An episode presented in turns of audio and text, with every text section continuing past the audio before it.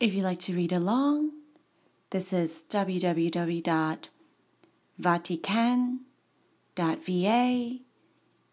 Content Francesco, spelled F R A N C E S C O E N for English, Motu underscore proprio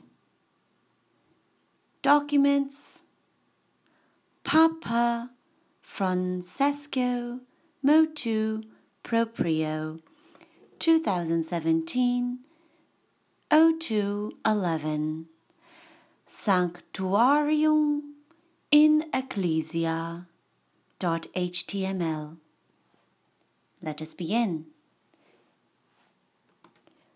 Apostolic Letter issued motu proprio by the Supreme Pontiff Francis Sanctuarium in Ecclesia, transferring competences for shrines to the Pontifical Council for the promotion of the new evangelization. Number one, the shrine has, quote, enormous symbolic value, end quote, footnote one, in the church. And becoming a pilgrim is a genuine profession of faith. In fact, the contemplation of sacred images is evidence of hope, of feeling more strongly the closeness of God that opens the heart to the confidence of being heard and answered in one's deepest desires. Footnote 2. Popular piety, which is a quote, true expression of the spontaneous missionary activity of the people of God. Footnote 3. Unquote. Finds in the shrine a privileged place to express the fine tradition of prayer, devotion, and trust in God's mercy, inculturated in the life of every person.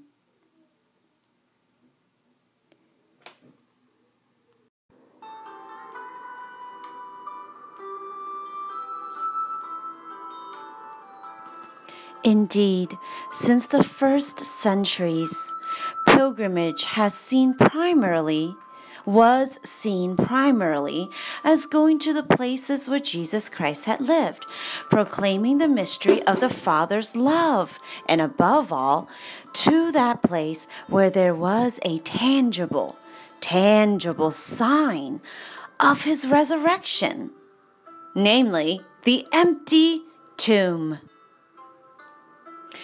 Subsequently, pilgrims made their way to the sites where, according to different traditions, the tombs of the apostles were. Finally, over the centuries, pilgrimages were also extended to those places, now the majority, where popular piety was experienced firsthand. The mysterious presence of the Mother of God the saints, and the blessed. Footnote 4.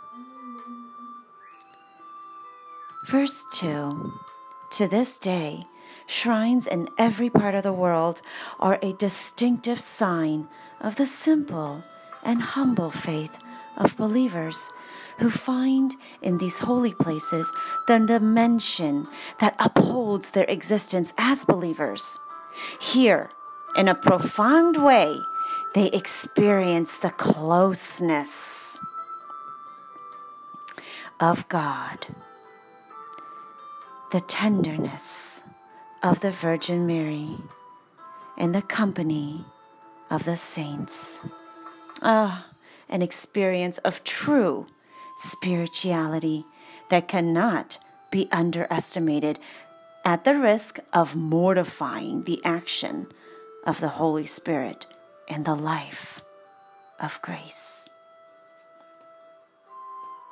Many shrines have even been perceived as forming part of the life of people, families, and communities, as having shaped the identity of entire generations. Fountain in the city. And as influencing this, the history of some nations.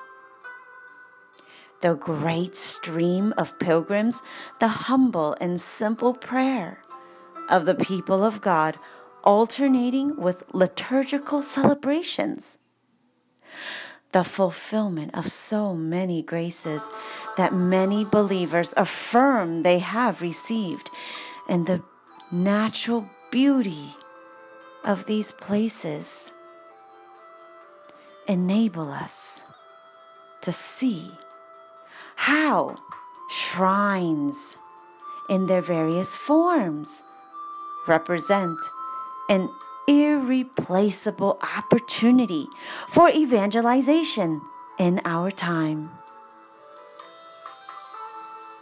Verse 3 These places, despite the crisis of faith that is affecting the contemporary world, are still perceived as sacred spaces to which pilgrims find, go to find a moment of rest silence, and contemplation in today's often hectic world life. A hidden desire gives rise in many people to nostalgia for God. And shrines can be a true refuge for rediscovering oneself and to find a new, the necessary strength for conversation. Furthermore, in the shrine, the faithful can receive support for their usual routine in the parish and in the Christian community. This osmosis between the pilgrimage to the shrine and everyday life is a great help to pastoral ministry because it permits the rekindling of the commitment to evangelization through a testimony of greater conviction. Therefore, walking towards the shrine and participating in the spirituality that these places express is indeed an act of evangelization, which deserves to be appreciated for its profound pastoral value. Footnote number five, and we will be right back. Thank you for Divine Grooving on Up. Short break. Let's see how this one goes.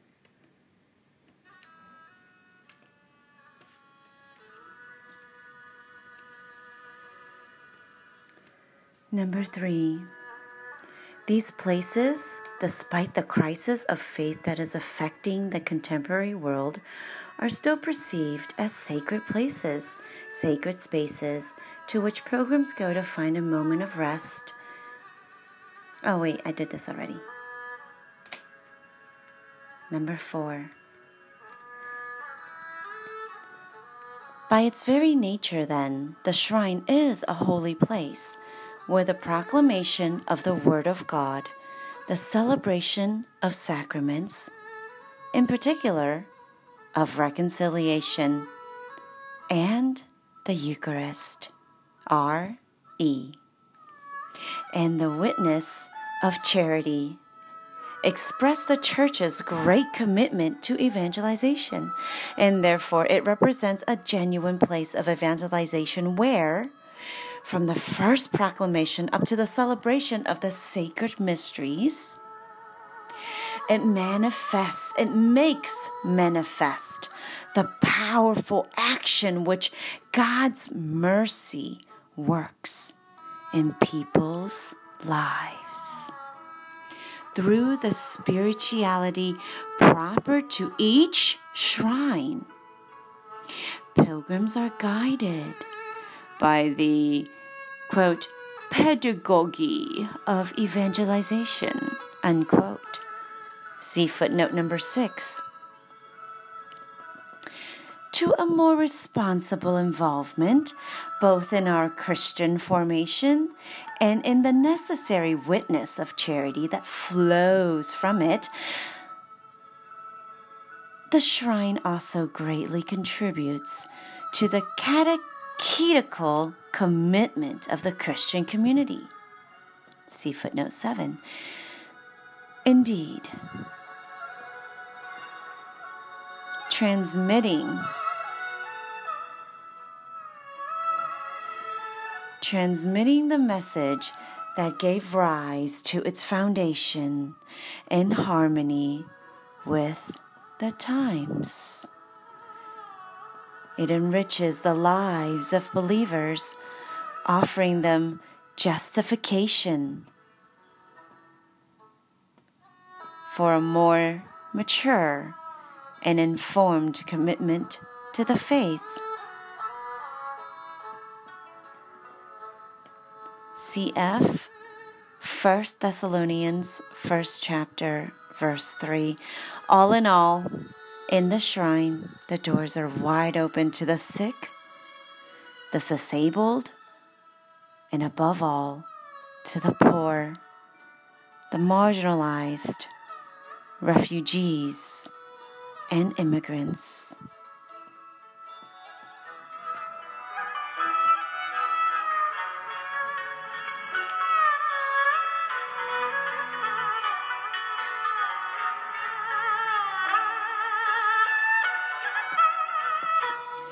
Number five, in light of these considerations, it is clear that shrines are called to play a role in the new evangelization of today's society and that of the church. In pastoral terms, it is called to consider the importance of the heartfelt motivation expressed through pilgrimages to shrines and places of devotion. Therefore, in seeking to expand the pastoral work of being performed in the shrines of the church, I have decided to transfer to the Pontifical Council for the promotion of the new evangelization the competences that pursuant to Article 91, Section, I'm sorry, Article 97, Section 1 of the Apostolic Constitution, entitled in italic Pastoral Bonus. Were heretofore assigned to the congregation for the clergy and also those provided for in art. ART. Article 151 of the same Constitution concerning journeys made for reasons of piety without prejudice. However, to the task of the legitimate ecclesiastical ecclesial authorities and those which, by virtue of special laws, belong to other entities with regard to specific shrines. Therefore, I establish that in the future, the Pontifical Council for the Promotion of the New Evangelization shall have competence to A, B, C, D, E, F, G. I declare that what has been set out in this apostolic letter, issued motu proprio, be observed in all its parts, notwithstanding anything contrary. Anything to the contrary, notwithstanding anything to the contrary, even if worthy of special mention, and that it be promulgated by its publication in Le Osservatore Romano. Entering into force 15 days after promulgation and thereafter published in the italicized Acta Apostolicae Sedis given in Vatican City on 11th of February 2017, liturgical commemoration of Our Lady of Lourdes, fourth year of my pontificate. So let's go over those ABCDEFGs in detail. Therefore, I establish that in the future the Pontifical Council for the Promotion of the New Evangelization shall have competence to A. Establish international shrines and approve their respective statutes. And of course, in accordance with Canon number 1232 to 1233. What a great canon. Oh, thank you. Thank you. Of the code of the canon law. Code of canon law. Kachunch. Oh, yeah. Beethoven. Concerto. B.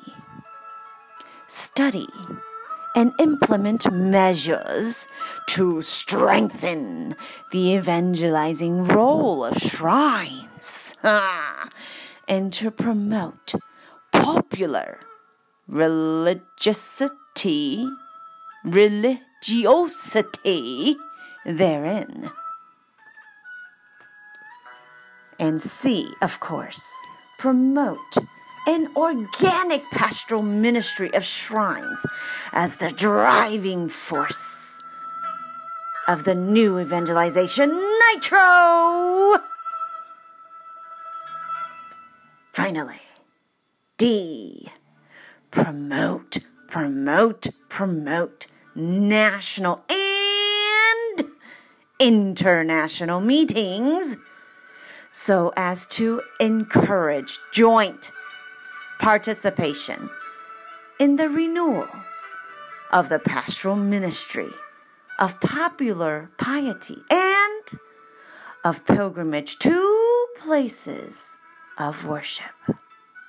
E, of course, E, promote, promote, promote, promote the specific formation of workers in shrines and places of piety and devotion specific formations, specific formation of workers in shrines and places of piety and devotion. F, ensure, like the one you drink, ensure that pilgrims be offered along their journey a consistent and sustained spiritual and ecclesial service that allows a truly personal experience. Tour guides, there you go. FG enhance the cultural and artistic value of shrines enhance cultural and artistic value of shrines in keeping with the in italicized via pulchritudinis as a particular mode of evangelization of the church. What mode are we in? Game mode. Via pulchritudinis. Enhance the cultural and artistic value has enhanced. Oh yeah. And thus ends the letter signed by Francis, F R A N C I S. Please stay tuned for the footnotes. Footnote number one Congregation for Divine Worship and the Discipline of the Sacraments. Italicized name Directory on Popular Piety and the Liturgy, Principles and Guidelines. 2002, page 263. Footnote number 2 CF Fifth General Conference of the Bishops of Latin America and the Caribbean. Italicized name entitled Aparecida Documente 29th of June 2007 page 259 Footnote number 3 Apostolic exhortation entitled Evangelii Gaudium, page 122. Fourth little footy note CF Pontifical Council for the Pastoral Care of Migrants and Itinerant Peoples.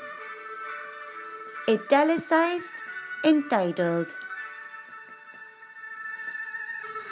The Pilgrimage in the Great Jubilee. Oh yeah! 25th of April 1998, number 33. Pinky? Pinky toe number 5. CF apostolic exhortation entitled and italicized Evangelii Gaudium, numbers 124 and 126. Six little pinky toe. Paul, V.I., the sixth. Apostolic exhortation. Evangelii Nuntiandi. 48. Last little footnote. Seventh is such a good number to end with. CF. Pontifical Council for the Pastoral Care of Migrants and Itinerant Peoples. Italicized, entitled The Shrine, Memory, Presence and prophecy of the living God. 8th of May, 1999. Number 10. Thank you for tuning into Divine Grooving On Up with your host and reader, Celeste Dior. Please contact me if you have any desire to hear anything particular. Celeste Dior, C E L E S D I O R, at gmail.com. You have been listening to the copyrighted Dicastero per la comunicazione Libreria Editrice Vaticana. Thank you. We will be right back with more.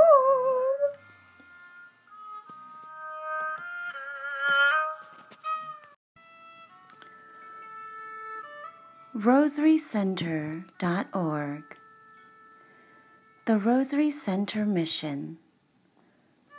Our mission is to preach the good news of Jesus Christ by promoting devotion to the Blessed Virgin Mary, especially through her rosary, to help the faithful grow in their love of the Lord, the Blessed Mother, the Rosary, and the Church.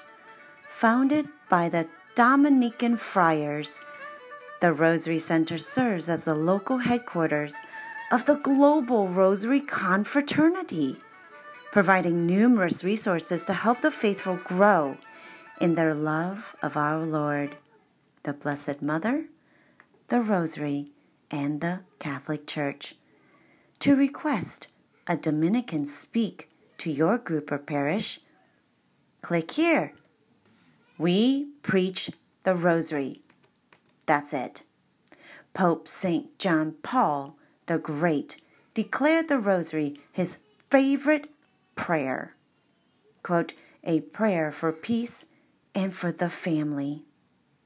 In 2008, Pope Benedict XVI said, quote, without a doubt, this one of the most eloquent signs of love that the young generation nourish for Jesus and his mother, Mary.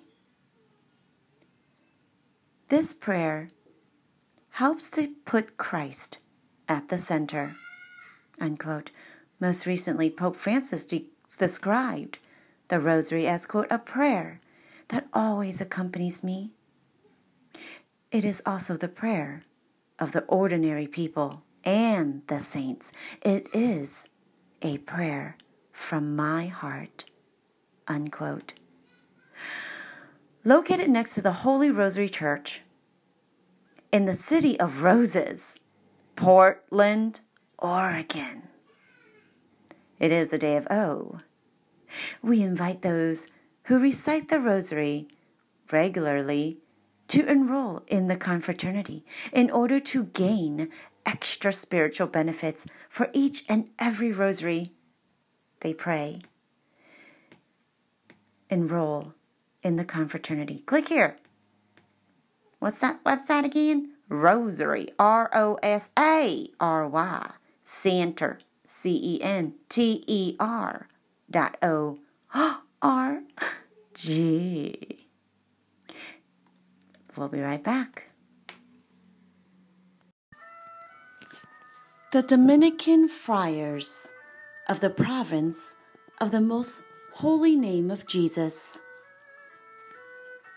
of the Western United States of America, formed by our vowed life of prayer, study, and community.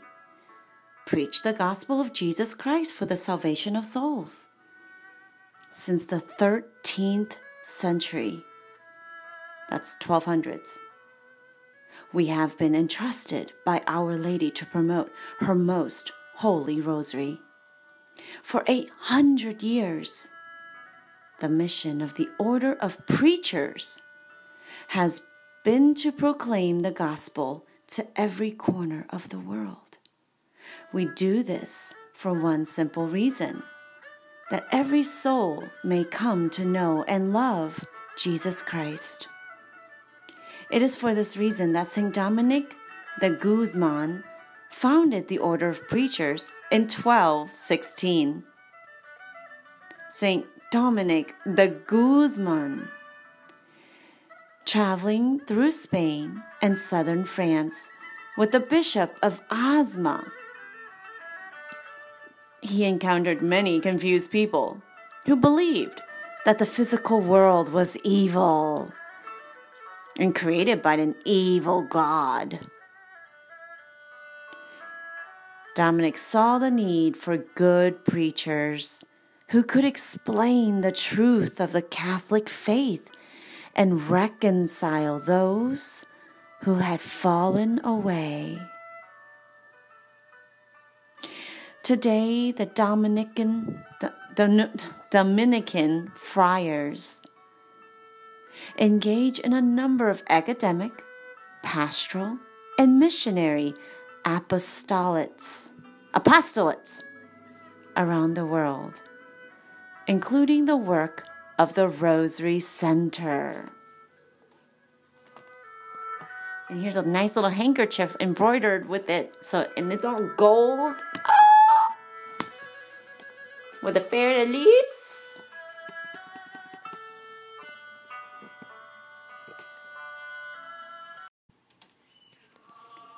All right. Let's visit the Rosary Center's web's um, YouTube channel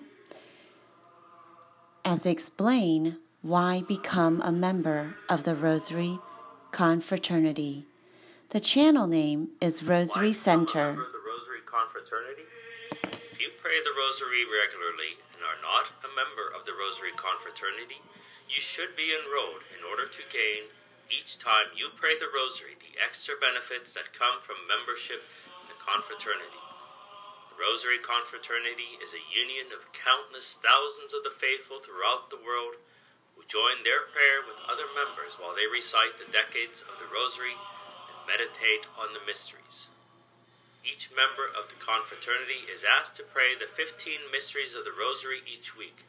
This does not bind under sin, and to have his name recorded in the register of the confraternity. He includes in his prayer the intentions and needs of all its members, while they in turn pray for him.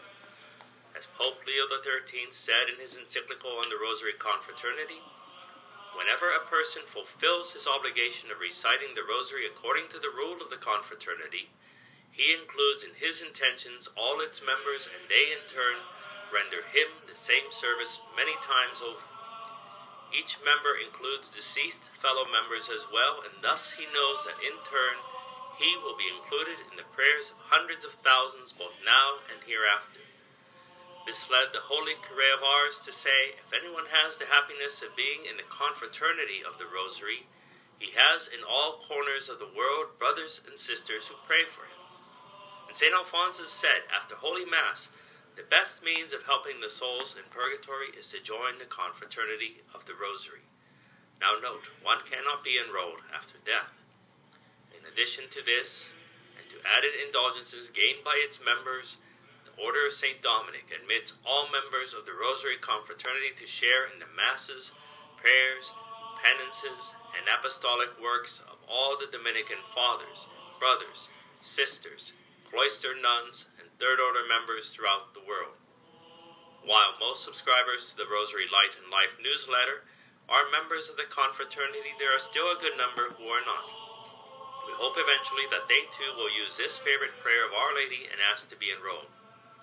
If you are not enrolled in the Rosary Confraternity and wish to be enrolled, send us your name and address.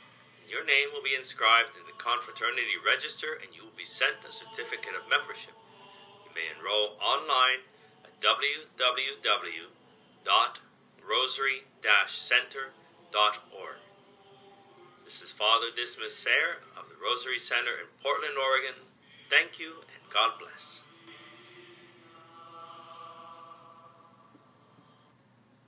Here's another one.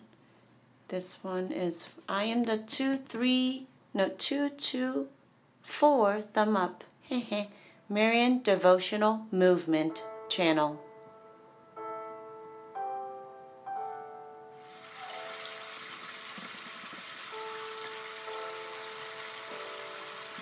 In a group as a member of the Rosary Confraternity, Oh, look at that beautiful Niagara Falls with a beautiful rainbow, unleashing a torrent of grace upon the earth.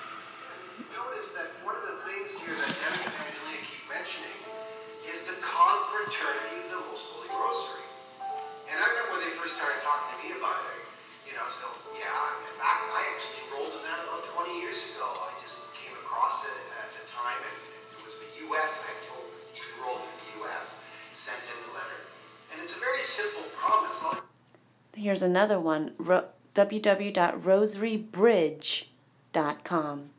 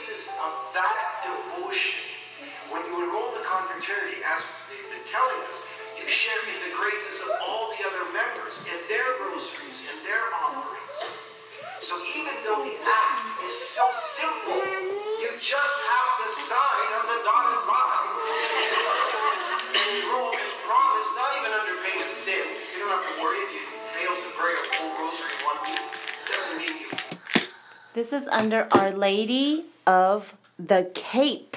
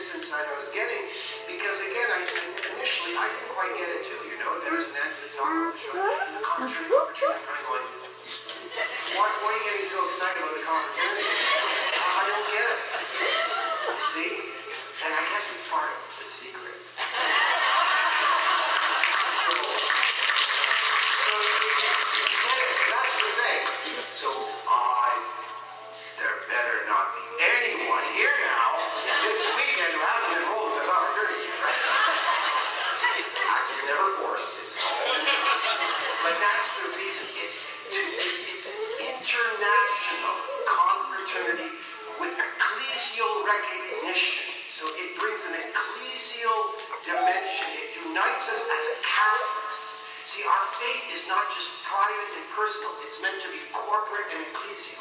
That's what enrollment in the Confraternity will obtain for us. That's what I understood finally, and I hope you're getting it too.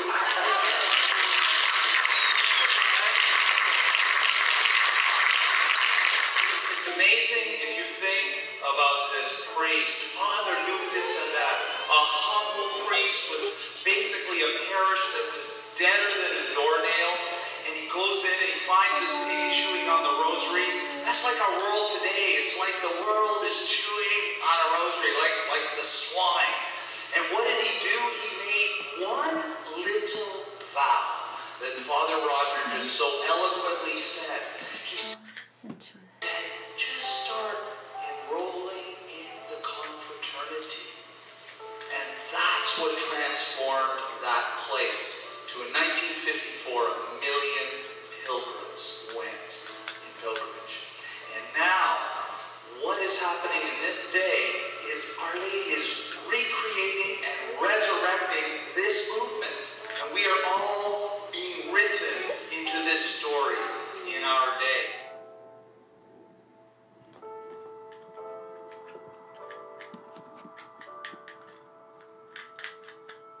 The Rosary Confraternity's benefits. Number one, the special protection of the Mother of God. Eh? Eh. Two, a share in the prayer of countless thousands of members the world over, and this even after death.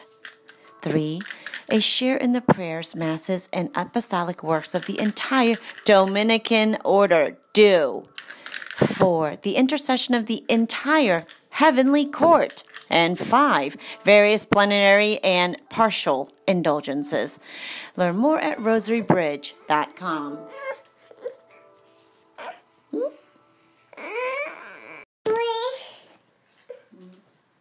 I'll get it for you. and also with the many who join us online. The Dominican family This one is called uh, the Arc Con Fraternity Blueprint. Mary's Arc Con Fraternity. Okay. Oh no, this thing's going crazy now.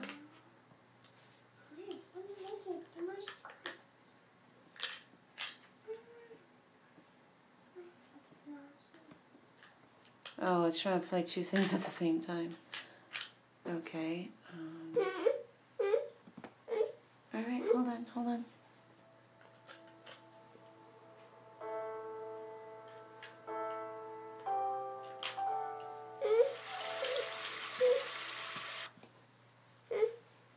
Okay, okay. Miracles through the brown scapular.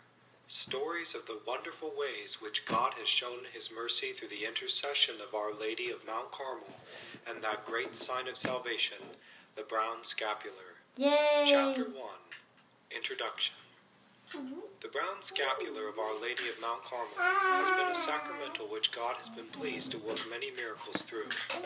No doubt, because to wear the brown scapular is to honor God's mother, which he repays with great generosity. The ancient order of the Carmelites, who find their origins from the followers of the prophet Elias on Mount Carmel, received visits from the Blessed Virgin and even held holy conversations with her. The visits of Our Lady to the hermits on Mount Carmel gave the good brothers a great devotion to her, and they were the first to build a church in her honor. These facts are according to the older copy of the Divine Office from the fourth lesson of Matins for July 16th. The faithful called the Order of Mount Carmel the Brothers of the Blessed Virgin Mary of Mount Carmel. When the order was transplanted to Europe around the time of the First Crusades, this title was recognized by popes. Not only did she grace the good hermits with visits during her life, but after her glorious assumption into heaven, has continued to confirm her affection for the order and has hastened to the aid and protection of the order when there has been need. One such occasion happened in England, in the city of Chester, in the year 1317. The Carmelites had erected a monastery in the city and were generally known by their customary name, Brothers of the Blessed Virgin Mary of Mount Carmel. This glorious title, however, offended some of the citizens, who began to murmur against the religious and to accuse them of presumption in taking a name that they could not be worthy of. A strange thing happened then. Several of the more bitter enemies of the order died suddenly, and most of the others were stricken down by various diseases. The town seemed to be under a scourge from heaven. The governor of the city, the abbot of St. Bamberg, grew alarmed and ordered a public procession to be held in order to appease God's wrath.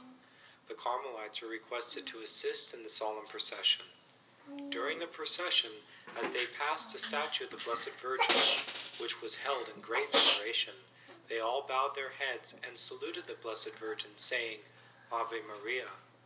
The statue, in the presence of all the population, bowed its head in return, and elevating the hands and extending the fingers, pointed to the Carmelite friars, saying in a loud voice, These are my brothers. These words were uttered three times in succession. The miracle, as may easily be supposed, caused a great sensation, especially as the dread scourge of sickness disappeared as suddenly as it had come. The whole affair was thoroughly investigated by Rome, and several popes have recognized this occurrence. If she hastened so quickly to protect her brothers from scoffing and mocking, how much more will she help those robed in her garment against the assault of hell?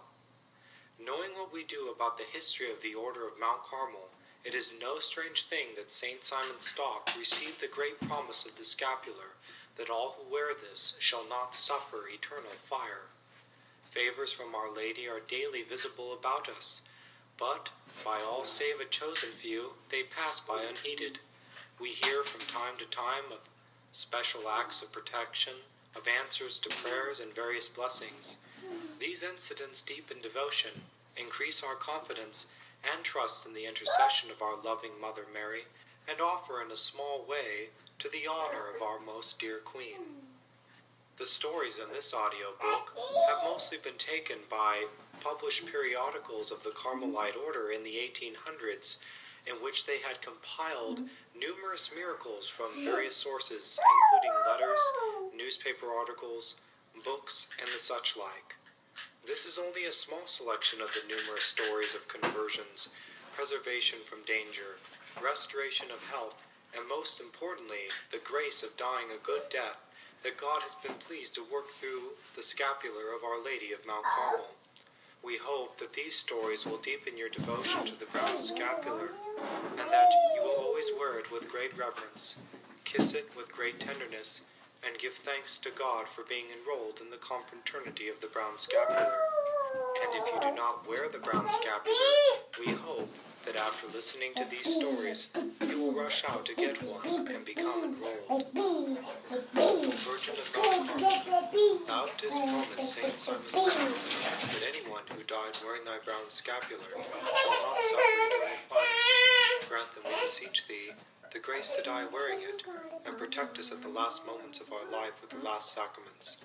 O Mother, pray for me that, when I go before the judgment seat of God, that your merits may be applied to the penalty due to my sins, and that I escape the punishments of purgatory. Oh, I'm washing my feet. Why can't I just Our Lady of Mount Carmel, pray for us. sturdy?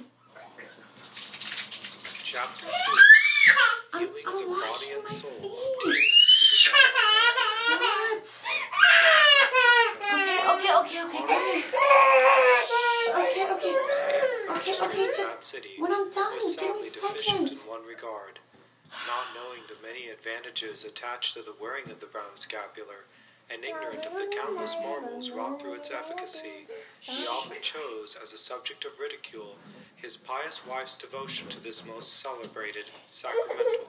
The mortification she practiced in honor of Our Lady of Mount Carmel, the frequent exercises of devotion so dear to her fervent heart, were something he could not understand. One day, when he was almost unbearable with ill reproaches and railings, his wife said to him, Take care lest your conduct draw upon you the wrath and punishment of your Creator. After only a little time had lapsed, he started to suffer from inflammation of the eye, I gotta bring all and total blindness claimed him as a victim. Almost two months passed drearily away, and John still sat in a darkness which utterly refused to yield to the untiring efforts of the most skillful optometrists. But happily, the light of divine grace penetrated his soul, and, entering into himself, he turned to our Lord and to his Blessed Mother, and promised to make amendments to his life. He asked for a priest, and upon the arrival of a zealous father, he made a good confession, and received Holy Communion with the utmost fervor and devotion. The priest, who was of the Carmelite order, spoke to him of the graces, benefits, and privileges of the Holy Scapular, and immediately he had the greatest desire to be invested. Scarcely was the ceremony concluded than Mr. Castillo recovered his sight, and since that happy day, January 15th, his health was better than ever before, and he was enabled to resume his duties as a magistrate to his great satisfaction and gratitude.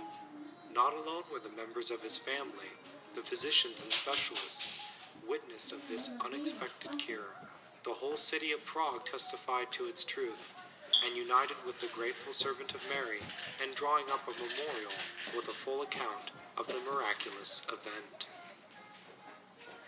The following comes from a letter from a Carmelite missionary in France. While engaged in preaching the Lenten services in Paris last Lent, I received many persons into the confraternity of the scapular of our holy order. I also preached a sermon. Okay. That was some powerful rosary session we just had today. What's up? On the Divine Mercy channel, my lifeline. Oh, yeah. All right, let's get serious here, people. Weaponize. Hello? How many tools you got in your toolbox when it comes to spiritual warfare? That's what I'm talking about. It is a weapon. Weaponize it. Understand the purpose. There's prayers on that thing. And if you memorize it and can spew it out like bullets, pop, pop, pop, they can't say nothing. Oh, yeah. Let's get fortified. That's what I'm talking about. What you reading from today? Still on the rosarycenter.org. Rosary Center of Confraternity. Are we going nuclear? Yes, we are, because this is all over the world and you can't stop it. you can try, but you can't, because I can try harder. Oh, yeah.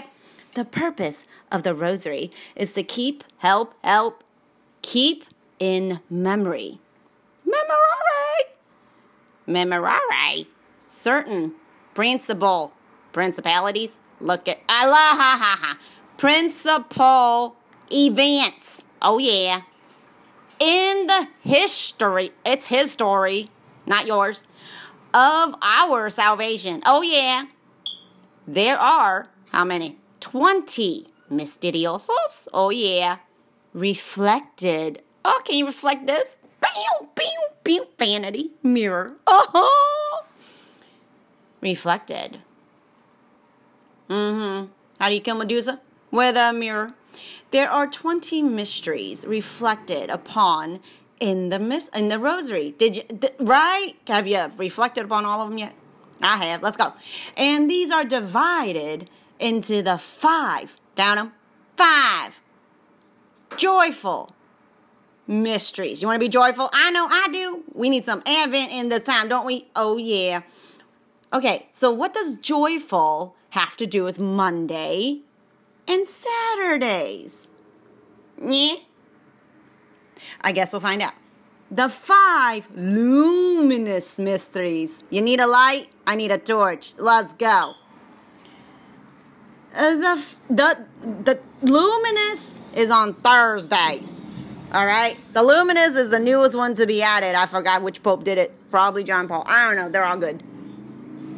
All good. You need some luminous mysteries. It's the best part. I love it. You know that show, Cops? Yeah. I love it. Nothing to lose. Can you run so fast that your shoes be smoking when you get into the gas station? It's getting hot in here. Oh, yeah, you better know it. The five sorrowful mysteries. For when you're sorrowful, it's a roller coaster, up and down, up and down. Let's go.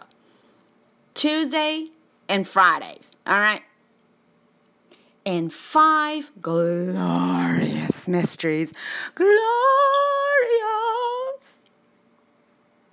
That's Wednesdays and Sundays. You don't know why? Do them, and you might get a clue. Like the movie. I love the movie.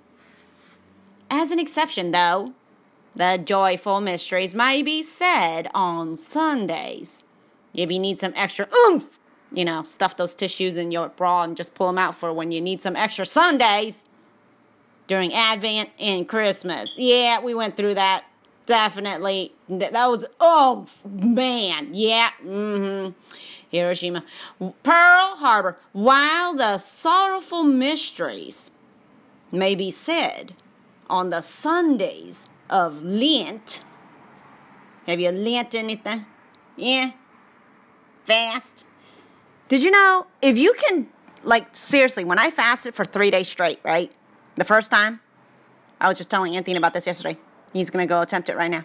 I said, if you wanna do a fast, like a physical fast, because your body needs it, because it needs to clean out all that crap in your refrigerator called a body. Fasting is super easy if you're not trying to starve yourself. Well, how do I not starve myself while I'm fasting? By eating something that is gonna fill your soul, get you so all hyped up and ventilated. You're like, oh, I'm so excited about this. What is this? I gotta find out. Read what? Read more. Oh, right, dude. What? People be playing video games and not eating, not peeing, not not leaving their chairs and dying from overdose of Red Bull. Hello. That was fast. So, it's not about not eating. It's about what you're gonna put in your body instead. To fast means to, like, stop eating stuff your body don't need and it's like carrying around all that crap in your body because you never had the ATP energy to like you, you know get it out and you need some uh, cannabinoids you know right to cellular receptors to communicate within your body so that it can flush it out. Detox. Go poo. Constitution. Daily. Pee. Until it's white. Drink more water for your blood to flow. Get out my ass. Look cbd call me. I don't have enough money uh, just call me. You somebody has my number somebody in the medical department over at the church named Peter. Anyways, call me. I know there's a medical conference coming up. I have no medical experience. I'm just still alive. Okay, great. And all my kids are still well, and we're still alive. And yeah, exactly. Um, what we're doing? Rosary. Sorry. All right, let's just went off on a tangent over there. Tangible witness. Y'all feel like singing? I feel like singing.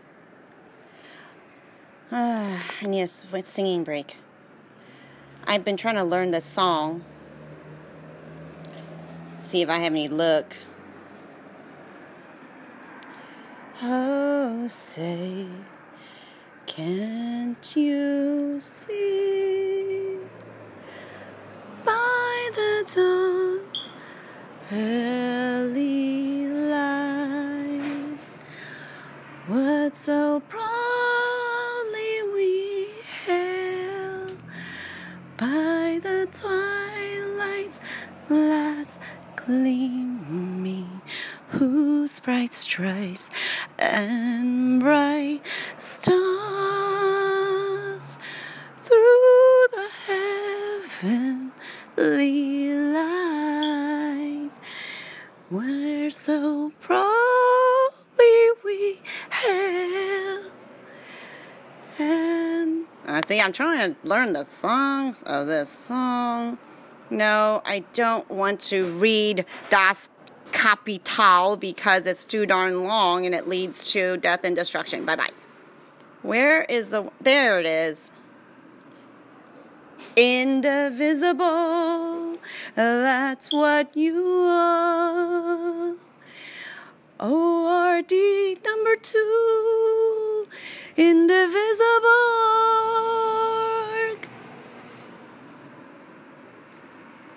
Yeah, no, that's not. Okay. Oh, beautiful, for spacious skies, for amber. You, you know, they say that there's a fossil inside of amber, right? Okay. Amber, for amber waves of grain. You know what waves look? It, I thought it was a wave, but actually it's the uh, diacritical tone mark. You ever heard of that one? That's a new one. Diacritical tone marks on Vietnamese. There's like, dude, like 10, 12 of them. It's crazy. I'm learning though. No worries. For purple mountain majesties, which I'm. there's a Hummer limousine driving by. Hi, hi, Hummer limousine. Oh my goodness, I'm seeing a Hummer limousine. It's so hot, dude. That thing is fully armored. Oh, sp- purple mountains. What I'm looking at right now. What's up? It is a clear sky. What's up, airplane jetting by? It is clear skies today, people. What's up, dude? How you doing? He don't. He couldn't hear me. I guess he's on the podcast. Whatever. So am I. uh, uh, no, okay. For purple mountain majesties above the fruited plains. Can you hear it flying by? Um, oh, there's another one. America, America, God shed His grace on thee and crown thy good with brotherhood from sea to shining.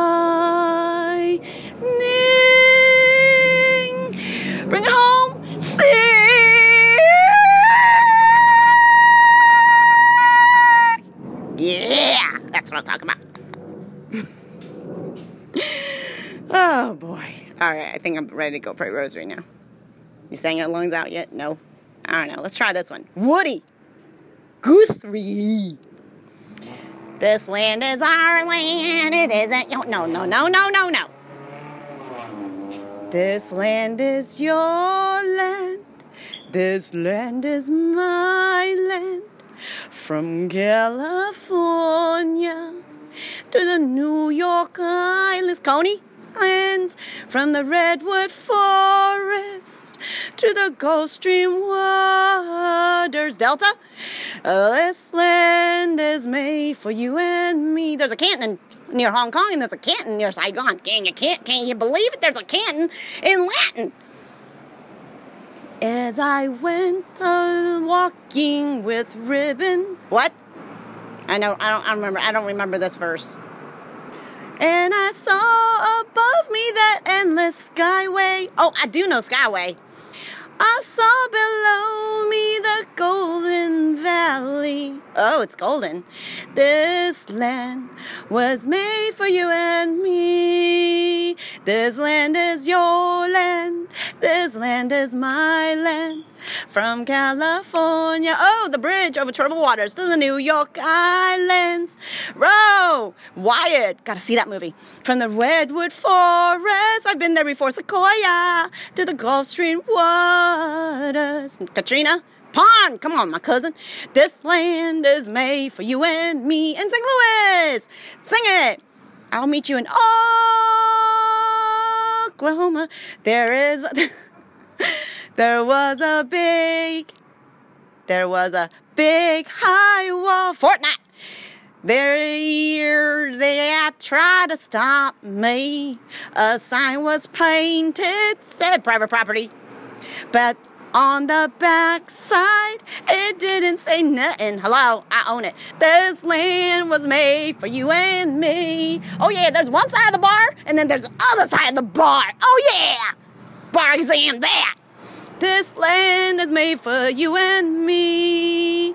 This land is your land. Uh, this land is my land. Uh, spit on it. Is your word good? I don't know. Stupid is as stupid is. From California to the New York Islands. Come on, Forrest. From the Redwood Forest, come to the Gulf Stream waters. This land is made for you and me, and bubble shrimp, and wonton shrimp, and shrimp burgers. oh, this is too funny. Jenny! Excuse me, ma'am. Are you an idiot? Are you stupid? Stupid is as stupid does. And life is like a box of chocolates. Uh huh. And I want to know about antibodies. And what? Antibodies. Bodies. Flesh bodies. Yeah, I want to know about them. What about them? Well, I heard through the grapevine that if I was sick, my body would naturally create antibodies to protect my body. You know, this meat suit. Uh huh. That was created by the Almighty God. Uh huh. And, and what? Well, if I was sick with something, it just means that I know that virus. I know how it ticks. It's kind of like catching a snake by the tail or just stomping one over the head. What's up? Okay. Anyways, depends on what kind of snake it is. Later. Anyway, okay, so my question is this. Uh huh. So, if my body, uh huh, can produce antibodies, uh huh, to attack any kind of virus it's had experience with, uh huh, then what, what do I need to get vaxxed for? Well, you know, it don't really make no sense because they really just want to put a needle into you and, you know, uh, basically just you allowed them to come in through the window. Yeah. Like that story in the Bible when they walked around, you know, seven days around Jericho and, you know, that lady opened a window and, you know, she put out a little red handkerchief and she was like, Danger! Warning! Warning! Remember? Yeah, kind of like that. And, uh, mm hmm. It's open mic night right now. Okay, great. So, you see, if I allow somebody uh, to inject some needle through my window, it just, you know, who cares? I have the, you know, high, highest level security system monitoring, you know, cameras and, you know, whatnot and bouncers and security and gunmen outside. If somebody can just, you know, be like a mission impossible and, you know, you know, stick something through a little window and, you know, the little mosquitoes, they just fly into the windows. They poops. I know, right? Anyways, Point is, if I know how to fight viruses, if my body has antibodies, I'm good. It knows how to recognize any variation that comes in because you know what? I've been alive pretty long and I got additional info from all the historical viruses in my body through my mama's breast milk. That's why you should breast milk your babies as long as you can because everything you've been exposed to gets recorded into your antibodies and your immune system. And through my breast milk, I pass that to my babies so they don't have to fight the same thing again. Like, well, why would I uh, want them to have to do it again? What? Well, actually, they, you give them antibodies, but they'll only hold off for as much for like. Yeah, not, not they gotta learn that I can't do anything for you. Yeah. I give you enough information. Go yeah, do better than me. That's what he said. Only hold out. It's not like long term or anything. Good enough. Yeah. Learn. Training wheels. What? You want to training wheels forever? It'll hold you off until Good. You, until you grow up. There you go, adolescent. Which you are. Kind of, kind of. I don't know. Do a drum roll. Ka-chee, All right, bye bye. Dude, I was so happy today. This is the third mass Father Tyler ever did on the channel. I like him. Nice to see young, young priests. I wonder how Father Matthew's doing. I wonder when the next one's gonna be. I can't wait for the next one. Yeah, right? We should have one for Easter for sure. Hopefully. Blue skies smiling on me. Nothing but blue skies and cats do I see. A kitty, kitty. Bluebirds singing a song. Nothing but bluebirds all day long. Go get some sun. If anybody's feeling a little yellow, it's because you are, uh, what's that word? Uh, jaundice. Yeah. You need some sun, vitamin D to activate your calcium, and you need some oranges for that C because you need C, D, and calcium for all of it to activate and for your skin not to be yellow anymore. So, your yellow belly skin, go get some sun. Direct sunlight. And please do not assume that your your sun is going to go through your window if you have these nice souped up UV blocking windows. Yeah, anybody who's indoors too long, you're deficient in vitamin D, which can only be from the sun. Mm-hmm. Good morning. Morning. How are you? Good. How are you today? Maybe I'm good. All right. Hi. Bluebirds, all of them gone. Nothing but blue skies. From now on, bluebirds. Oh, Twitter. From now on. Well, okay. I never saw the sun shining so bright. Never saw the sun. I never, I don't remember. Never saw things going oh so right. Noticing the days hurrying by. When you're in love, how, my, how they fly. Blue days, oh yeah. Ella Fitzgerald who originally wrote Blue Skies, Smiling on Me, Irving Berlin, Berlin, Berlin Wall coming down, Rudolph Burger, all day long. Come on, Rudolph. What are we doing? Carolyn? Oh, yeah. What? Are Blue Skies jazzy? Uh, Blue Skies was composed by Irving Berlin in 1926. Oh, look, there's a picture of what he means. It's a little, it's like a cup, and it's almost like seven heavens, filling it up. What the fuck is that? I don't know. I can't see that far, and I don't oh see nothing. God, this is little tiny ball flying around up there. Okay, I see nothing. Oh, what the? I literally see just blue skies. I literally don't know what you're talking about. What, what am I? I the heck is that? Okay, you're seeing stuff I don't see. What? Uh, you're scaring me. Dude, what? You, you don't have your glasses. If exactly. You, uh, I have no clue. What the, heck is that? I don't. I don't know. Uh, is it big and small? It's what? tiny, like balls, but like they flung around. Okay, dude. are they white? Okay, I see. Uh, that's, that's a bird. No, that's a bird. Man, uh, what the fuck is that though? What? I, I, saw a little glimmer. It's like traveling star. It's like literally the stars moving. Then I know they're not stars, okay? Okay, I, I don't see what you're talking about, but okay. I saw a little glimmer or something, like a speckle, a sprinkle. Yes. Like little sprinkles, like confetti, like tiny okay. confettis. Tell me you don't see shit up there. Come on. I'm trying to. This shit moving right Hold there. on. Tiny. Like oh, I wish I had glasses. I wish I had 20/20 vision like you do.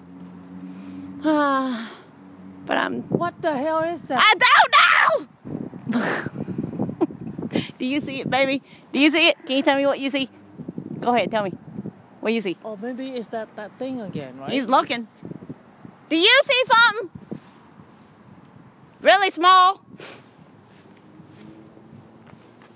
Do they look like star, but it moving? See? Are they are they moving fast? or Are they moving slow? Like not fast. I just disappeared in the fuck into the clap. Yeah, it's gone. Oh man. Ah. Uh, oh well. Or maybe not. Oh, maybe not. I don't know. She completely ignored me. Like she had things in her ear. I guess she couldn't hear me. Maybe that. Nor see me. I'm telling you, sometimes I just people think I just I just think people are zombies. It's really high up. Either they're AI. I can't like, tell. Or surrogates. Like whatever. Really. They just completely ignore me. Like I'm not even like, here. Okay, you see, you see the the the, the tail of. Oh that? look! Look at that! What's? It's. No, that's a damn balloon. That's a balloon. You see that little thing? You the the, the flying. That's a fast ass balloon. No, that's blinking. That ain't no balloon. Is it a drone? No, it's it's a, it's a star mylar. Mylar balloon? Oh. Look, see that little airplane with the jet fuel flying? I know you can see the tail of that. Right. That looks like a heart balloon. Do you see the tail of the airplane right there? Yeah, I see the little line of exhaust. Do you see the airplane? You don't see the airplane. I don't see the airplane. I see the exhaust. Uh, all right, so there's no way you're going to see that little tiny. I ain't no way I'm going to see nothing. smaller than that that airplane, that jet fuel or whatever. So are you telling me that the stars I see at night are really big stars because I can't see the little stars? That's why I'm missing out on all my stars because of my bad they vision. look like star. It glow like star, but uh, like you can't really see in the daylight. Do you still see it? Can I ask that lady if like you see the same You thing see she this does? light? Uh-huh. And you see the sky. Uh-huh. It's how I see it up there. Yeah. Like that, but it was moving, like Oh, tiny wow. little dot. They're like five, six, ten of them move. Wow. Yeah. Maybe that's why people keep thinking there's like Tesla trains up there or something. If it is, I should see it again. I don't know. Little reflective stuff. Maybe they're angels. Who knows? That was the angel. I don't know. I can't even see mylar balloons.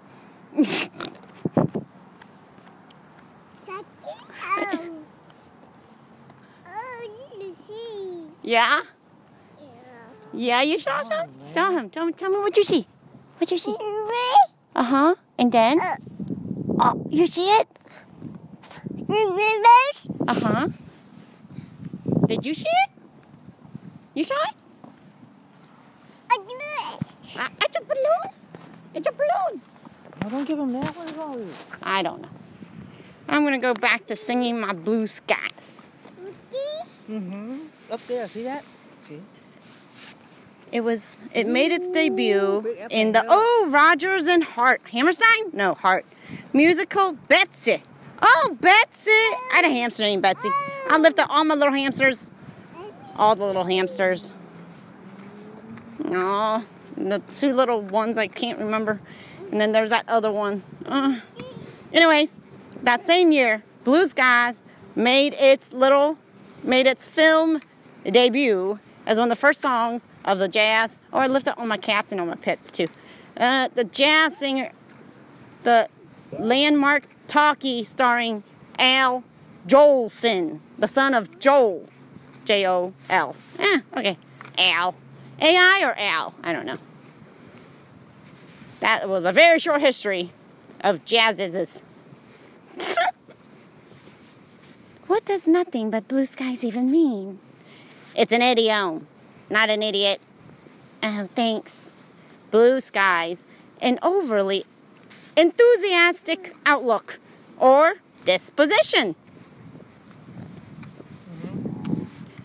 Exact meaning number two would be when they set out, it all looked so bright. Away to the west, to the Denver convention, nothing but blue skies ahead.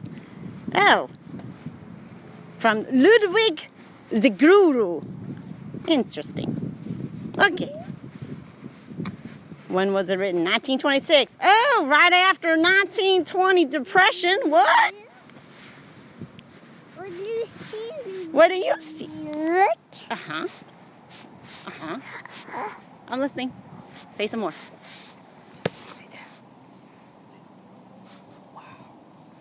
Nothing to say. All right, fine. What is blue sky thinking? Blue sky thinking involves a group of people looking at an opportunity with fresh eyes. What's up, Joel Osteen live in 30 minutes? Lakewood Church Saturday service. As a group, you could write down everyone's ideas on a flip chart. Alternatively, people may be given sticky notes. I love sticky notes. Thank you, M3. No, no, 3M. And ask and also gorilla tape. Hello, forget duct tape. Oh, and flex tape. Ugh. Anyways, alternatively, Oh. super glue. No, I don't like super glue. Never touch super glue. Ugh. Oh, alternatively, pe- just do some rice and water. There's your machete. Pinata! Doggy. Alternatively, people may be given sticky notes and asked to write down as many ideas. I mean, that was an accident, you know, right? I mean, that was like, that was the most, I love sticky notes. And asked to write down ideas, as many as they can, on each note before displaying them on a wall. Oh, oh, what was his name over at uh, Steve? Over at the Baltimore thing with all his little post it notes all over his office. Oh, I love him. I wonder if he's still there anymore. I could just stare at all his sticky notes He would just, anytime he had an idea, he'd just stick them on his office. And anybody, everybody would patiently wait for him to service them. Wasn't that so cool just because they want to see all the post it notes on his little cubicle? How do you use blue sky in a sentence? Or, what is the true color of the sky? Ooh. Sky, blue sky in a sentence. A hawk hovered in the blue sky. Oh. They woke up to a clear blue sky. The sun glared out of the blue sky and a jet plane sheared the blue sky. Dude, that's everything I just experienced like five minutes ago. The mountain's snow white peak was incandescent against the blue sky. That's what you just saw. It was a summer afternoon. No, not really. As sentences declarative, our sentence is declarative. Is the sky blue? Yes. What is the sky blue? Which type of sentence? What? Explanation. According to it, sky blue would be the blue of the first order in Newton's scale. Are you doing physics? Maybe. So long as the participated articles are very fine. The light dispersed in a perpendicular direction is sky blue and fully polarized. I love polarized. They made the 3D glasses. You're, you're right. Remember those uh, black, the black 3D glasses that you get, you know, that we got, right? That at the 3D, like Avatar, you go watch Avatar. Ain't no blue and red. They're polarized. I love polarity. Hello? Right? They're like shades. There's two layers. One layer goes to the left side and one layer goes to the right side. And so now you see two things where there's really just, you know, what is that? Illusion? Yeah. It was adjective. What is adjective in the sky is blue? What's an adjective? I don't know. Whatever. Beautiful girl. She is subject and beautiful is the predicate. Yeah, whatever. I'm bored. Let's get a better song.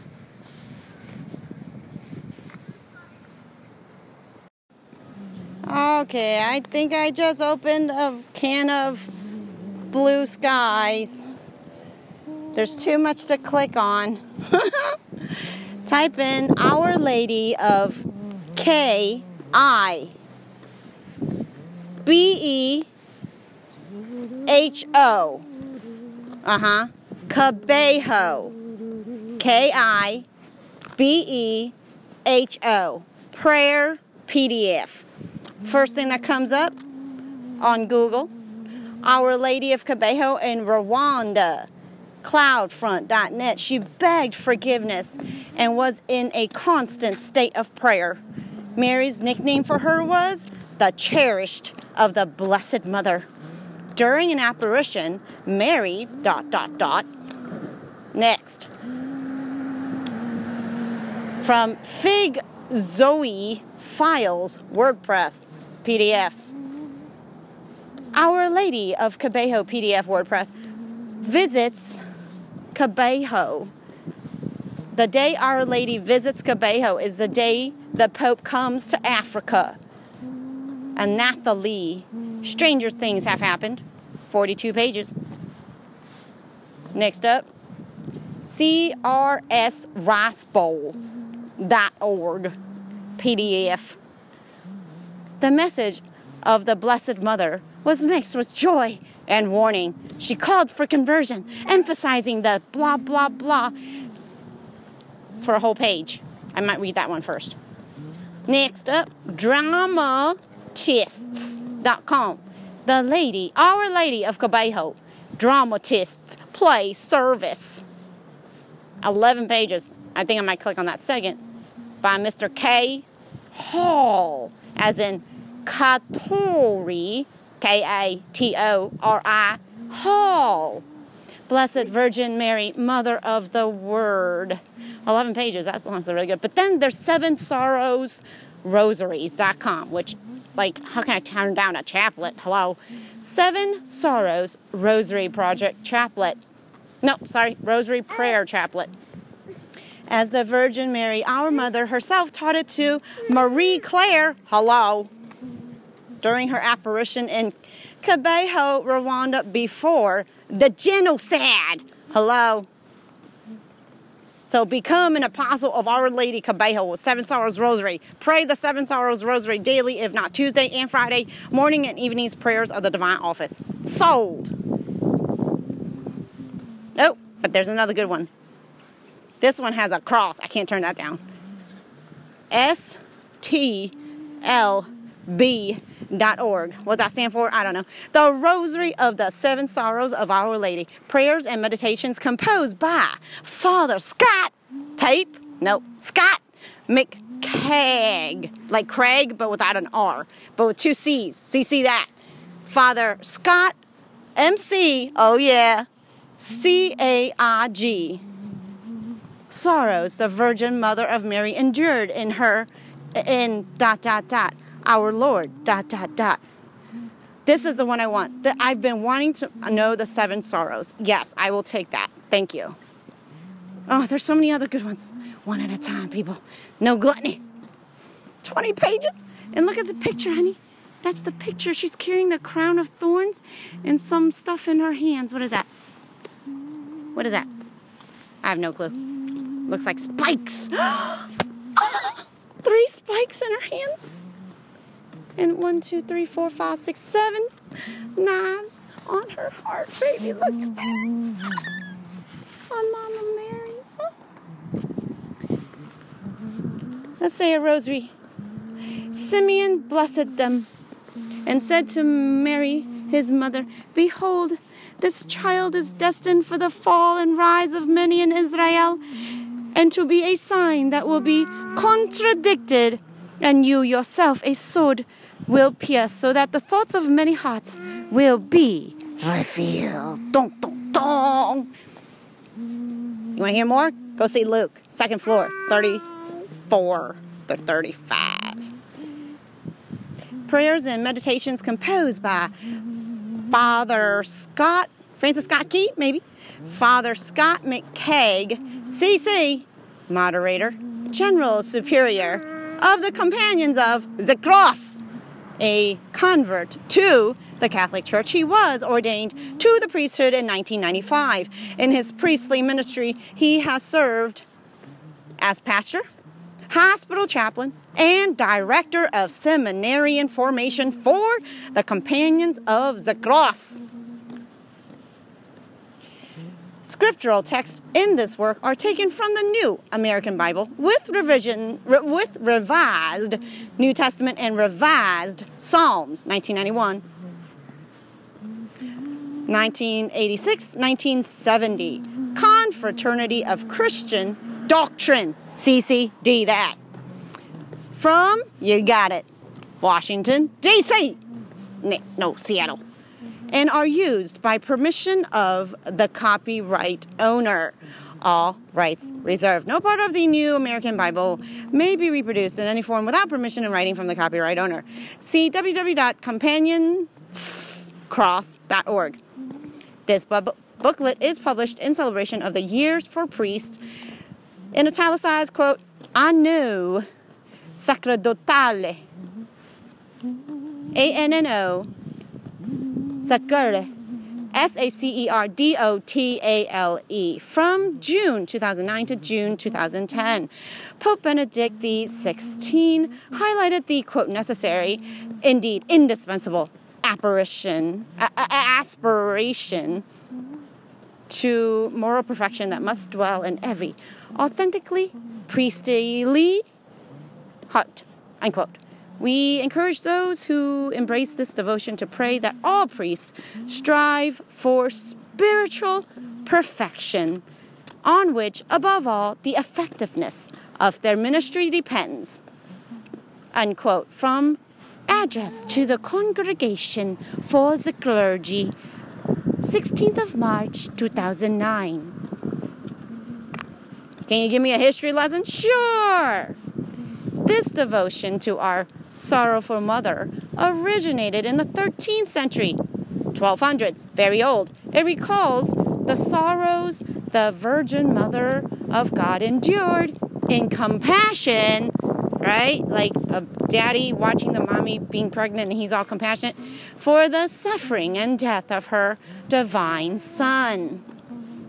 The litany of the seven sorrows of Our Lady, found at the end of this chaplet, is composed by Pope Pius the tw- seven, VII seven, from 1740 to 1823, while held in captivity behind bars during the Napoleonic Wars. These devotions are particularly appreciated for the spiritual children of Father Bob Bedard. You in bed? Come on, let's get your arse out.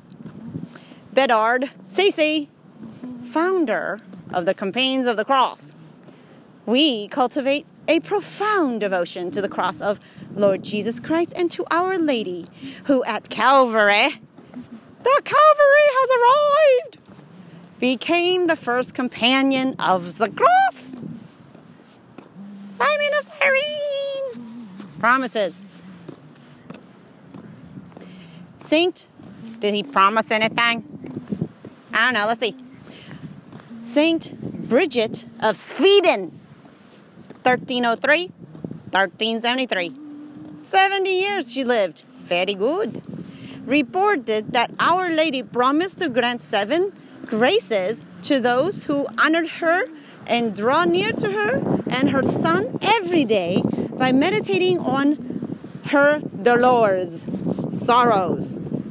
Colors? No. D. D O L O R S. Dolors means sorrow. Sorrow. So sad. Oh, Joel Osteen. Number one, I will grant peace to their families. Number two, they will be enlightened about the divine mysteries. Number three, I will console them in their plans and will accompany them in their work. Number four, I will give them as much as they ask, for as long as it does not op- uh, oppose the adorable will of my divine Son for the sanctification of their souls. Number five, I will defend them in their spiritual battles with the infernal enemy, and I will protect them at every instant of their lives. Dun, dun, dun. Right, baby? Yeah, mommy. Number six, I will visibly help them at the moment of their death. they will see the face of their mother. Ah. Number seven, I have obtained this grace from my divine Son that those who propagate this devotion to my tears and sorrows will be taken directly from this earthly life to eternal happiness, since all their sins will be forgiven and my Son will be their eternal consolation and joy. Woohoo! That was a promise? Oh, that's a lot of promises. Seven to be exact. That makes so much more sense. Thank you. So, how do we get this going? Dude, I'm seeing rosaries on people's doors. So exciting. They just hang them outside so that, you know, you know, right? You don't have to say anything, you know. How to pray the rosary of the seven sorrows. Number one to number eight. Number one, pray the introductory prayers on the medal or cross. Number two means have your sword in hand. It's like the physical element, right?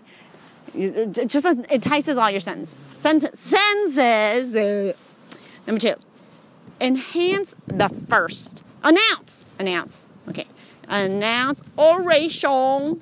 Oral. It is the day of O. Announce the first sorrow, then pray. The Our Father. So you have to announce what your sorrow about and what your, you know, what the point of the thing is. All right, great. Right, Tony Robbins? Live with purpose? Okay, great. Number three, pray seven Hail Marys. Why? Because there are seven sorrows to help you remember each, you know, seven. While meditating on the sorrow, right? I mean, You need to, right? Get it in your head somehow. Training wheels, people. Number four, at the conclusion of each sorrow, pray. Holy Mary, hear my prayers. Sorry, Holy Mother. You need a mother? Here's a mother. You want a good one? Here's the best one. Perfect. Awesome.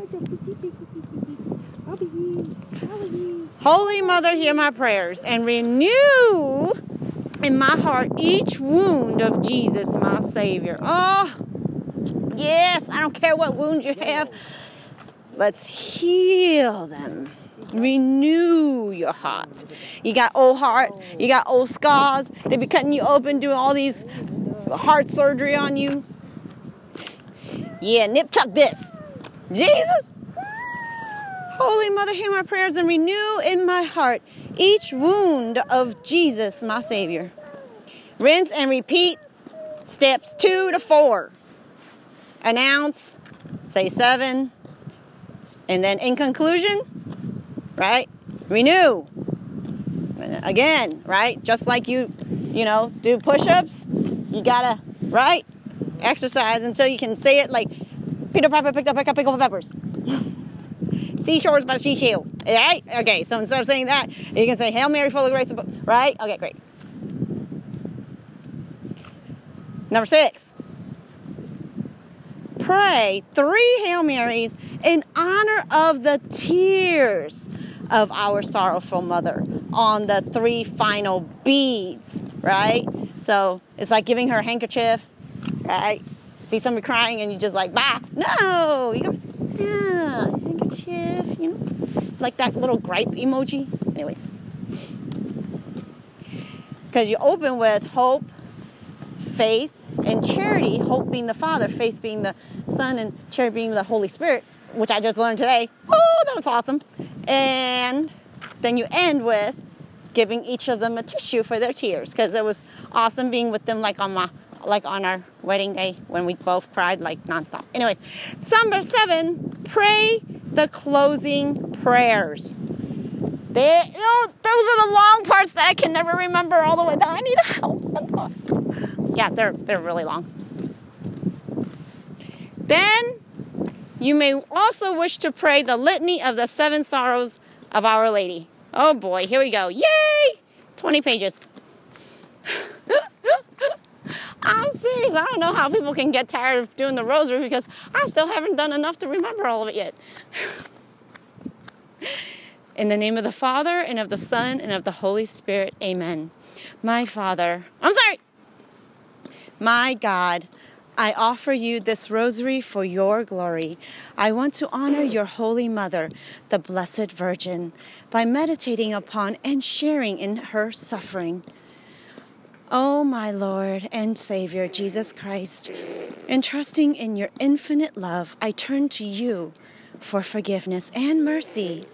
I am truly sorry for the pains you suffered and your most bitter passion because of my sins. For love of you and before your holy presence, I utterly renounce and forsake all the sins of my whole life. I ask pardon of you with all my heart. I firmly resolve to amend my life and would rather die than offend you again. O oh, Blessed Virgin Mary, you are our tender mother and the refuge of sinners. I run to you with confidence and love. Hide me under your mantle of love and protection as I meditate upon the swords of sorrow that pierced your immaculate heart. Obtain for me the forgiveness of my sins and the grace to live a life of heroic holiness. O oh, Blessed Mother, I unite my heart to yours and offer this rosary for priests, for their growth in holiness, obedience to the magisterium, boldness in the proclamation of the gospel, and a profound love for the people of God.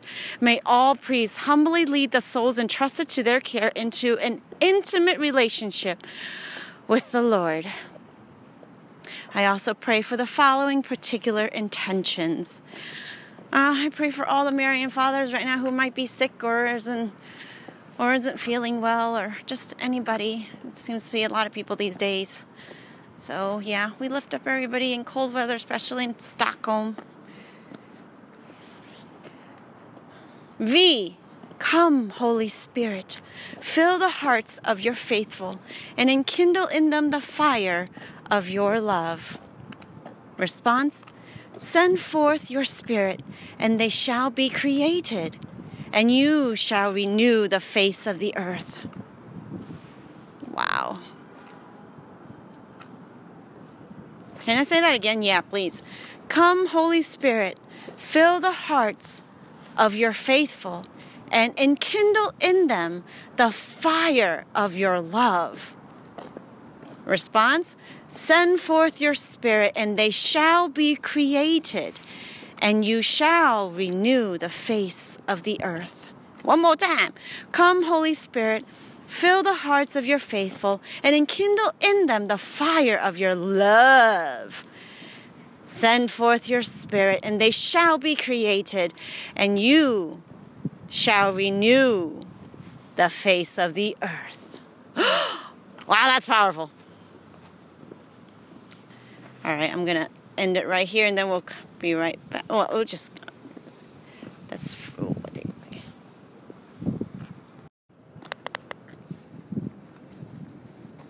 All right, the first sword of sorrow. Maybe third time is a charm. Simeon announces the suffering destiny of Jesus. Luke building, second floor, 34th room. O Mother of Sorrows, how deeply your love, how deeply your heart was pierced with sorrow. When Simeon announced that Jesus, your beloved child, was to be a sign that would be rejected, your heart knew that he was to be the suffering Messiah the prophets had foretold, the man of sorrows who would carry all sins and heal us by his wounds. Through this bitter sorrow, obtain for us the grace never to reject Jesus or refuse him anything. Help us to completely surrender our lives to him and to live according to his most holy will in everything. Our Father, who art in heaven, hallowed be thy name. Thy kingdom come, thy will be done, on earth as it is in heaven. Give us this day our daily bread. Forgive us of our trespasses, as we forgive those who trespass against us. And lead us not into temptation, but deliver us from evil. For thy art the kingdom, the power, and the glory from everlasting to everlasting. In Christ Jesus we pray, in the name of the Father, and of the Son, and of the Holy Spirit. Amen. Hail Mary, full of grace, the Lord is with thee. Blessed are you among women, and blessed is the fruit of thy womb, Jesus. Holy Mary, Mother of God, pray for us sinners, now and at the hour of our death. Amen. No, don't bother. Okay, I'm sorry. Okay, I'll walk over here. Holy Mother, hear my prayers and renew in my heart each wound of Jesus, my Savior. All right. You want to go on? Hail Mary, full of grace, the Lord is with thee. Blessed are you among women, and blessed is the fruit of thy womb, Jesus. Holy Mary, Mother of God, pray for us sinners now and the hour of death. Amen. Holy Mary, Mother of God. Okay. Okay. Holy Mother, hear my prayers and renew in my heart each wound of Jesus, my Savior. Hail Mary, full of grace, the Lord is with thee. Blessed are you among women, and blessed is the fruit of thy womb, Jesus. Holy Mary, Mother of God, pray for us sinners now and the hour of our death. Amen. Holy Mother, hear my prayers and renew in my heart each wound of Jesus, my Savior. Hail Mary, full of grace, the Lord is with thee. Blessed are you among women, and blessed is the fruit of thy womb, Jesus. Holy Mary, Mother of God, pray for us sinners now and the hour of our death. Amen. Holy Mother, hear my prayers and renew in my heart each wound of Jesus, my Savior. Yes, billionaires more, billions more approved. What? Okay. Holy Hail Mary, full of grace, the Lord is with thee. Blessed are you among women, and blessed is the fruit of thy womb, Jesus. Holy Mary, Mother of God, pray for us sinners, now and the hour of our death. Amen. Holy Mother, hear my prayers and renew in my heart each wound of Jesus, my Savior. Hail Mary, full of grace, the Lord is with thee. Blessed are you among women, and blessed is the fruit of thy womb, Jesus. Holy Mary, Mother of God, pray for us sinners now at the hour of death. Amen. Holy Mother, hear my prayers, and renew in my heart each wound of Jesus, my Savior. Hail Mary, full of grace, the Lord is with thee. Blessed are you among women, and blessed is the fruit of thy womb, Jesus. Holy Mary, Mother of God, pray for us sinners now at the hour of death. Amen. Hold it. Hold it.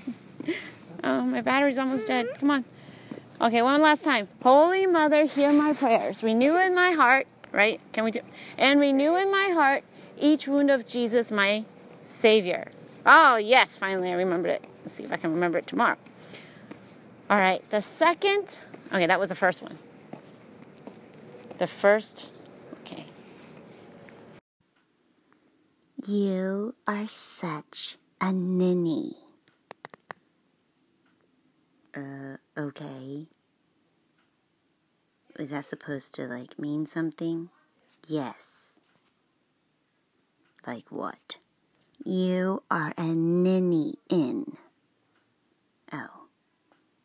Thanks for calling me a Christian saint.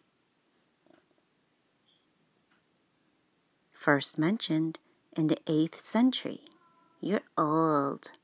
No, I'm not. It's only seven.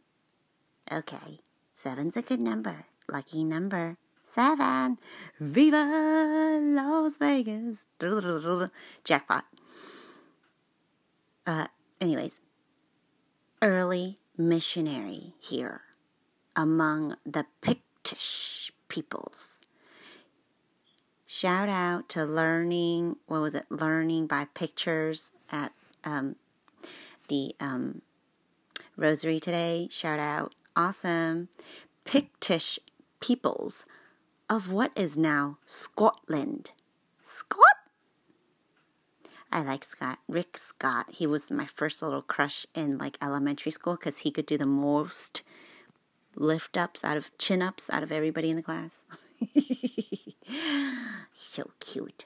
Anyways, for this reason, he is known as the apostle to the southern Picts. Yeah, like pictures. Like I'm looking at one of a Ninian saint. Saint Ninian as intercessor. Ora pro nobis. Sancti Niniani. Hey, it's awesome. Wikipedia, love it.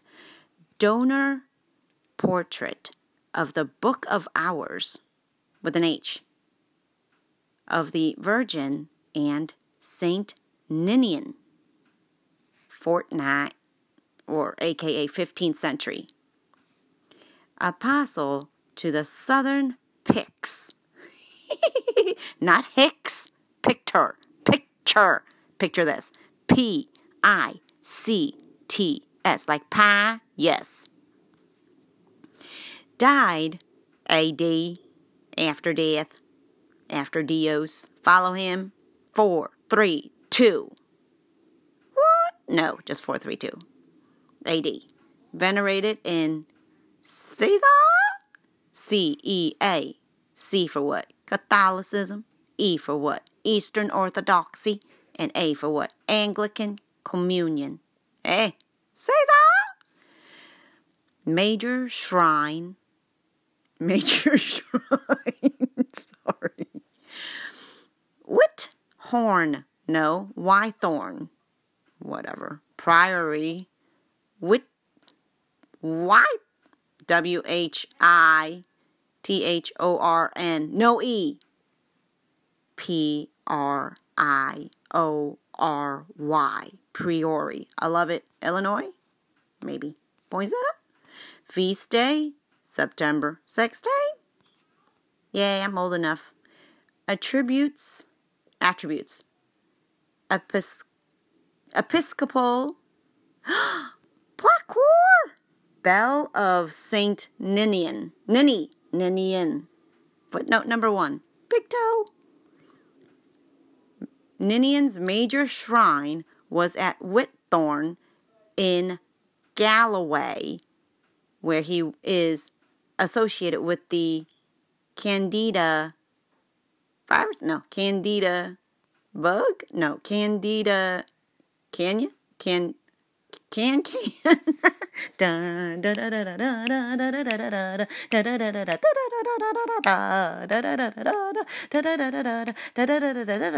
Woo! Casa. Latin for White House. Well, ain't that interesting? Can can at the White House. Candida Casa. Nothing is known about his teachings. Uh, ninny. and there is no unchallenged authority we pray for the White House, O Saint Ninian, for information about his life. The nature of Ninian's identity is uncertain, and historians have identified the name, quote, Ninian, unquote, with other historical figures, a popular hypothesis proposed by Thomas Ewen Clancy, T O C, talk, tick tock, T O C, talk, T O C, Thomas Owen Clancy, a researcher and professor of Celtic with a C capital, studies posits, posits, P O S I T S, hashtag new to me. Opposites? Maybe. But not, because it's posits. Okay, go look that up. Posits that Ninian can be identified with three other historical figures, namely Saint, Saint, and Saint. They're all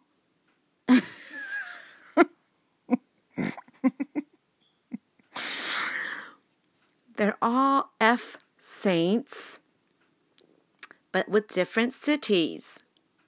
Saint Finnian of Moville, Saint Finnian of Clonard, and Saint Finbar of Cork. Yeah, like a wine cork. I'm telling you, it's awesome. How do you spell it? F I N N I A N of M O V I L L E. Next, Saint F I N N I A N of capital C L O N A R D. And third, Saint F I N B A R R. Yeah, like that. Bar. Of capital C O R K, period. Linguistic variations across the territories associated with each saint have provided evidence that the Ninian, with one N, capital N I N I A N, preserved in literary tradition, Shakespeare originated from this individual. Footnote number two. These, this article discusses the particulars and origins of what has come to be known as the quote, traditional unquote, stories of Saint N I N I A N, like a nanny, like a nanny. Background The Southern Picts, from whom Ninian is held to be the apostle, Apostle Ninian, are the Picts south of the mountains known as the Mounth, like a mouth, but with an N. Mouth. Mouth. You can click on it, which cross Scotland north of the Firths with an F. F I R. And if you type that in, you get an emoji of a green tree without the dressings, like it's on Christmas. But it's New Year, so the dressings are down. We see that at Mass. Fir tree. Firths of capital C, Clyde, and capital F, Forth, as in go, forth. Right, okay? Clydesdale, right? Horses, Calvary, go forth. and that they had once been Christian is known from the Foursquare's 5th century mention of them by St. Patrick. You can click on that. In this italicized letter to Coroticus. Coroticus. You can't click on that, but it's italicized, so you can look it up. I'm sure it's at vatican.va somewhere to read it. We will do that later, but let's keep going. It's kind of getting interesting. Beady eyed and all. Where he refers to them as, quote, apostate, capital P, Picts, unquote. Third little pinky toe there. Capital P Patrick could not have been referring to the northern Picts who were converted by St. Columba. Hello, we're in USA now. Yes. Five little fingers. In the fifth in the sixth century, Pinky, because they were not yet Christian, and thus could not be called, quote, apostate. You're not a state yet. Apo. AI? No, it's that little alien. Ow! He's so cute. Anyway, Northar, Northumbria, Northumbria, little Thumbarine. Was that? What was that? Was that? Was that? Little Indian movie. Thumb, thumb. Anyways, whatever. Northumbria had established a bishopric with little right. If you brick, little no, okay. Among the southern Picts at Abercorn, Abercrombie, no, A B E R C O R N, yeah, whatever, Abercrombie, Finch. In 681, under Bishop Trumwine, right? I mean, come on, Trumwine, T R U M, like rum and wine with a T. Hello, cross that. This effort was abandoned shortly after the Picts defeated the Northumbrians, all right, with an I. N O R T H U M B R I A N S, okay? Thumb that. At the Battle of capital D U N, Dun, capital N E C H T A I N, Dunechtain in 685. Christianity had flourished in capital G Galloway. In the pinky 6th century, fourth footnote, by the time of Beady eyed Bede's account in 731, the Northumbrians had enjoyed an unbroken relationship with Galloway, the name of my English teacher, right?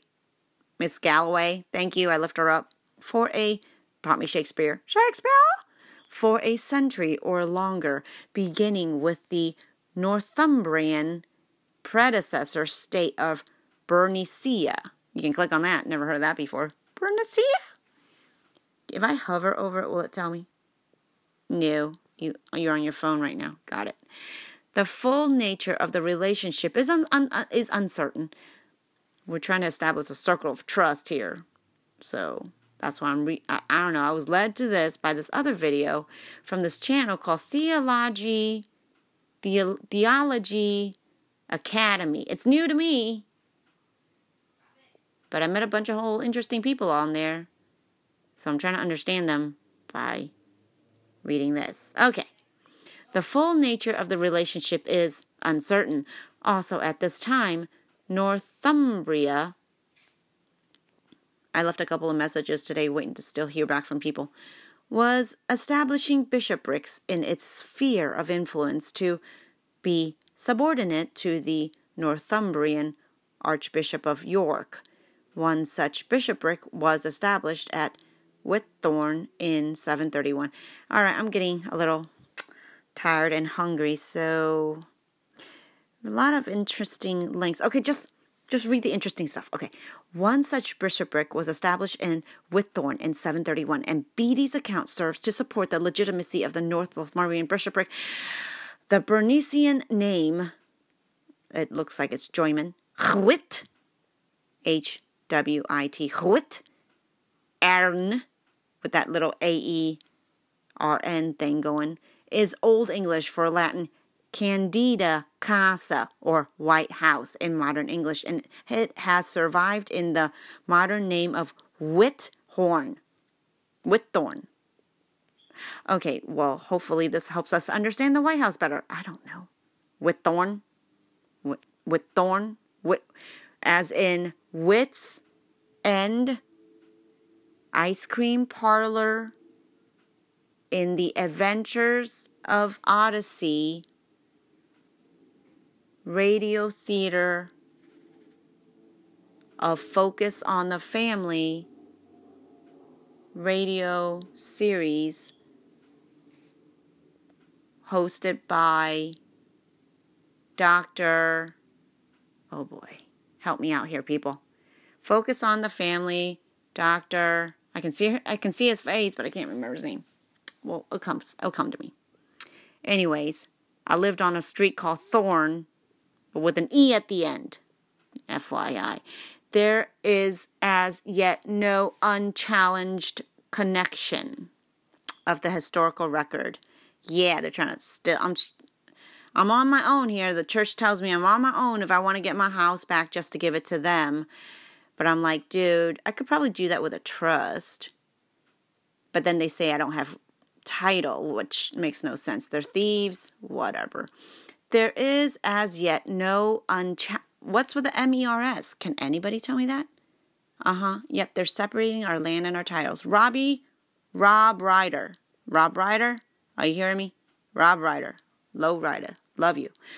This is as yet no unchallenged connection. There is as yet no unchallenged connection of the historical record to the person who was Beatty's Ninian. However, the un. Can I get a quiet title? Anyone? Quiet deed? Anyone? No no such thing. They're trying to wipe that off the map too, wiping everything in my history. Like I'm being, what what's that uh, uh, Sandra Bullock movie? Net, the Net, or or X Files, whatever her name was. She starred in the one called Forgotten. I'm, I feel like I'm being forgotten here. Just FYI. I mean, right? I mean, like Joan. I want to lift up Joan from St. Mary's Church in mm, Rockville, Maryland, with that the, the oldest church in Maryland, right, where Joan has passed away. We lift her up, O Lord. May the souls of the faithfully departed rest in peace. And then right after she left, right, this is around the time I had my sec- my third child, and I want to get her, uh, get her baptized, but I can't because Joan just died, and everything in the old record system is in jeopardy. I lift you up, Joan. I don't know if you're dead or alive. Either way, I lift you up. Joan of St. Mary's. And also Joan of Paley Rothman, where I worked, and she's dead too, and she's gone, and HR has no record of me working there. And the person who I helped personally, Mr. Glenn Cooper, does not remember me either. I'm waiting for a call back from him too. I lift him up, and everybody at Paley Rothman, Goldstein, Eigen Schwartz, that was the old name. Now it's just Paley Rothman. The entire company, I mean, they had locations in Houston, D.C., uh, everywhere. Baker Botts. I think they had, did they have in L.A.? No. No, I don't, I'm not sure. I think we had something in New York too. Baker Botts, completely gone off the map of Washington, D.C. I spent all my best years there. Gone. What's up, people? What's up? I lift up Baker Botts and everybody who's ever worked there and everybody that's ever touched in D.C. Hello. Keller, Heckman, Wayne Black, gone, dead. I'm sure Elizabeth, gone. Where are you people? I don't know, but I lift you up to God, dead or alive. Lord, oh my Jesus, forgive us of our sins, save us from the fires of hell, lead all souls to heaven, especially those in most need of thy mercy. Saint Ninian, please pray for us. However, the unlikelihood that the reputable historian Beatty invented Ninian without the same basis in this in this in the historical record combined with an increased knowledge of Ireland's early saints and Whithorn's early Christian connections has led to serious scholarly efforts to find Beatty's basis. James Henthorn Todd, in his 1855 publication of, oh, here it is. In Latin, it is Leabhar, oh boy, Emuin, oh boy. Capital L E A B H A R. Leabhar, I don't know. Capital I M U I N N. That's Latin. I can't, I don't know. Leabhar Emuini. It means I'm in the inn because I couldn't find anybody in the inn. Get it? Okay. The Book of Hymns of the Ancient Church of Ireland. That's the English in parentheses. Okay? All right. The Book of Hymns of the Ancient Church of Ireland. Le Ab Er Im Uni suggested that it was Finnian, as in Phineas and Verb, Ferb, Ferb cartoon, love it, of Moville, Maville. Ma, that was me when I was little. You know, five little pinky footnotes. And that view has gained traction among modern scholars, as in footnote number six and seven. All right. I'm so. Oh, there's traditional stories, ecclesiastical history of the English people by Northumbrian, who was a monk in Beatty around year 731 after Christ. He wrote a poem, Miracula Ninnie Episcopi records some of the miracles attributed to him. Also read A Life of Saint Ninian. In Latin, Vita Sancti Niniani. Ooh, I want to read that. It was written around 1160 by Ale when he was in ailment and red in the cheeks. Aelred of Rievaulx. Here's some medical cheering up for you.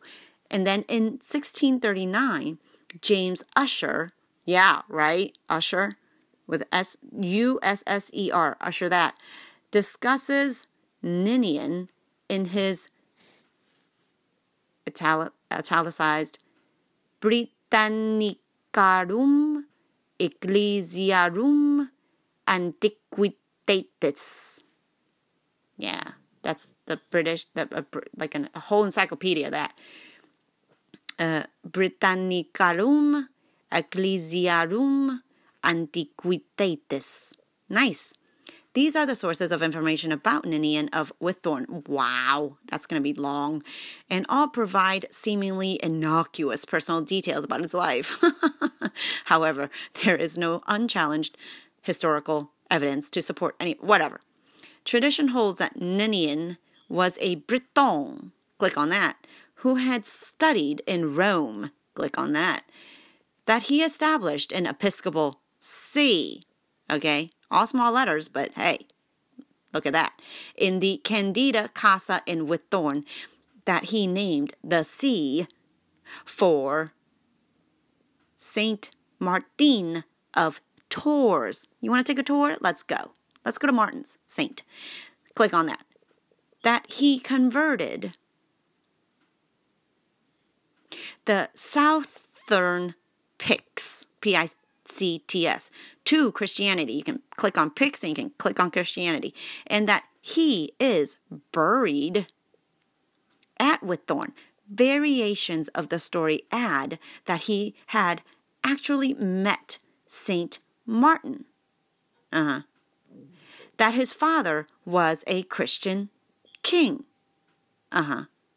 And that he was buried in a stone sarcophagus. Uh huh near the altar of his church. Uh huh. Further variations assert that he left for Ireland. Uh huh. And died there in 432. Uh huh. Dates for his birth are derived from the traditional mention of Saint Martin, uh huh, who died in 397. Okay, all this is leaving me very hungry, but here comes Mr. Beady Eyed with something to say. Mr. Beatty, Mr. Beatty, Mr. Beatty. The Venerable Beatty translates. You can click on that. Translates John by J.D. Penrose. You can click on that. Around 1902. Anyway, Beatty says that, ooh, there's a picture, St. Aelred, or there's another spelling. You can replace the E with an I. It's interchangeable. A, either E or I. The third letter is L, and then add some lady in red, something like that. Ale red or ale red. Get it? Got it? Good. Just look at it. It's Wikipedia from 1845. It's a book, it's a picture. St. Aelred. See all the red letters behind him? See that big cathedral looking, basilica looking thing? He's holding a book with a staff, telling you to read some scarlet letters until it's going to be squished out of you no matter what people say to you. Fergus of Galloway, Bishopric of Galloway, Plebia. Life of St. Ninian, Life of Scottish Courts. Usher that. 1639. Harper Audio. Wyterna. W Y T T Earna. Yeah, eternity. That's right. Eternal life. That's what we're going for. Come on. This includes John Capgrave. Who wears a cap on their grave? I don't know. He died around 1464. Oh, John of Tynemouth. FLC 1366. People keep dying. John Colgan, but then they come back as somebody else with a different name. Who knows? I don't know. Highlander? Maybe. Up to the present day, the anonymously, ri- I mean, the event, right? How they live so long. How they look so young. Anybody? Anybody? The anonymously written 8th century hagiographic, learned by pictures, Miracula Niniae Episcopi, Miracles of Bishop Ninian, is discounted as a non historical account. Yeah, don't nothing to see here. And copies are not widely extant. All right, people, I hope you understand what I'm saying. If you don't, let me know. But I think I get it. Do you, Highlander? Do you? I don't know. I'm going to go eat. Bye. 57.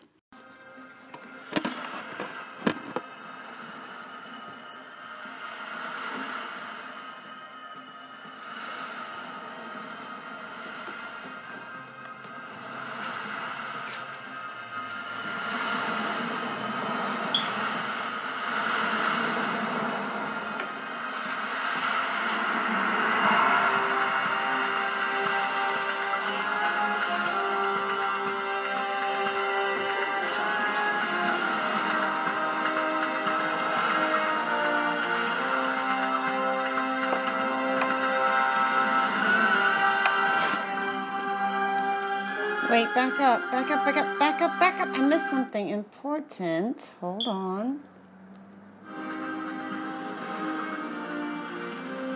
A mutual film company. What? Telemansion. Something about a. ma- Munchin.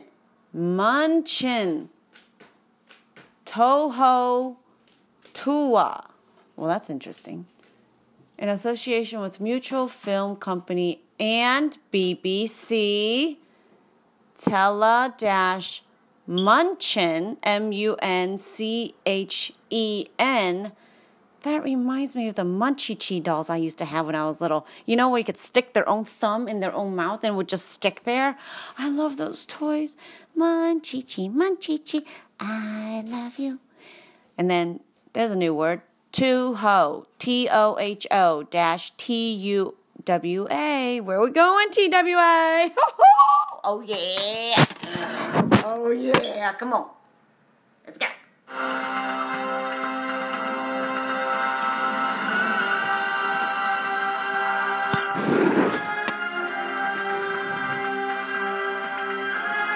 Angelina picked this movie, right, baby? Right, baby? This your favorite? This your movie, right? Yeah, this is Angelina's movie. Daddy gave it to me. Daddy gave it to her. And she really loved it, so she want me to watch it. It's been a long time. I think I saw the first one, but I don't think I ever. I know this is the second one. I don't see this one before. You were sleeping because. Oh, I was sleeping. watching. I was sleeping. Yeah. Okay, so this time, did you watch the second one? You saw it too? Yeah, Daddy watched it. Okay. Okay. Now I have to catch up. Okay. Your turn now.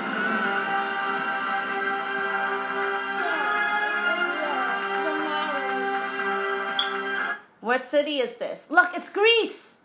Say Greece with three E's and a C and a G and a R U Santorini. Holy, holy, holy Santorini, Greece.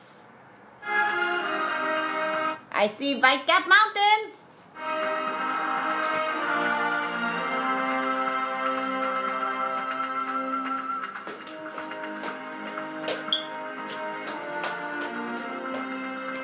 Oh, it looks like my big fat Greek wedding on top of a. Oh man, look at the aerial! I'm gonna have dreams about this.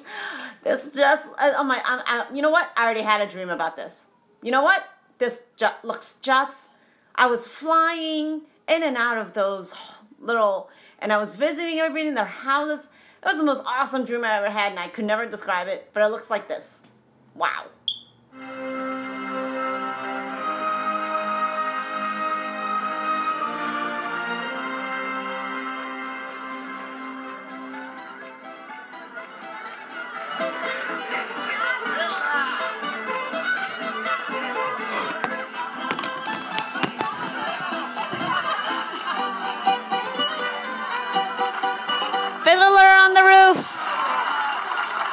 No, seriously, they are.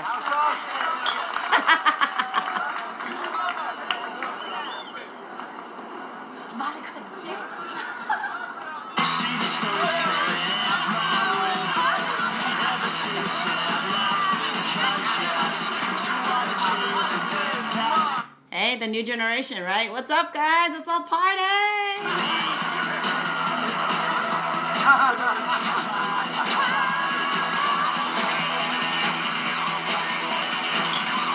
Oh, the whole earth is a shaking. The wine glasses are a breaking. Something's going down. It's a shakedown. What am I watching? I'm not gonna give it away. See if you can guess. I'll give you 15 minutes, maybe or less. I already gave you a couple clues already. Oh, the shaking.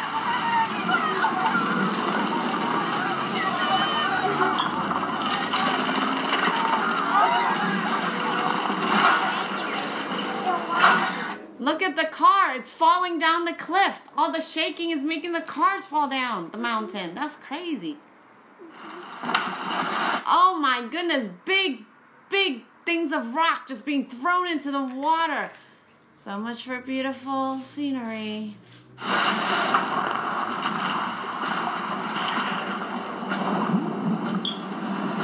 They look like underwater asteroids.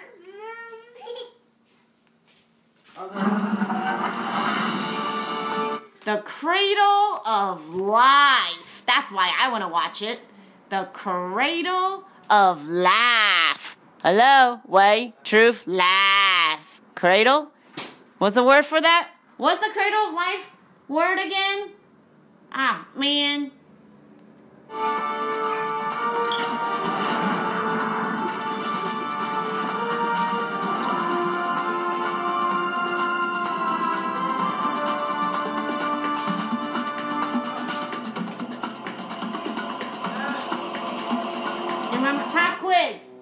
Cradle of life? We looked it up under Genesis, Genesis, no Genuus, Genius, Genii, and then the three things, and now I can't remember them. I gotta go look. Three things of what?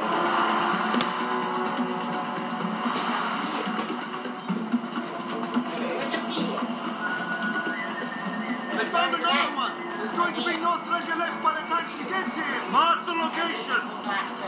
That's the Frenchman. And over there, Christos. They're all coming. All except one. All right. Follow Christos. When he we.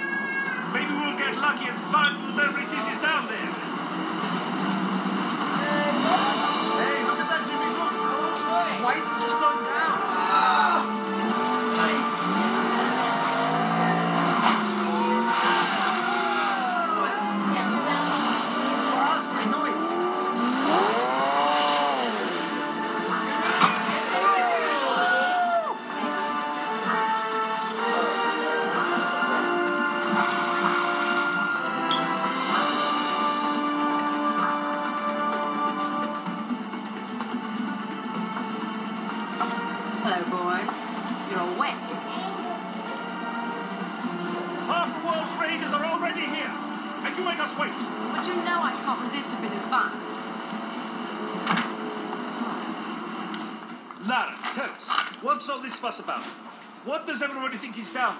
Well, I don't know what everybody thinks is down there, but I think it's the Luna Temple.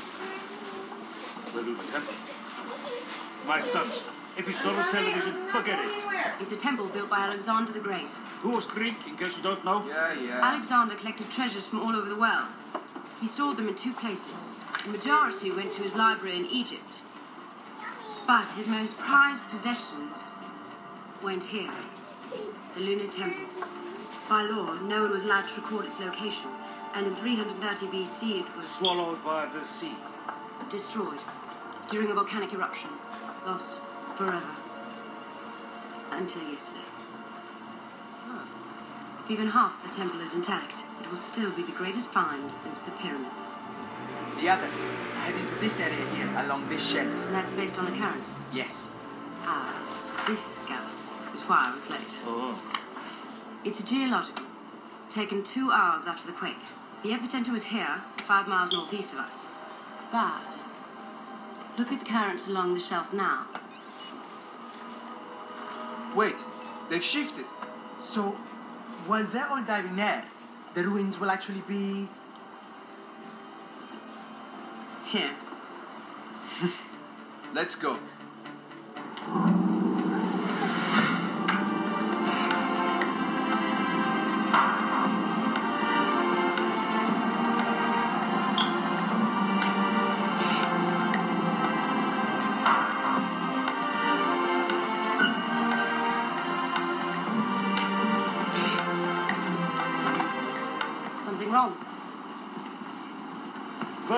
First, Alexander doesn't record the temple's location. Then God wipes it from the earth with a volcano. Now even the currents change. Lara, maybe this temple's not meant to be found. Everything lost is meant to be found. Don't worry.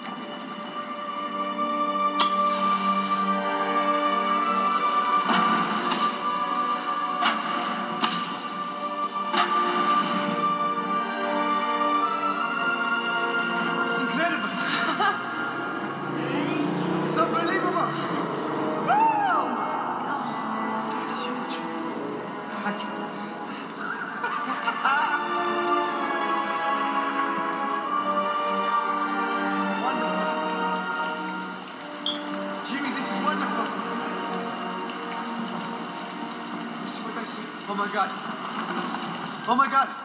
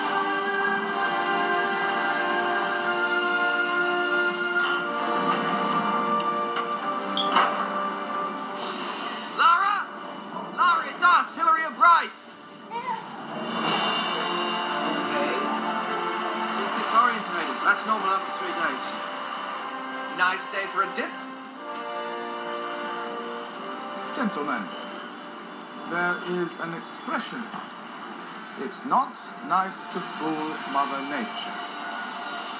Yet that is precisely what I've been doing for some time now. Whether it be sarin gas for Mr. Sang, improved typhoid for Mr. Krev, towards Balkans, enhanced cholera for Mr. Duvalier. But while these weapons serve their purpose, there have always been limitations. Stable diseases aren't lethal. Deadly ones burn out too quickly. Mother Nature can only be fooled so much. Deploy my weapon, and your enemies, however great, will collapse from within.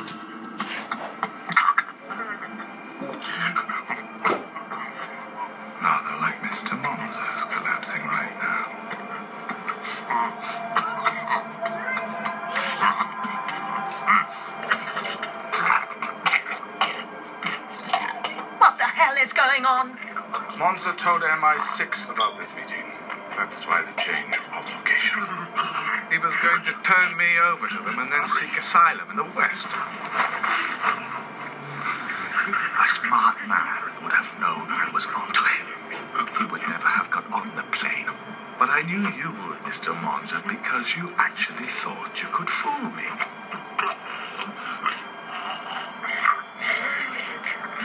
That, gentlemen, is the sound of a traitor dying.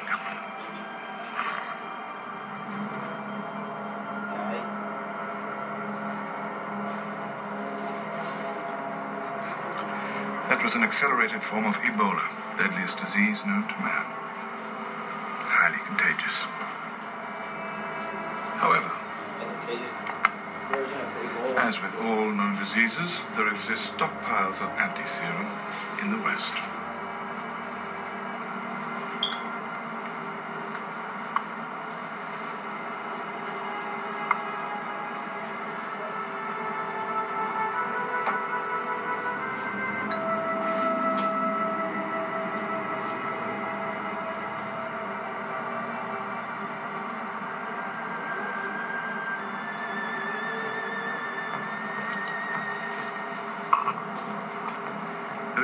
Anti serum for what I am offering you. No treatment, no vaccine, no cure. The modern world has never seen anything like what I've uncovered. Uncovered? Yes, I've branched out. Archaeology. Zero seven seven four four six eight one.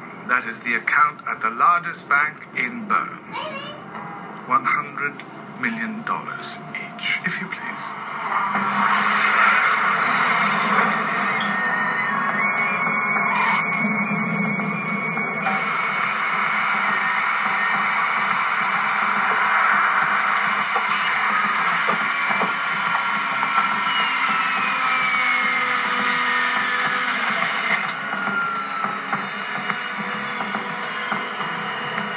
Where's Chen Lo?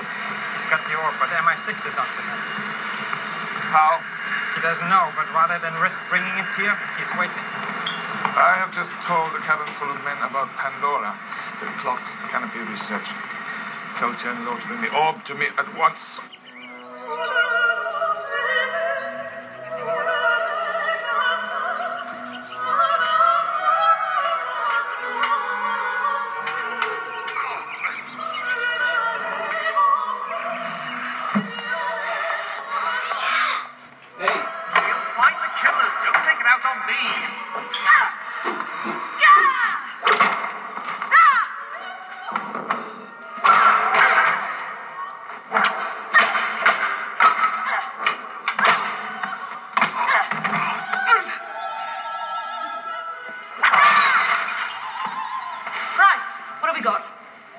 Haven't finished loading the images from your camera yet.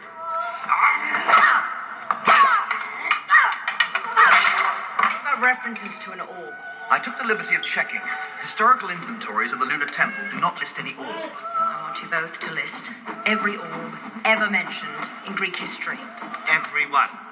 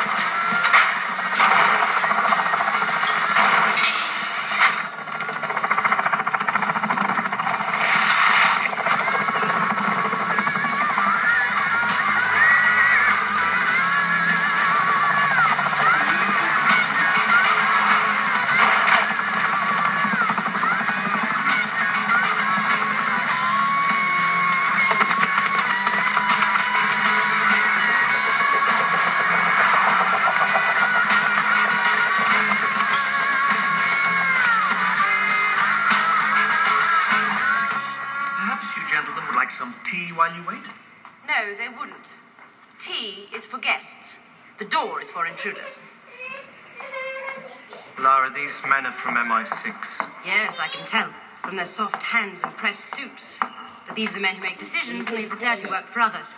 I've no interest in. His name's Chen Lo. Along with his brother Zhen, he runs a ring of Chinese bandits known as the Shay Ling. They deal in guns, diamonds, antiquities, anything that Chen Lo can sell on the black market. They followed you from the moment you arrived in Santorini, where they killed your friend Gus and sank his boat. Picked up at sea, our listening post in Malta intercepted that fact. It was sent from Chen Lo to a man named Jonathan Reiss. What, the scientist? Won the Nobel Prize. He's now the foremost designer of biological weapons in the world. His creations have been at the heart of every act of bioterror in the past 15 years. Reiss's disdain for life is legendary. He has no political agenda. He doesn't care who his weapons kill or why. Modern day Dr. Mengele.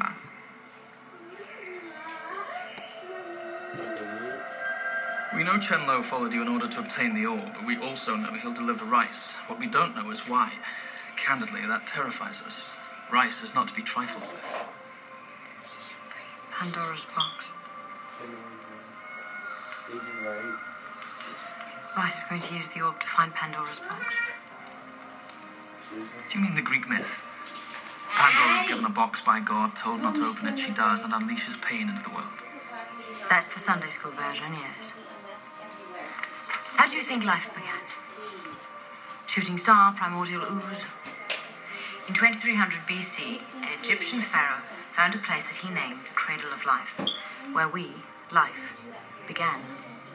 And there he found a box, the box which brought life to Earth. The pharaoh opened the box, but all that was left inside was a Ramonti, or anti-life, the plague which came as the companion to life. Companion? Nature is about balance. All the world comes in pairs. Yin and yang, right and wrong, men and women, what's pleasure without pain. What did this plague do? It leveled the Pharaoh's army. The Pharaoh's son dispatched his finest soldier to take the box and transport it to the end of the world. 2,000 years later, Alexander the Great reached India, where his army was ravaged by a plague after one of his men found a box among some remains. India? That's where the Pharaoh's man brought it. Alexander felt that the box was too powerful to be trusted to any man, so he returned it to its home in the Cradle of Life. And it has never been seen since. And this cradle of life is where? No one knows. Alexander found it using a map that was with the box, a map he then hid from the world. But the name he gave this map was Mati, and the literal translation for the word Mati is eye. The orb is the map, hidden in the Luna Temple by Alexander. And Reiss will use it to find Pandora's box, and when he does, when he opens it, he will unleash a weapon more powerful than you could ever imagine.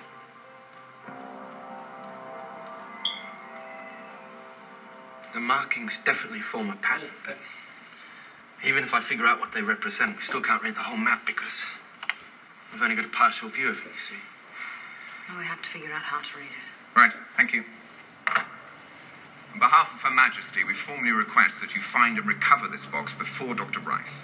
Oh. Well, now that I have Her Majesty's permission. Mm-hmm. Tell me where to find the orb. Last we heard, it was somewhere in China with Chen Lo and the Shay Ling. Finding them will be next to impossible, but we'll assign two of our best agents to help. I don't want them. With all due respect, expertise in archaeology doesn't. I didn't say that I don't need help. But your agents will never get me to Chen Lo in time. I need an insider, someone who knows the Shay Ling. Their methods, their hideouts. Oh. I need Terry Sheridan. Not in a million years, not if you were the last man on Earth. Hey, Cad. Terry Sheridan, formerly a commander with the Royal Marines, turned mercenary and traitor.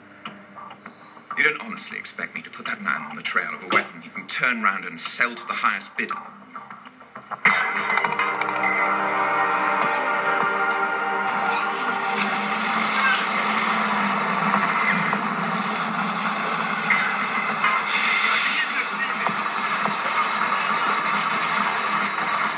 Wait, we just got transported somewhere. Hold on. Where is this? Russia somewhere. It's important. Hold on. Let me get the name of the city. Hold on. Highest bidder. Kazakhstan. Barla. Kala. Prison. Okay. Kazakh, Kazakh, Kazakhstan. Is that an R? What is that? Oh, Kazakhstan. Oh, Kazakhstan. Kazakhstan. Kazakhstan. Barla Kala. Barla Kala. Well, that's a new word. Barla. Like barley? Like a bar exam, like attorney at law. Kala, the Kabbalah stuff, maybe. I don't know. Prison, whatever.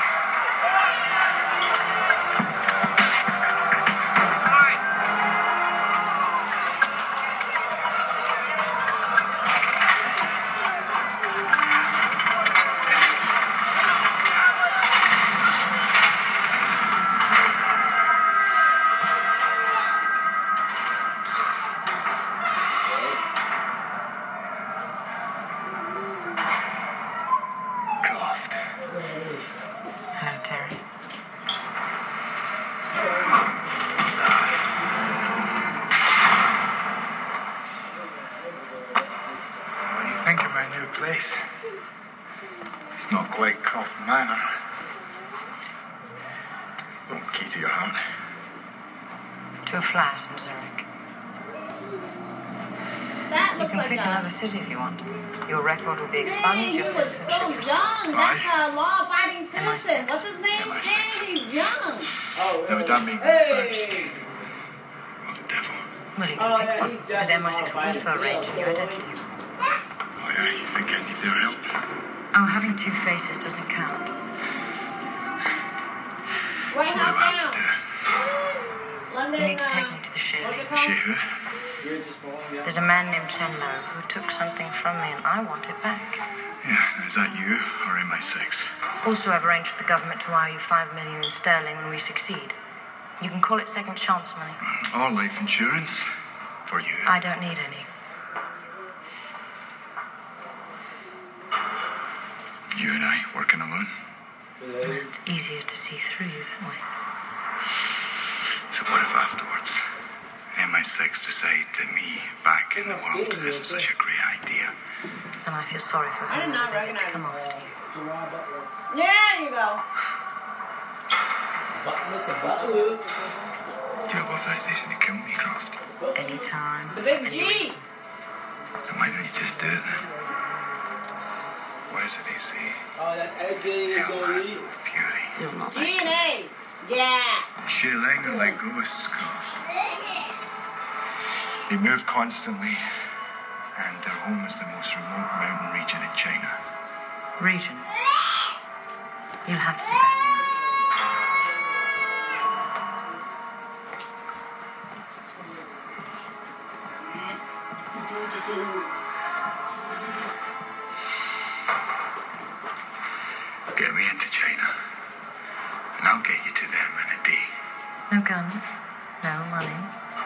no weapons of any kind. Talk about taking the fun out of life.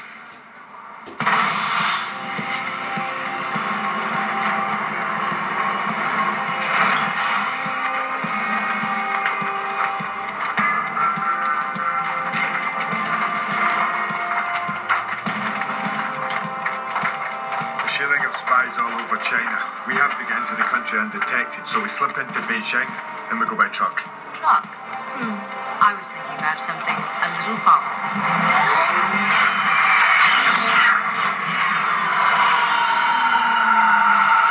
A little faster. Well, this is a little faster, and the Chinese will shrink the pod. There won't be any pod to find. Will there be any of us to fight?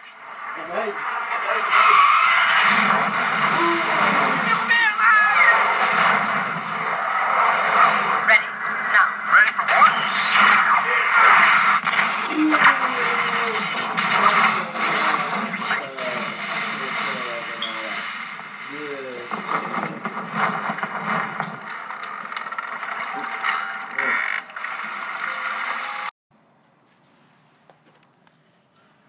ctext.org forward slash Z H U A N G Z I forward slash adjustment dash of dash controversies. How should we adjust controversies? Translation by James Legge. L E G G E. The adjustment of controversies in one, two, three, four, five, six, seven, eight, nine, ten, eleven, twelve. Fortnite versus. Awesome. Okay, one of 14. N A N G U O.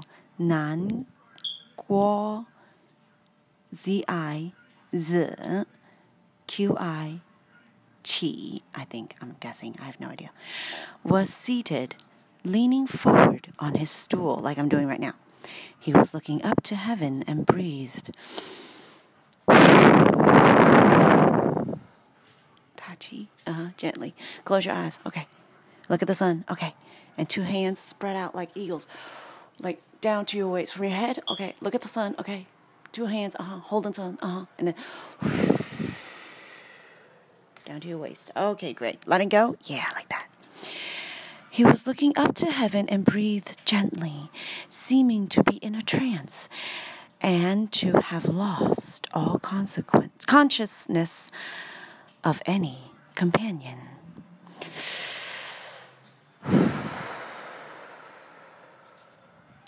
His disciple, who's what's his name? Yan, Y A N. What's his middle name? C H E N G. So Yan is his family name? Yes. So his name, under the family name of Yan, or Yan, or Yangtze River, or is it Yangtze River? I don't know. One of those. Close enough. Y A N, right? Like the Y. When you go to Mass every day at Divine Mercy and you see the priest wear his cloak, and I, for, I, I forgot to look today, but yesterday, right, or one, every, every other day, he's wearing the Y on his cloak.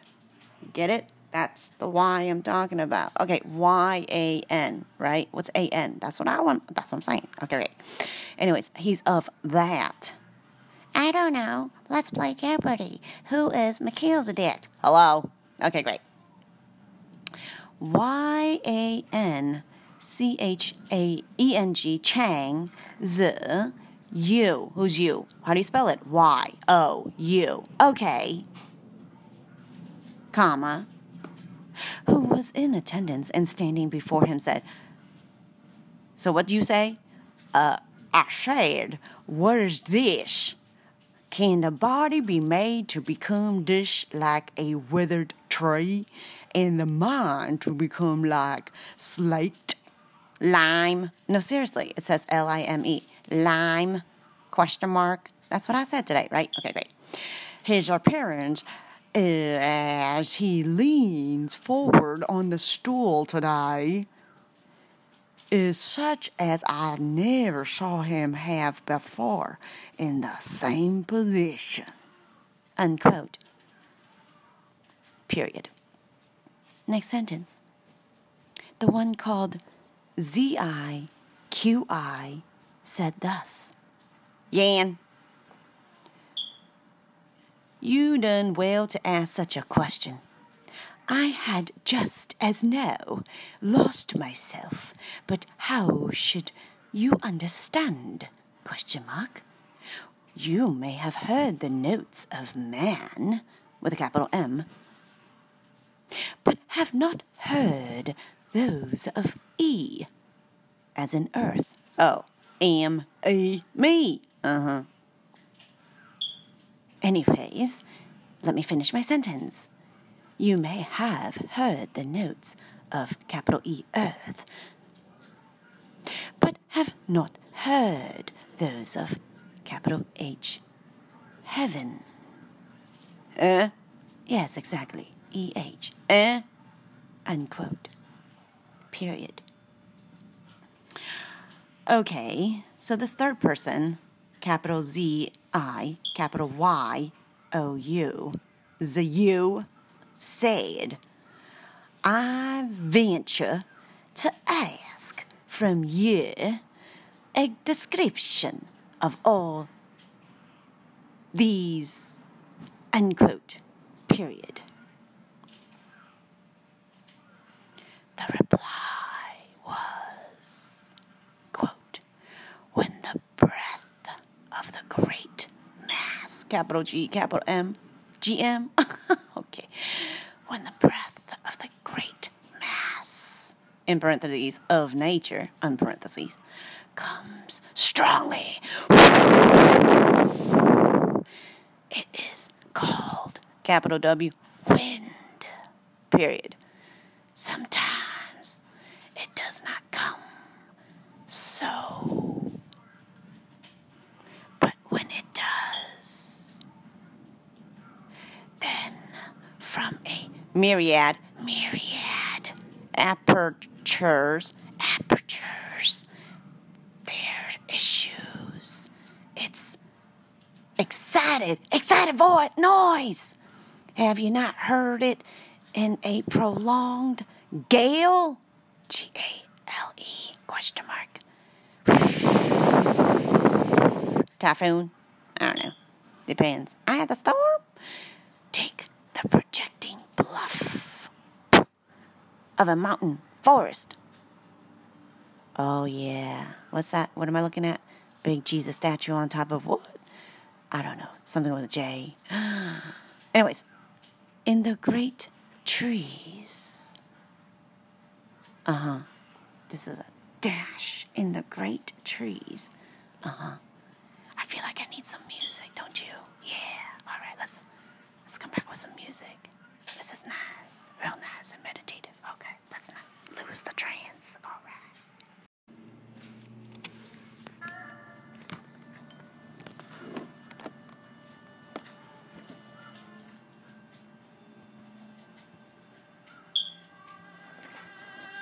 The you said, I venture to ask from you a description of all these.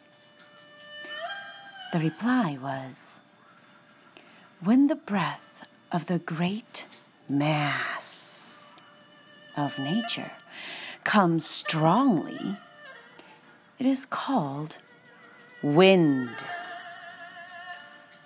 Sometimes it does not come so, but when it does, then from a myriad apertures there issues its excited noise. Have you not heard it in a prolonged gale? Take the projecting bluff of mountain forest in the great trees. A hundred spans round. The apertures and cavities are like the nostrils or the mouth or the ears. Now square, now round, like a cup or a mortar.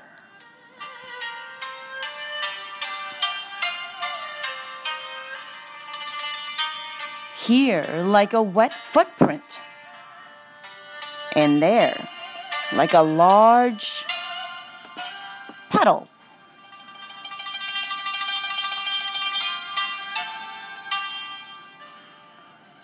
The sounds issuing from them are like those of fretted water, of the arrowy wheeze, of the stern command, of the inhaling of a breath, of the shout, of the gruff note, of the deep wail, and of the sad and piping note. The first notes are slight, and those that follow deeper, but in harmony with them. Gentle winds produce a small response.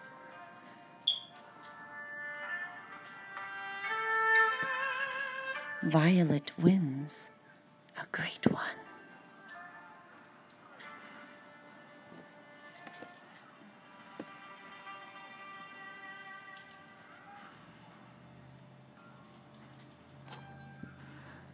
When the fierce gusts have passed away, all the apertures are empty.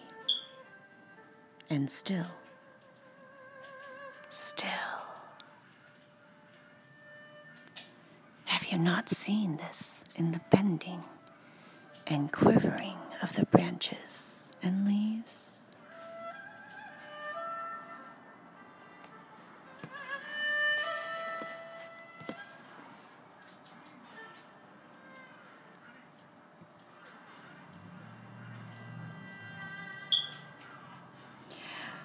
You said. The notes of earth then are simply those which come from its myriad apertures, and the notes of man may just be compared to those which are brought from the tubes of bamboo. Allow me to ask about the notes of heaven.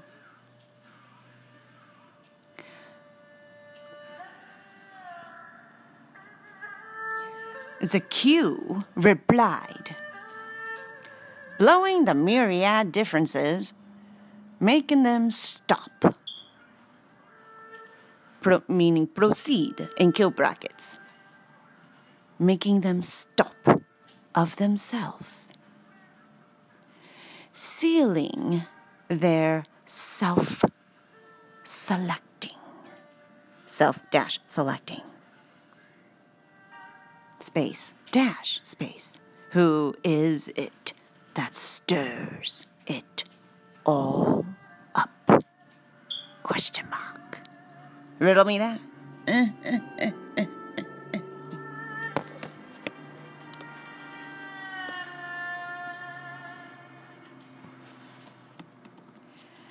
Now, for those who are reading along, here's a, two little footnotes for you. This thing you see in front of you, it may look like it's the same, but there's a slight, minuscule, an iota of a difference, in fact. You see the one right there? Another version reads that, which is more continuous in one stroke with no backups, no hiccups. A perfected serpent shape. 皇子 fish sin and a tree with a woman with an X and something about six.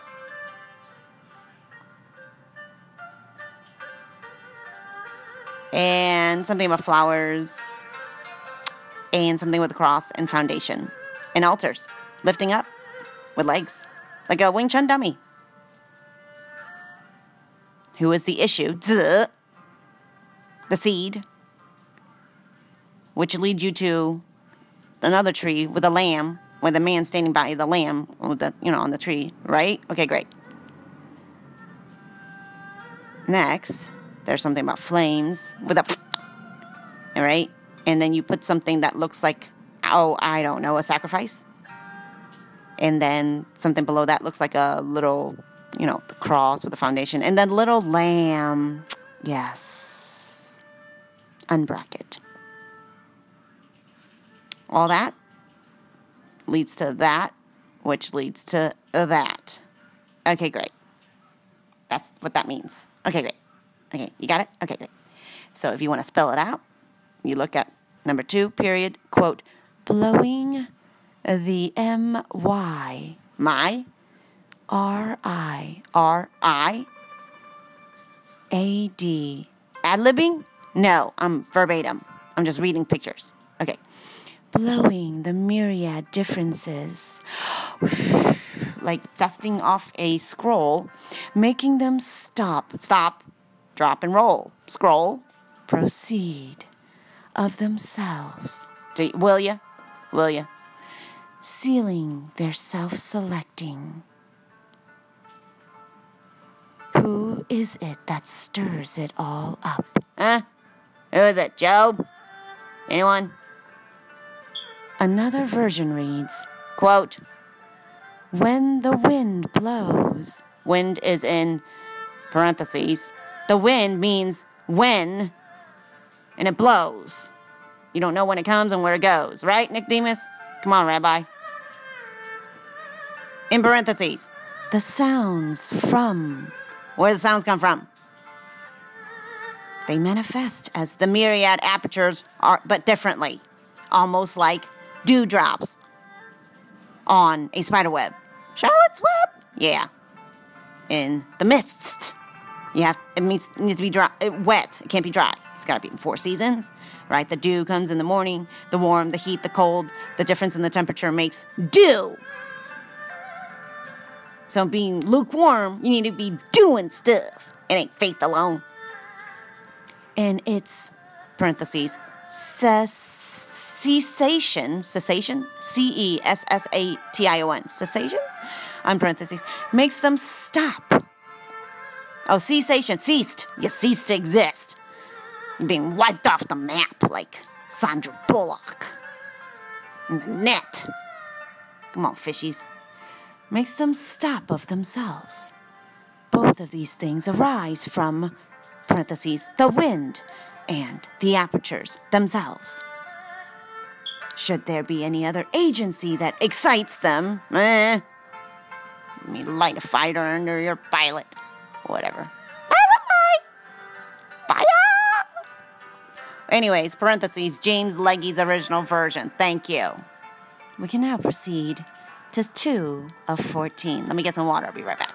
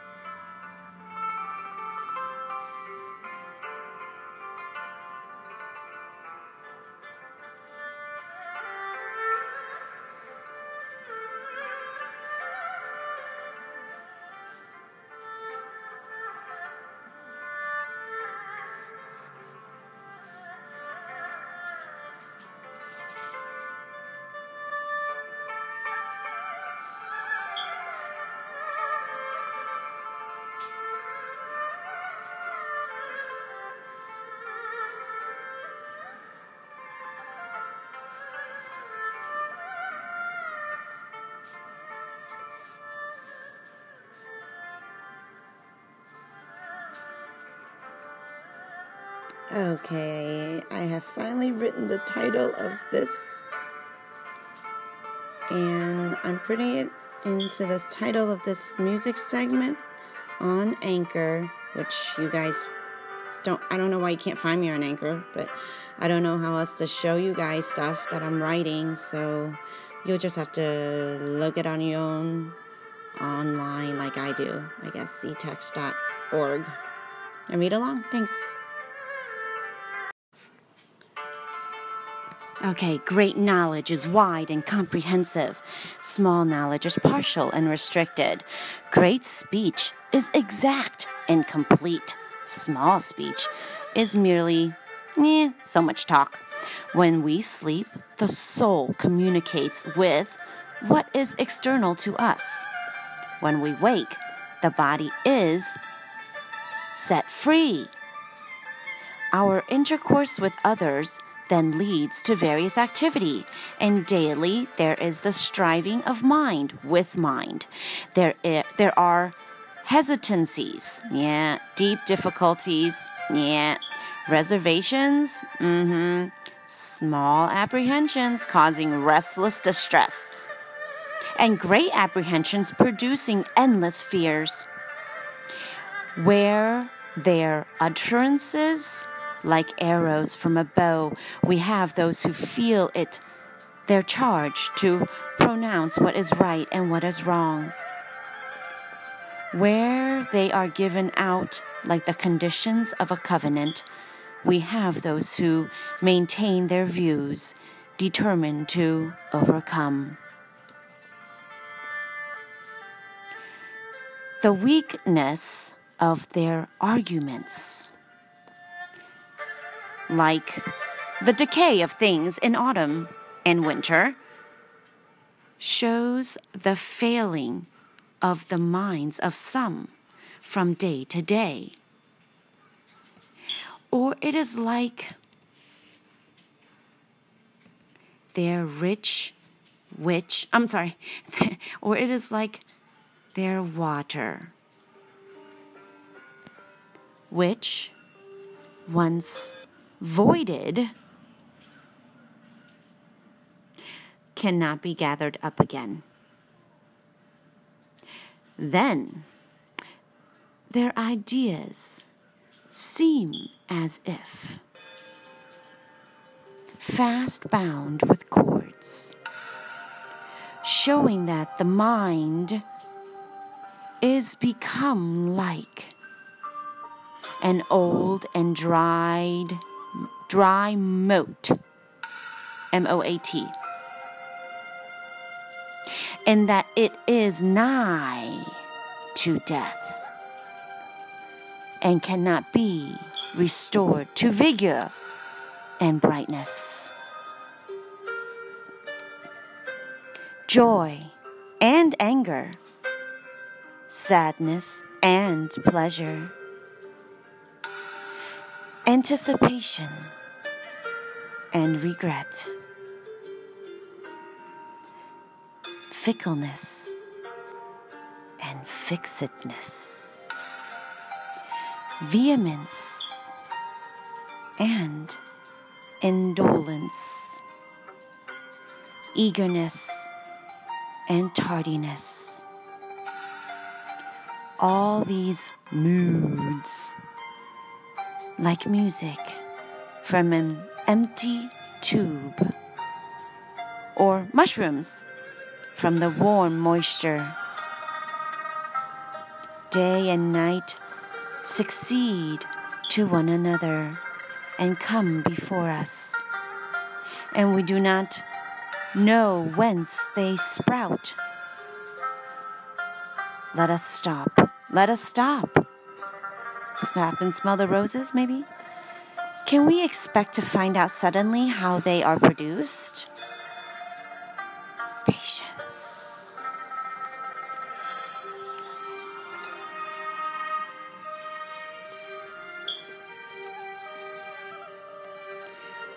If there were not the views of another, I should not have mine.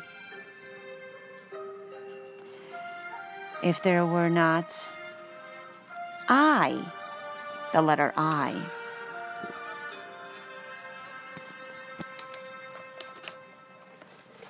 the letter, the capital letter I, with my views, and I thus like to uh, news flash, new breaking news. Thank I thank you, Rabbi Greenberg, who just put out a video saying an eye for an eye. So I'm thinking of him and raising him up, my rabbi. Something old, something new, something borrowed, something blue. If there were not I, with my views, his would be uncalled for. Two witnesses? Maybe. Hello?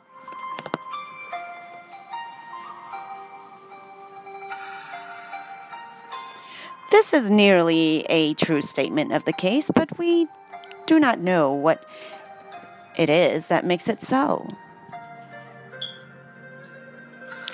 It might seem as if there would be a true capital G governor concerned in it.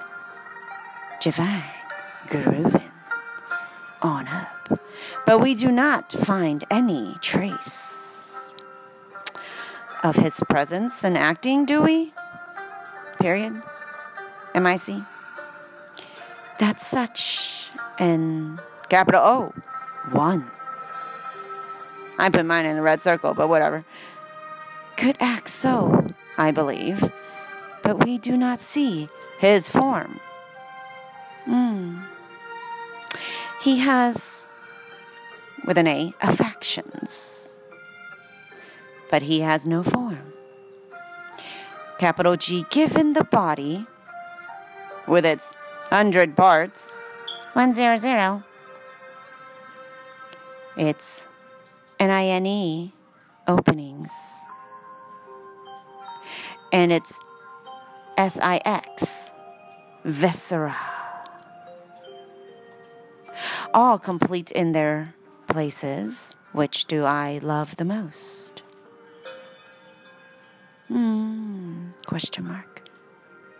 Do you love them all equally? Hmm. Or do you love some more than others? Mm-hmm. Is it not the case that we all perform the part of your servants and waiting women, handmaiden here of the Lord?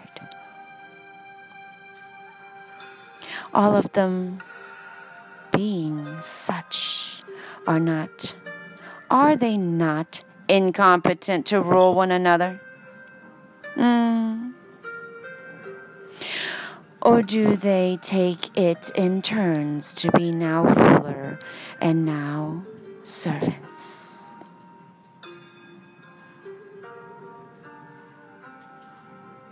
There must be a true capital R ruler among them. Whether by searching you can find out capital H his character or not, there is neither advantage nor hurt so far as the truth, truth of his operation is concerned. There, when, when once we have received the bodily form complete, its parts do not fail to perform their functions till the end comes. Finale! Fat woman! Are you singing? I do. I, I sang yesterday, but I'm not fat no more. I lost all my weight. I was really fat at my sister-in-law's wedding picture. Oy, yikes! Lady in red. Oh my goodness, is that me in the dress? I was like, is that who is wearing my dress? And I was like, oh crap, I'm that fat. Oh my goodness. Gotta fast! Fast! Fast! In conflict with things or in harmony with them, they pursue their course to the end with the speed of a galloping horse which cannot be stopped. Is it not sad? To be constantly toiling all one's lifetime. Die trying, try not to die. Without seeing the fruit of one's labor. Hello, can I get an email? Anybody? And to be weary and worn out with his labor. Now I know how Jesus failed. 17 crosses. 14 fortnight stations of the cross without knowing where he is going to go. It is not a deplorable cause case, is it not? A deplorable case, Hillary Clinton, is it? Men may say, quote, but it is not death. At least I'm not dead. Unquote. Yet what advantage is this? Hmm? Survival is not enough, people. When the body Hello, can I? You want to? Okay, I'll send you a nice fluffy pillow in prison. Have fun, solitary confinement. Cellular level. When the body is decomposed, the mind will be the same along with it. Must not the case be pronounced very deplorable? Question mark. Is the life of man indeed enveloped? Envelope. Email me. Enveloped, enveloped in such darkness. Night sky? Sky. Emoji that. Question mark. Is it I alone under the tent of a left, you know, beta with the door, with my cape hung over my staff, tent, tent, camping. It's like orange and, anyways, emoji that. Is it I alone to whom it appears so? American Tail here, singing to my little sister under the moon. And it does not appear to be so to other men. All alone in my room. Shrek! Doctor! Eddie! Eddie! Frasier! Frasier! Crane! White! Crane! Wing Chun! Six degrees of separation. Alibaba! AliExpress. Sup, Jack Ma? I'm lifting up my Jack Ma. Do you know Jack? Do you know every Jack? Lumberjack? Johnny Appleseed? Jack? Number four. If we were to follow the judgments of the predetermined mind, who would be left alone and without a teacher, hmm? Not only would it be so with those who know the sequences, yeah, of judge of knowledge and feeling, and make their own selection among them. Oh, my favorite BFF! What color is the sky? Blue. I don't know. What time is it? Morning. Yard. Evening. Lord. Sweet. Ring a ding ding. I love. What's that? Arby's. I want to ring that bell. For one. What? I, I don't want to miss this one. It says stupid. I want to read it. Not only would it be. Superman! Clark Kent! Hovine! Ox! End. Yoke! Equally. Not only would it be so with those who know the sequences of knowledge and feeling and make their own selection among them, but it would be so as well with the stupid and unthinking. His words, not mine. For one who has not this determined mind, to have his affirmations and negations is like the case described in the saying, quote, he went to U, Y, U, E, that is, T O D A Y, comma, and arrived at it yesterday. Unquote. It would be making what was not a fact. To be a fact. Factoid. But even the spirit dash like, capital Y, little u, you, yeah, yeah, Wh- I don't know, yeah, whatever, could not have known how to do this. And how should one like me be able to do it? But speech, talk is deep, is not like the blowing of the wind. Okay? Talk is deep ain't the same as Holy Spirit. A fart is not the same as the right. You can blow it out of one end or the other. Which one you want? Here you go. You listening? Korea? Hello? South, North Korea? Can you get together? Can you? Can you? Can you? The speaker has a meaning in his fledglings. You still haven't emailed me back. Here you go. But is there any distinction between them or not?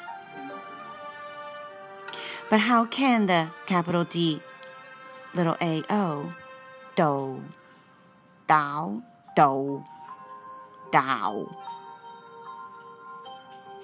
do, do, do, I don't know, be so obscured? Doo doo, doo doos, doo doo, and a hippopotamus, ballerina, nutcracker. That sugar plum fairies. That there should be a Barbie version, a true and a false in it. Mm. What was my motto from the beginning? Uh, it was um, there is truth in all things, but not everything's true. There's a seed of truth in all things, but not everything is true. That's my quote. That's my motto. You won't hear it anywhere else, I don't think. I came up with that. Holy Spirit. I credit to Holy Spirit. Whatever. How can speech be so obscured that there should be, quote, the right, unquote, and, quote, the wrong, unquote, about them, question mark. Where shall the Tao go to that it will not be found, question mark. Where shall speech be found that it will be inappropriate, question mark. Tao becomes obscured through the small comprehension of the mind, and speech becomes and speech comes to be obscure through the vain, V A I N, or vine. Vain, no, vi- I don't know. Vain. Vanity? Vanity. Gloriousness. Vaingloriousness of the speaker. So it is that we have the contentions between the the Literati and the Mohists. Oh boy. L and M. Capital L, little I T E R A T little I. And the capital M, little O H I S T S. The literal literal people, right, that we talked about in mass yesterday, and the Mohists. Yeah, who's the Mohists? There's a whole book on him. M O. Curly and Mo Larry, Larry and Yakko Wakko and Dot. Comma. The one side affirming what the other denies, and vice versa. If we would decide on their several affirmations and denials, no plan is like bringing the proper light the prop the light to bear on them the proper light of mind of the mind okay? To bear on them. Right? Can we get a light torch anywhere? Hello? Who is the light of lights people? Who is it? Give it to me. Genesis First floor, foyer, atrium, lobby. Pinky! Uh, there's no thing that is not, quote, that, unquote. And there is no thing that is not, quote, this, unquote. What are we, on trial, Clinton? If I look at something from, quote, that, unquote, I do not see it, only if I look at it from knowing, do I know it. Okay, this is for you, Nigahiga. Since it is said that, quote, that view comes from this, semicolon, and this view is a consequence of that, colon, unquote, dash. What is the theory that that view and this, which is the opposite views, produce each the other? Get it? Mirror, image, reflection, ah, projection, ah, ah. Infinite mirror. Put one mirror against another mirror, and you stand in the middle. What do you see? Awesomeness, infinity, never ends. It's almost like I'm right there. Although it, okay, sorry, ad libbed, sorry. Getting excited. I'm still thirsty. Last sentence. Last paragraph. Piggy. Although it be so, there is affirmed now life and now death. Now death and now life. 攞得起放得低. And I can pick it up again and put it back down. You'll see me and you won't see me. But a little bit, well, you'll see me, uh, you'll see me again. Now the admissibility of a thing and now it's inadmissibility. I am the door. You got password? I am the door. Now it's admissibility and now it's inadmissibility. Admissible? You gotta take it. Polar Express here. The disputants, in parentheses, his judgment of what is right. No, I'm missing lines because it's so darn hard to. Uh, let me, okay, let me shrink it. It's too wide. Narrow. Got it. Narrowing uh, the screen. I see a white crane. What are you listening to? Sadness, Chinese instrumental music, best bamboo flute, and guzheng, relaxing music for sleep there is. 1.2. Hello. Thumbs up. Oop, my screen went crazy. I can't thumb up stuff right now. Oh, oh we'll be right. Oh, we'll just relax with relaxing music, and I'll get some water because my screen went crazy.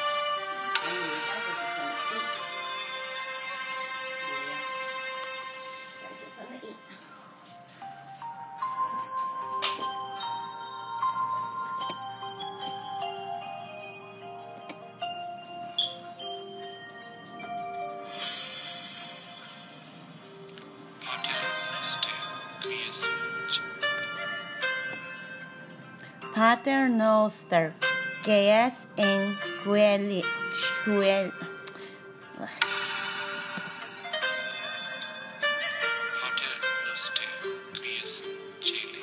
Cheles.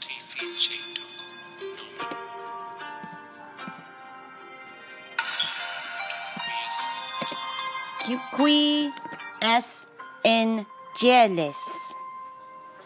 Pater Noster Qui es in jealous.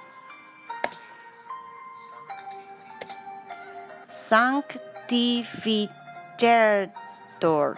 Oh, okay.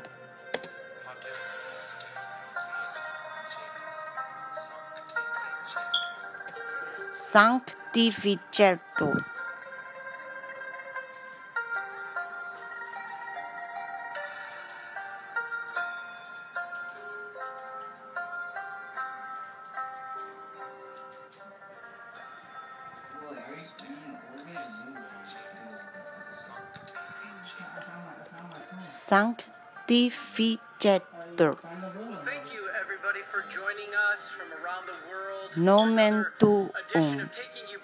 Seminary with us.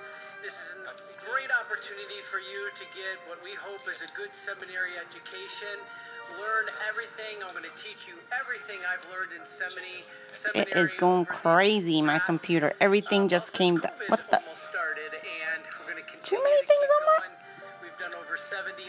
I'm being overwhelmed. We'll be, we'll be back. I'm being overwhelmed. Oh my goodness. Who's talking? Francis, as you saw, one of the most beloved saints in history. And why is that? What did he do? What did he say? What did he teach? And what examples does he give us today that we can follow and should follow to get to heaven? He's critical. And so let us begin with a prayer in the name of the Father, and of the Son, and of the Holy Spirit. Amen. Heavenly Father, we ask you through the intercession of St. Francis that we open our minds and hearts to receive the grace you wish to bestow, this grace to learn more of you so we Oh, can love there you are. more and to lead us to eternal life. And we ask all this through Christ our Lord. Name of the Father, Son, and the Holy Spirit. Amen. Now I apologize. I know we uh, we advertised Saint Francis and Saint Therese. But as I was doing this, as I classically always do, at midnight the night before, I realized there's too much. And his name was not Francis. He was born Giovanni, which means John.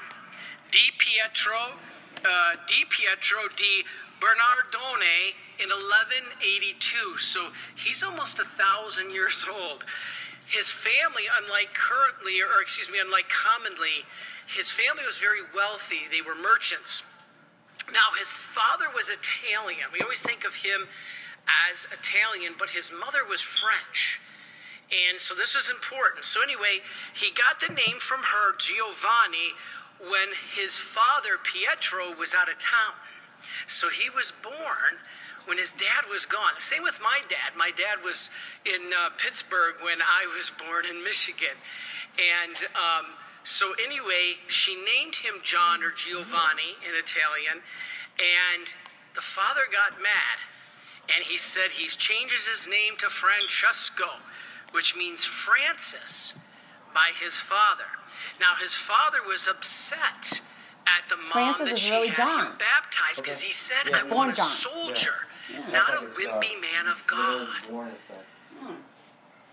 Wow, wow. I, I don't know what that says, but men of God don't have to be wimpy. And so we shouldn't be wimpy. In fact, we need to be strong. And so, anyway, he wanted a soldier, not a man of God. So he was named John, as I said, but his father didn't like this because he was named after John the Baptist. So I bet you don't think of St. Francis connected to John the Baptist. Well, anyway, as I said, he renamed him Francesco, which means Frenchman. So he was basically named Frenchman because of his love, his father's love for the country of France. He was a traveler, he was a merchant. So, unlike other medieval saints, this saint, now we're going to call Francis, wasn't studious or pious at all in his youth. He's a good example for me. Because when I was growing up, my big concerns were my girlfriend, Uh, wrestling, and what it- what the becoming uh, uh, a uh, pilot. That's what my focus was on. And God had to change direction.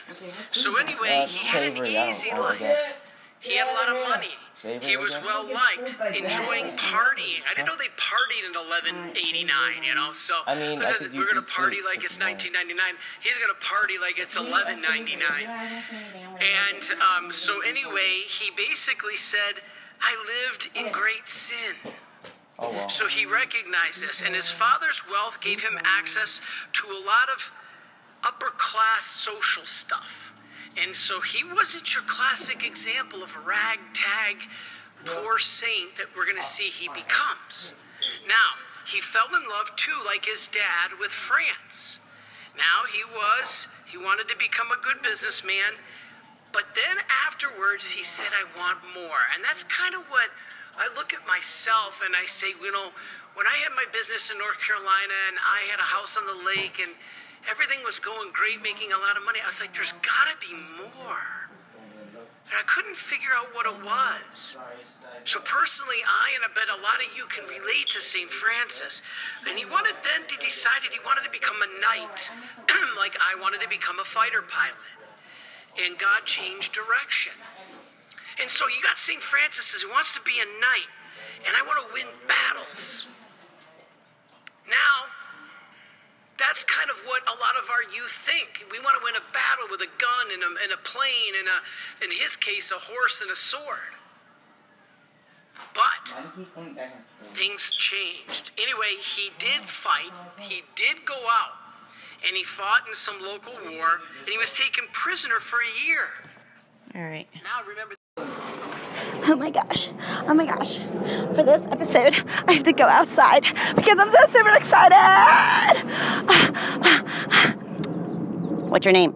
Um, it's um it's Higa or is it Niga? I don't care. I'm just super excited to be interviewing. I'm sorry, channeling um, Higa TV, Mhm.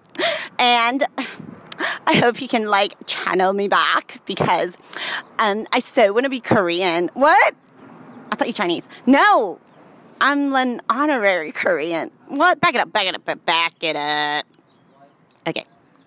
Okay. Hi. Hi, Higa. I'm so f- glad you're finally talking to me. Even though it's just through the, you know, HS channel. It's over. Okay, shh, be quiet. I'm trying to talk to Higa. Okay. So, Higa, what is your problem? Well, my problem. oh, I'm sorry, that's not that's not his voice. I can't do Higa's voice. Whatever. My problem is that you're not Korean. Even though you're living like so near me, like I know you're looking down at me. Like, no, I'm sorry. I'm looking down at you from my like Summerlin Highland awesomeness house, looking down into the valley. You know, yeah, I know you see me down. I'm down in the valley, dude. Hello, Rosary, the little beady bracelet y'all keep talking about. Anyways, yeah, beady. We we covered that already. Anyways, so um, hey Higa, yeah. Did you know why? Why what? Why means year. We are in the year of what? C. Say it. C. See, see what? No, it's not C. It's K. I don't understand. What are you saying? It's Greek. Well, what? Get away. Come here. Answer my question. Is it C or is it K? I don't. Calvin Klein. do you want C or do you want K? Say it. I don't know the Say it. Y K. Say it. YK? Kim. Kim? Who? Don't you know YK Kim? I don't know what you're talking about. If you're not in the YK Kim circle of trust, you're not Korean. You have to be at least honorary Korean, where you got a like gold certificate telling you, like Trump, like the like the, the Trump and trust, and the and the Trump and the the, the, the first, the, right? The first is the cross, the, the last Trump, right? T R. Are you? Are you? Are you in the state of T? Trust? Trust who? The T. Trump. Why? Because he got a gold certificate. That looks like it's the highest level of YK Kim, and he has the gi to go with it. Dude, I never met Putin. I never met Xi Jinping, but I never met Trump either. But I met YK Kim. In fact, we have a fourth Dan and a fifth Dan in the Daniel Peter T. Daniel family. So we got our Jonathans, we got our Daniels, we we got our uh, Ad, Adjad. Dude, we're fully loaded. I think we're good to go. What do you think? What do you think, Higa? Oh, Hey, Higa. You got a Dan in your family? Just, you know, YK Kim here, wondering. Thanks. Out. Ha ha ha, you thought you were being so secretive. I caught you on a hot mic. I heard everything. Ha ha ha. Who's this? Putting on the Ritz? Well, guess what? We got a systema here. Oh, yeah. What? You Tai Chi? Huh? You think you knew how to Tai Chi over there in the US A? Oh, yeah, we Tai Chi over here too. It's just called capital S, capital Y, capital S, capital T, capital E, capital M, and you can't forget a good old Mother Russia, Ma, Systema. What is that? The best, awesomest Tai Chi in ever by the biggest, coolest man I've ever seen, but I'm trying to find a video clip. I'll be right back. I'll probably hashtag it Systema. Oh, yeah, okay. Okay, and we are back.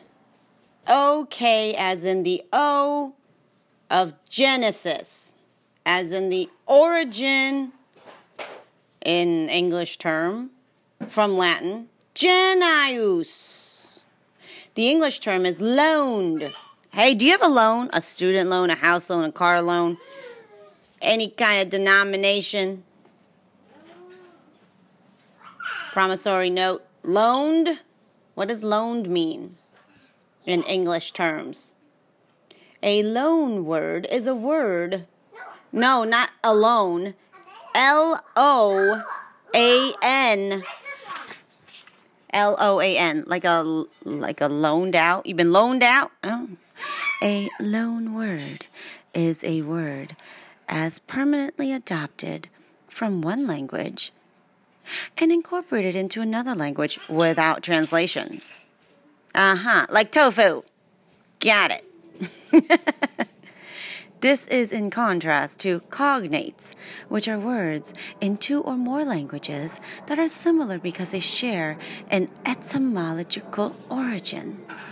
In calques, which involve translation, dot, dot, dot. Okay, all this is Greek to me, so we're just going to keep on going. Just, just a, a first glance reading here. Okay. Latin, genius.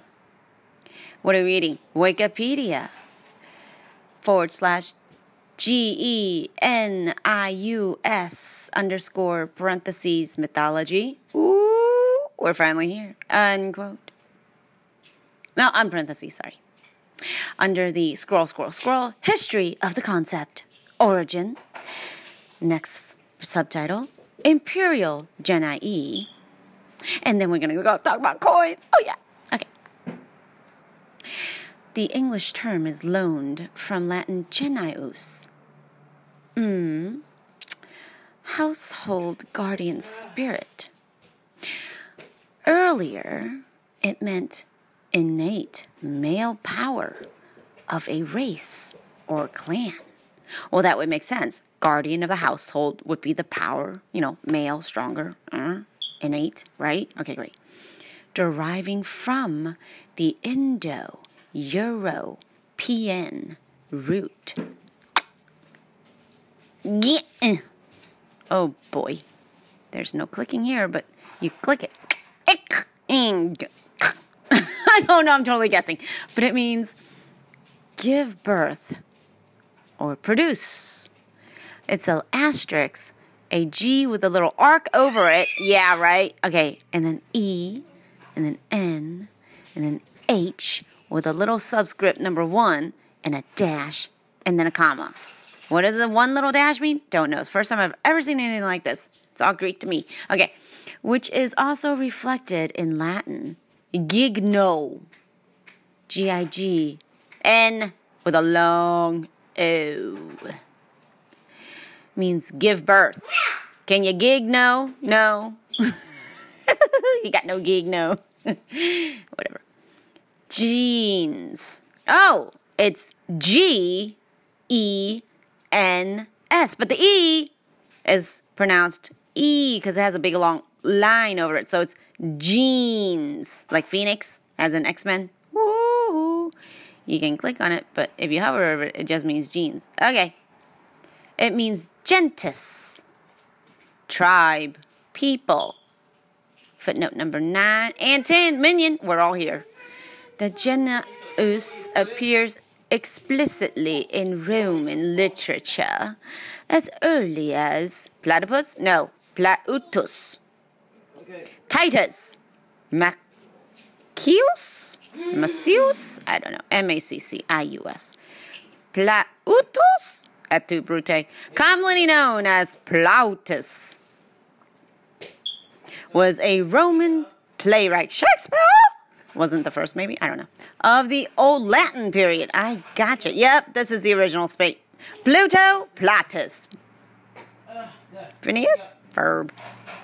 His comedies are the earliest Latin literature works to sur- have survived in their entirety. The whole truth, nothing but the truth, so help you God. He wrote Palliata, Comoedia, comedy, humor, humor, funny bone. The genre devised by the innovator of Latin literature, Mr. Livius. He's living. L-I- he's livid. L-I-V-I U.S. Light up the U.S. Livid. Andreo, Androna, I don't know. Too much to click on. Next, where one character jests that the father of another is so avaricious, av- av- av- avaricious, avaricious, that he uses cheap Samian ware, like, like, like stoneware, like like pottery, like W A R E, ware in sacrifices to his own genius. Can you stop? You're not a stop. So as not to tempt the genius to steal it. Footnote 1 1. That's interesting. Plautus in italics, it's C A P T I V I, captivi. Well, that's interesting. 2.2. I want to want something. In this passage, the genus is not identical to the person, as to propitiate oneself would be absurd. And yet, the genus also has the avarice of the person, that is, the same character, the implication being that person like genius. Genius! Horace? What does Horace have to do with anything? The capital H? Quintus! Horatius. Oh, CSI Miami. Horatio. Flaccus. Known in the English speaking world as capital H. O. Are you a racist? Because it's H O R A C E. I don't know. Is this a marathon? Are you running? Horace, Horatio, was the leading Roman lyric poet during the time of, oh, my favorite month, Leo, Augustus. No, it's just Augustus. It's August, whatever. I love August. Hey! My what? No, no. The rhetorician, rhetorical person, rhetorician, Quintilian regarded his odes as just about the only Latin lyrics worth reading. He can be lofty sometimes, yet he is still full of dot dot dot. Writing about the first emperor, Emperor's New Groove. Hello, can we check that out? Uh huh, uh huh, uh huh, uh huh. Was introducing the cult of his own genius. Describes the genius as the companion which controls the natal star. Told you. Do you have a belly button? I do. Natal. N A T A L. Star. The God of human nature. In that he is mortal for each person. With a changing expression. White or black. Whatever. Footnote number 12. 12 apostles. It's all good. Horace. Epistles. Roman numeral number 2. Numeric number 2. And then from 187 to 189. Whatever that means. I don't know epistles. Um, Mike and Ike's. Love them. Imperial Genii. Octavius Caesar.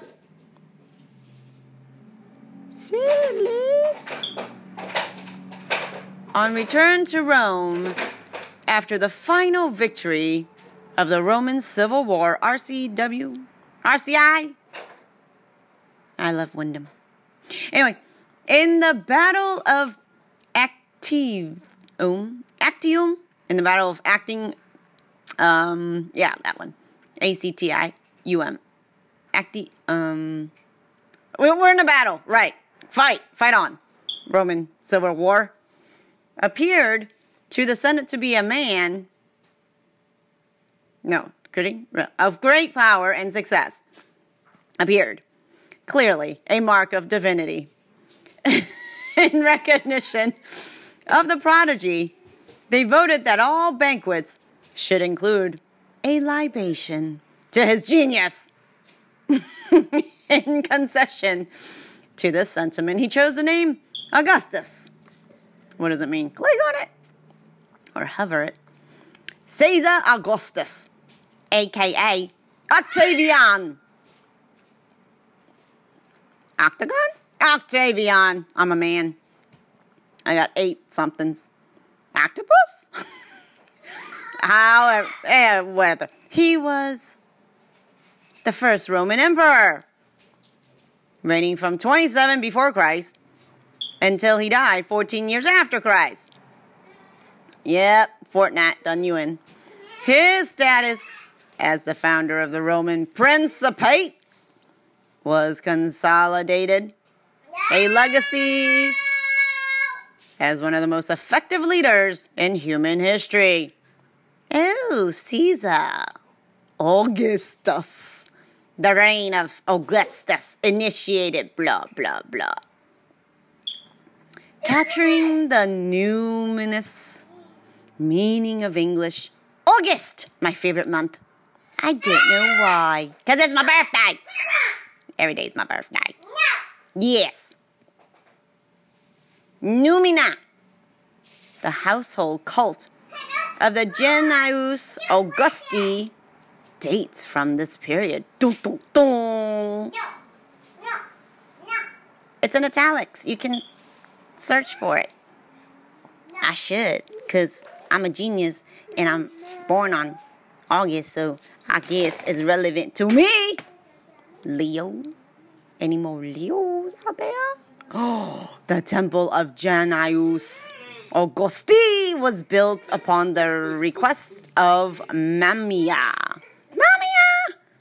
Mentioned in an inscription as priestess of Cerere, C E R E R E. Celestial? I don't know, whatever.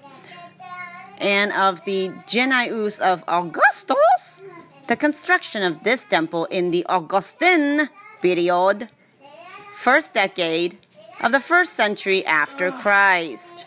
That's pretty close. That's right after Christ, within the first hundred years. All right, enough. You're making me read louder and louder, and it sounds like I'm screaming my head off.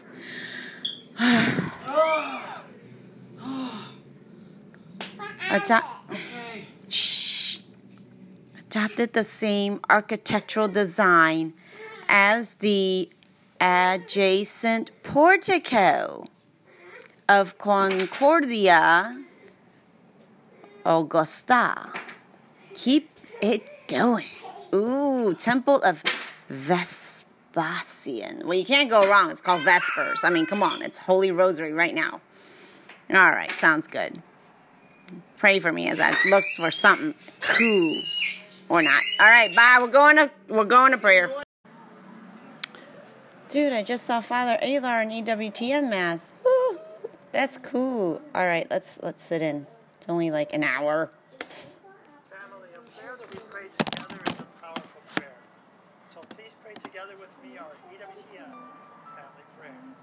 Family prayer, yay. Oh, look, we're going to go through the doors with two cherubims. Awesome. Family prayer on EWTN for those who desire holy marriage. Yay, we do. We reveal that it is not good for man to be alone, and you created for him a helpmate. Today we pray for those men and women who long to be married. Hear their prayers and grant them the desires of their hearts, bringing them the happiness of holy marriage, just as you did for us. and Tobias and Sarah. Bless them, Lord, with faithful spouses who will help them grow in holiness. Yes, Lord. Through Christ our Lord. Amen. That is an awesome monstrance. Cebus. What am I reading? I don't know. It's got hidden. Ah! Lamb of God, who takes away the sins of the world. Takes away the sins of the world. Take this, Take this and eat of it, all of you. For this is my body, which will be given up for you. A piece of him every day. Take this, all of you, and drink from it. For this is the chalice of my body. Your soul is the cup that you lift up to be filled at Mass. Hello, Mass. Eat of it. Do this in memory of me. See? It's a cross. Your daily cross. Isn't it sweet? So easy. Entrance Cantors. That's where I'm from. Canton. Hong Kong. Canton. It's like like half an hour from Hong Kong. Inland. It's like the first city next to Hong Kong. it's like the biggest city right next to Hong Kong. And then there's Foshan. I think it's in the same province. Let the people recount the wisdom of the saints and let the church proclaim their praise. Their names will live on and on. Says Sirach. Let the peoples recount. 44.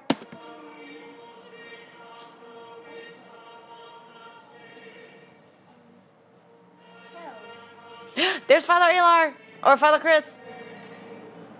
There's the other Father. Proclaim our praise, their names, and live that will live on and on. I like it when you uh give me names for people. Yeah, and the Holy Spirit, as it was in the beginning. Discord.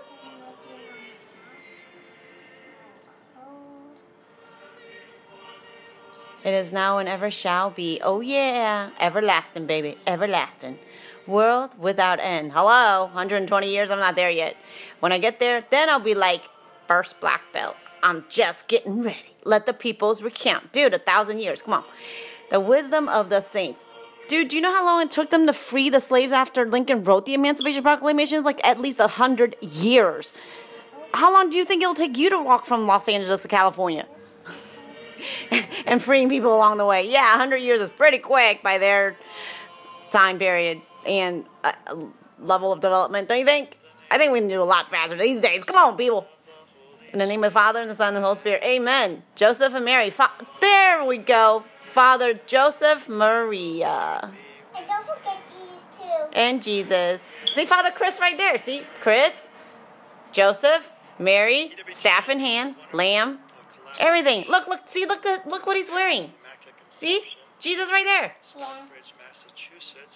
Jesus is the lamb. That's the father. See, he, he walks with the, the king because he's. Mercy. It's a program on EWTN on Wednesdays at 5:30 Central, 6:30 Eastern Time that you'll want to check out. So we're delighted to have Father Chris Alar, who is a Marian of the Immaculate Conception, Woohoo! with us this morning. Father Chris. Father Chris.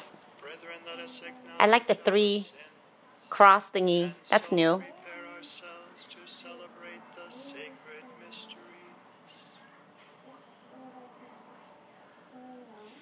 I confess to Mighty God, and to you, my brothers and sisters. This is the second Mass of the day, in my thoughts and in my words that I have, and what I've done and what I failed to do. Oh, look at all those pretty stuff on the wall. Oh, yeah. Stations of the Cross. Through my fault, through my fault, through my most grievous fault. Oh, boy, are they grievous. Therefore, I ask, Blessed Mary, ever Virgin, all the angels and saints, and all you, my brothers and sisters, pray for me to the Lord our God. Ooh, look, he's right there. Look. Look at the angel right there. Look, there's an angel right there. See? How pretty the angel. See, there's your wings. Amen. Oh, look at those pretty. Look, look, look. See? Look at the Ark of the Covenant. Look at that. Look at that. Oh, look. Who's that? Probably Francis. Probably. Yep, that's probably Francis. How do you guys breathe and sing with mask? I oh I don't know.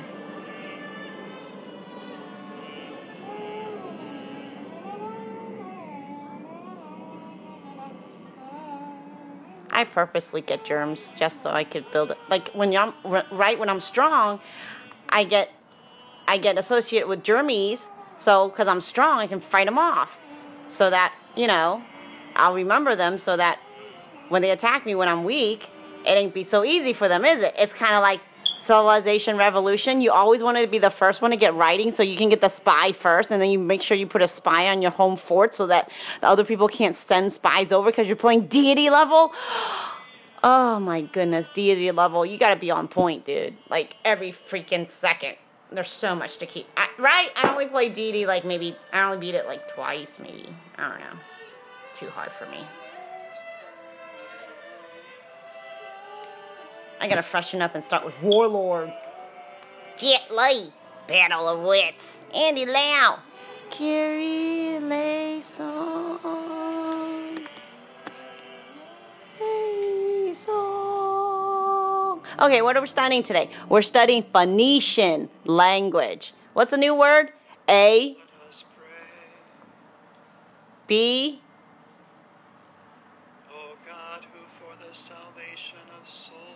JG, no GJ, Gimel.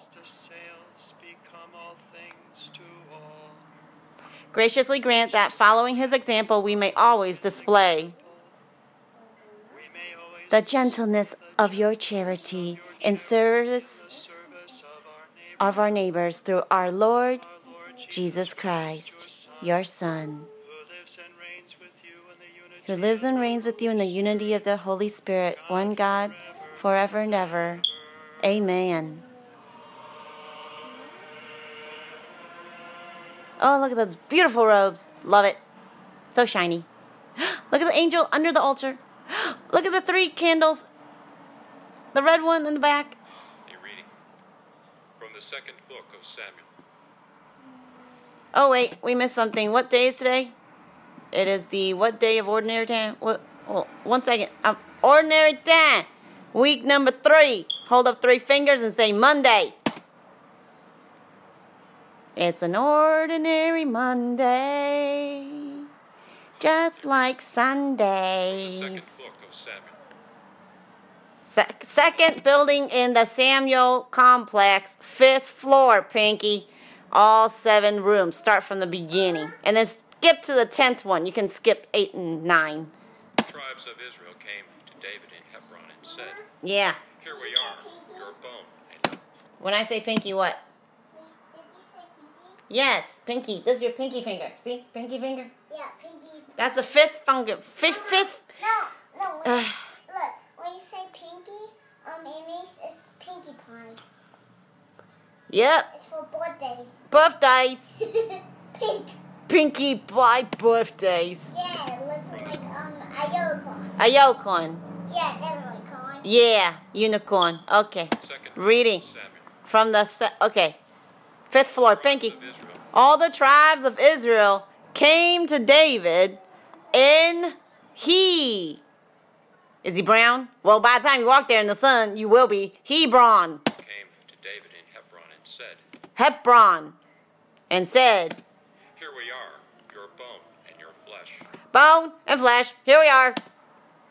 In days past, when Saul was our king, it When Saul was king in the past, was you who led the children of Israel out but we know it was you, and brought them back. and you brought it back. And the Lord had said to you, You shall shepherd my people Israel. Now, if you say that, then I'm going to tell you, go and shepherd my people. Hmm? Don't. T- can I finish this and then you talk? This is Jesus talking. Let me listen.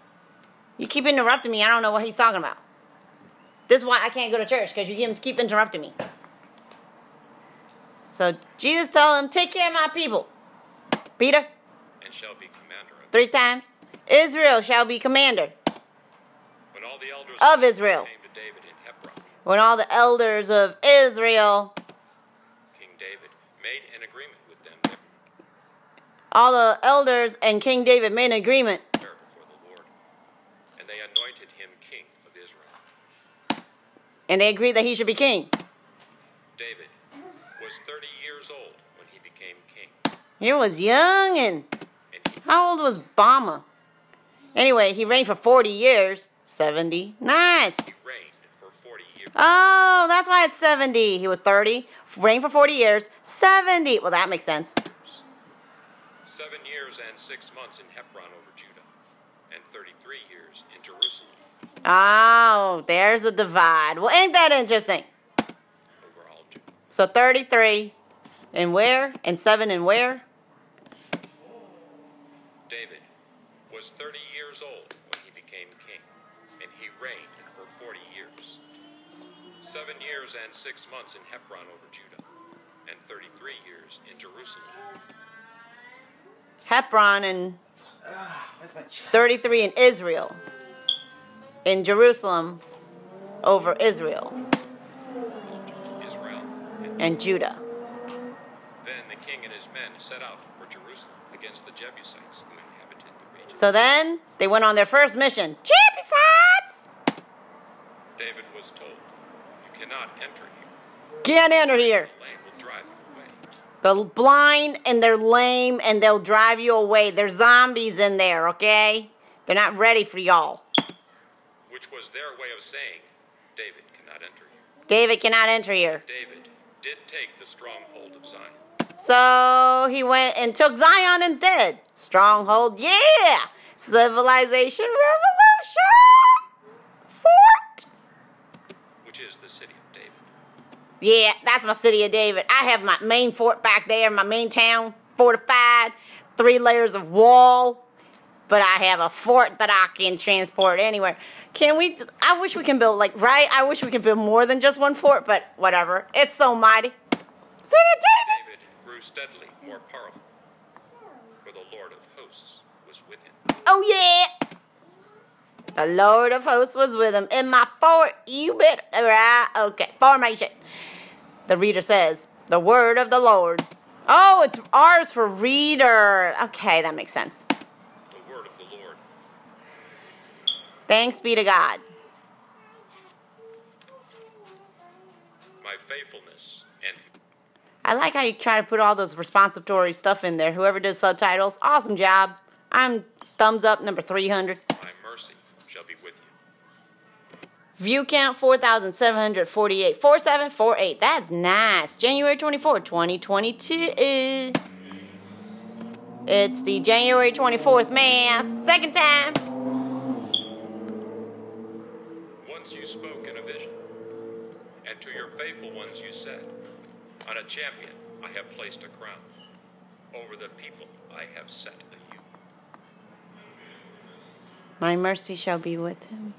My faithfulness and my mercy shall be with him. servant, with my holy oil I have anointed him, that my hand may be always with him, and that my arm may make him strong. Oh, look. I like how you put the little Eucharist there. So, this is the little fortune cookie that I'm supposed to keep in my mouth and, I'm sorry, you know, in my heart. My faithfulness and my mercy shall be with him. F and M. Love it. Faithfulness and mercy. 89, baby. Psalm 89. My faithfulness and my mercy shall be with him, and through my name shall his horn be exalted. Ooh, he has a horn. I will set his hand upon the sea, Ooh.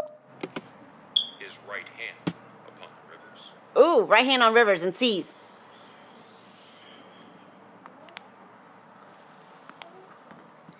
Stella Maris.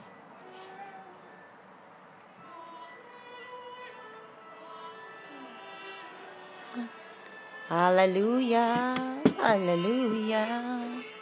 I can't wait for Father Alar's homily. Homily. Aboriginal syllabics. Canadian Aboriginal syllabics. They have rotation of the letter. Interesting. Standalone glyphs. Little pictures telling you what it sounds like. Like when you're singing. Now, some abugidas use a special symbol to suppress the inherent vowel so that the consonant alone can be properly represented. In a syllabary, it yeah, it's it, it's an invisible berry. Yeah, there's strawberries and then there's syllabaries with a B A R Y. Like you go to a bar. Cheers. Sylla S Y L L A B A R Y. In the logistical study of written. Lord, and with your spirit. Reading from the Holy Gospel according to Mark. Mark, my forehead, my mouth, and my heart. Thank you, Jesus. Scribes who had come from Jerusalem said of Jesus, He is possessed by Beelzebul. Oh no, he's possessed. The prince of demons, drives out demons. Yeah, right, okay. Summoning them, he began to speak to them in parables. How can Satan drive out Satan? If a kingdom is divided against itself, that kingdom cannot stand. And if a house is divided against itself, that house will not be able to stand. Yeah. And if Satan has risen up against himself and is divided, he cannot stand. Mm-hmm. That is the end of him. Mm-hmm. But no one can enter a strong man's house to plunder his property unless he first ties up the strong man. Mm-hmm. Then he can plunder his house. Mm-hmm. Amen, I say to you, all sins and all blasphemies that people utter will be forgiven them. Mm. But whoever blasphemes Mm. against the Holy Spirit Mm-hmm. Will never have forgiveness, Mm. but is guilty of an everlasting sin. Mm-hmm. For they had said, He has an unclean spirit. Mm. The Gospel of the Lord. Praise to you, Lord Jesus Christ. That's a big Bible. Well, thank you for everybody for joining us here on the EWTN network. As Father Joseph, our gratitude goes out to him and all of the friars. for, Thank you. Uh, the Marians at the Immaculate Conception at Jose the Shrine of Maria. Mercy for our long-lasting relationship in spreading God's divine mercy. Father Diego. Heard in the responsorial psalm, and now we just read in the gospel. This is God's mercy. And somebody might say, "Well, Father, where do we see God's mercy?" I don't know. You look really young, Father Chris. sin? Well, I think that's a very common question that we receive. We do, we Marian fathers, is are all sins forgivable? Well, our answer is You have blue eyes. people always What bring color is that? "But What about this unforgivable sin? So what we have to look at here is it is true. Every sin, lying, stealing, cheating, That's the closest I've ever seen your face. murder, they are forgiven. Giuseppe. But we have to receive that forgiveness mercy of God. There is only one unforgivable sin. And our Lord tells us right here it is the sin against the Holy Spirit. So, what is the sin against the Holy Spirit? Yeah, clarify. The Sin of the Holy Spirit, as was taught to me by the Dominicans Ooh. in Washington, was Woof, woof. final impenitence Final impenitence. meaning that we per- persevere to the end, not in virtue repentance, but in stubbornness, lack of repentance, Mhm. and pride. Mm-hmm. In other words, the only unforgivable sin is putting yourself outside the mercy of God. Mm-hmm. That is it. Every other sin, every other thing we have done, if we are sorry, is forgivable. Can't help you if you keep refusing me. Putting ourselves outside of the mercy of God, can God not forgive us? Now we know from the scripture passages why this is so. My heavenly Father, Jesus has told us in scripture, only forgives, is only merciful to the um, degree we have forgiven. Or our Father prayer says, forgive us our trespasses as we forgive those who trespass against us. And the measure by which you measure will be measured out to you. Okay, so there's this new age girl named something Swan, right? Something something Swan. She's like such a new age person. Like they're all hooked on her, right? Here's the thing.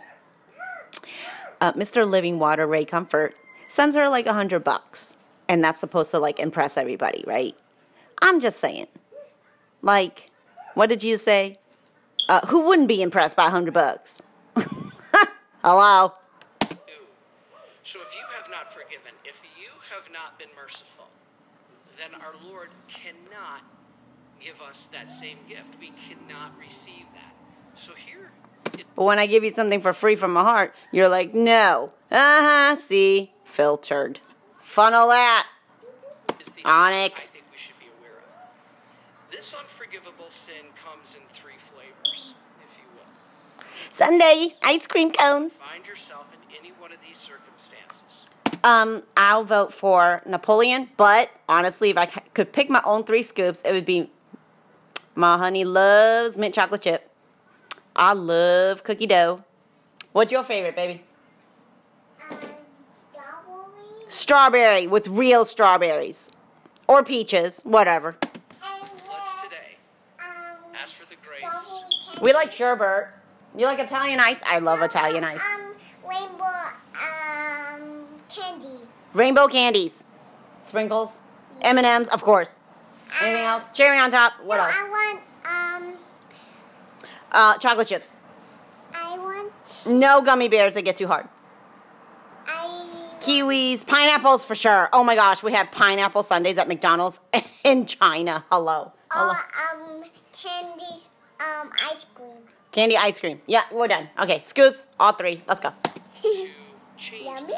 Yummy. Three unforgivable sins, or I should say, And my favorite one is unforgivable sin in three um flavors. One, I don't need God's mercy. I haven't done anything bad. I haven't killed anybody. I'm just um, fine. sprinkles and sprinkles. Chocolate sprinkles. I love chocolate sprinkles. I love um, rainbow. I don't need the church. I'm just fine. Oh, Haagen Dazs. But I love that is not um, uncommon. sprinkle rainbow. And I heard Haagen Dazs. Yeah. I can't eat oh, Haagen Dazs. Costco Haagen make it Dazs. Yes, We go to the store. I miss it. I know. It's been a long time. Yes, We have to wait. No worries. It'll get back. It'll come back. sins that can be pitfalls that can be jeopardizing our salvation. So Yeah. Michigan Democrats go to war with parents claiming kids belong to the what? Whose womb did they come out of? Didn't come out of yours. Let me see your cut, because I can show you my cut. Snap. Yeah, it takes a village, all right. Not yours, though. Can't steal my kids. Did you ever see that crazy, crazy movie? I think it was Japanese, right? It's called The Village, right? So he takes her uh, back to his village to get married, right? But they're like a bunch of psycho, crazy killers. Y'all gotta watch that movie. It'll scare the daylights out of you. But he won't. He hates me. He doesn't love me. My life is miserable. That's not uncommon. But please know that God loves you more than you will ever comprehend by the very fact you took that last breath. The very fact that you just breathed one second ago. That last breath means God loves you. Or you would not be Ah, breath of life. You're still breathing? That's from him. Mercy. Yeah, you don't deserve it. I don't deserve it. Hey, but we still here. Mercy. Eh? Anyone? No? And you keep refusing it? Eh, one of these days, dumb way to die. It's bound to happen. in existence. God is love. And when that love is put into action, we have mercy. And so if we feel God can forgive us, then He won't. We're missing the most important attribute of God, His mercy. I have one word for you. There's a third flavor. Oh. God can't. Over. Say over. You have no You have to go what I have over done in my life. the hill. I have You go up to the so top and you go down the other side. When you go down the other side, it's very easy. You roll down the hill, so easy and fun. But you gotta go up of this to the top, and then go over. I see it quite Because. Jesus said, "Come over here," but you have to go over the to hill. Don't be lazy. You gotta go up. no Go up. It's hard, but once you go across the top, past the summit, past the tippy top, and go down the other side, super easy. You could take all the sins ever committed in Just like climbing a history of the mountain, just like those mountains you see over there. Hitler, combine them all together and throw But right now we're climbing mountain on the inside where you cannot see. They wouldn't be but a drop compared to the ocean that is God's mercy. Jesus told this to St. Faustina. Now, important thing that we want to realize here is those three flavors of the unforgivable sin can all be wiped out with one single action that you choose to do. Just one simple thing. You know, when you get angry, that's a mountain. How are you going to get over the top and not be angry anymore? When you go down the other side, so funny, you start to laugh again. That's the invisible mountain I'm talking about. The angry mountain. Make sense? Yeah. That you could do today that could wipe out the possibility of any of those three things? Confession. By simply going into the confessional, Do you know what the mountain is? Is is what you don't want to say. Why are you still angry? Because you don't want to tell mommy why you're angry. That's why you're still angry. When you tell mommy, then it's easy. You understand? You know when you get angry, you go into your room, you close the door, so angry, sad, inside, screaming. It's because you don't want to tell mommy. But when you finally come out and tell mommy, and I and then we talk about it, and then you're not angry anymore. See? Because I want to drink this. And then when you don't have mommy, you tell you tell Jesus. You tell Jesus picture, and then you feel better. Yeah, When I'm angry, I just need this drink. I know, right? Sometimes you just need some sugar. What? You, what are the three things? Water, no food, sleep, and sugar. Then you not be angry, right? When you hungry, you hangry. When you sleepy, you slangry. And when you don't have any sugar, you sadgry. Whatever. It's all those three things. you are putting yourself inside the mercy of God. By the very fact that you have made the act of the will to go into the confession, to seek God's forgiveness, even if it's not perfect, as long as you have done what needs to be done for a valid confession, confess all grave sins you can remember. Now, don't hide them. Because if you selectively don't confess a certain serious sin, the confession is What invalid. milk? Where's the milk? You confess all grave sins you can remember. took it earlier. Don't some form of contrition, just even the littlest amount. If we give God even a sliver, He can do the rest. And third, do your penance, some form of satisfaction to make up for the scar we have put on the body of Christ. Now we do these things, we are on our way to not only forgiveness, because you'll hear on our upcoming show with Vinny Flynn, the main word for confession is not forgiveness, actually. Healing. Healing. And St. Faustina said in the confessional, there are three miracles that happen. Not only are you forgiven, The whole point of confession is healing. H E A L. Mm, good. you are healed, you are educated. Pelosi tells Whopper about House members that even she can't believe. The priest can guide you. Now, in that confessional, a miracle has happened. A miracle of rebirth. A miracle that has given us, unlike any other, a fresh start. This is what happens in the confessional. And when you do this, you are guaranteed your sins are forgiven. Father, I don't need some man. I don't need a church, this brick and mortar. Well, this is the way Jesus set it up. Father, I don't need organized religion. Well, that's too bad because. Jesus organized religion. He established the of the papacy, put Peter upon Now, mommy looked like um, basically a ordained bag. Because he had cookie on him. Mm-hmm. This is the way Jesus set it up. Father, I don't need organized religion. Well, that's too bad because Jesus organized religion. He established the chair of the papacy, put Peter upon it. He basically ordained the first priests in terms of they became the bishops and the apostles, gave us apostolic succession to pass on the priesthood and the gift of the Holy Spirit. Through apostolic succession, every priest now has been hands laid on him to carry this authority. Well, Father, I don't need to go to a priest because it's not the priest who forgives the sin. All right, this is interesting. Is it the priest who forgives the sin in the confession? Actually, yes. Now, that's not because the grace comes from the priest. Of course not. That grace only comes from God. That nobody disputes. But who had the ultimate authority to forgive sins on earth? Jesus. And when you have ultimate authority, you have the power to delegate it. I always use the example, and I know I'm running out of time, but the example I always use is when I had a business in North Carolina. I started it, I founded it, I funded it, I had technically full authority. But when I would leave on a business trip, I would say, "Bro, Father Chris or whoever's listening, can you tell this EWTN channel to up their volume because I can't hear nothing. Ryan, while I'm gone, you're in charge. You, if there's a bill to pay, you pay it. If there's somebody to hire, you hire. If there's somebody to fire, you fire. I used to laugh. Look at Thy name being Chris, you're in my place. Okay? He did nothing to deserve that or to. I mean, he did in a way that he was faithful, but he did nothing to have that authority other than me delegate it to him. It's the same with the priest. The priest did nothing to generate that authority other than it was given to him by God.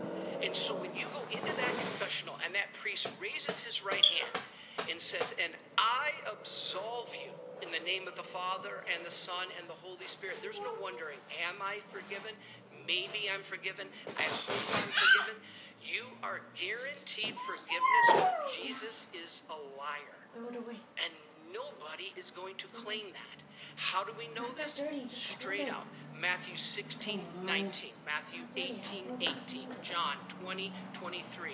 Whose sins you forgive are forgiven in heaven. Whose sins you retain are If you can retained. clean yourself, why are you afraid In other words, things? If you can't clean yourself, then yeah, you should be afraid. The priest. You should be very afraid. And if he tells you you're absolved, there's no wondering. Otherwise, you don't have that guarantee. And so why risk it? Why take that chance? Get the guarantee.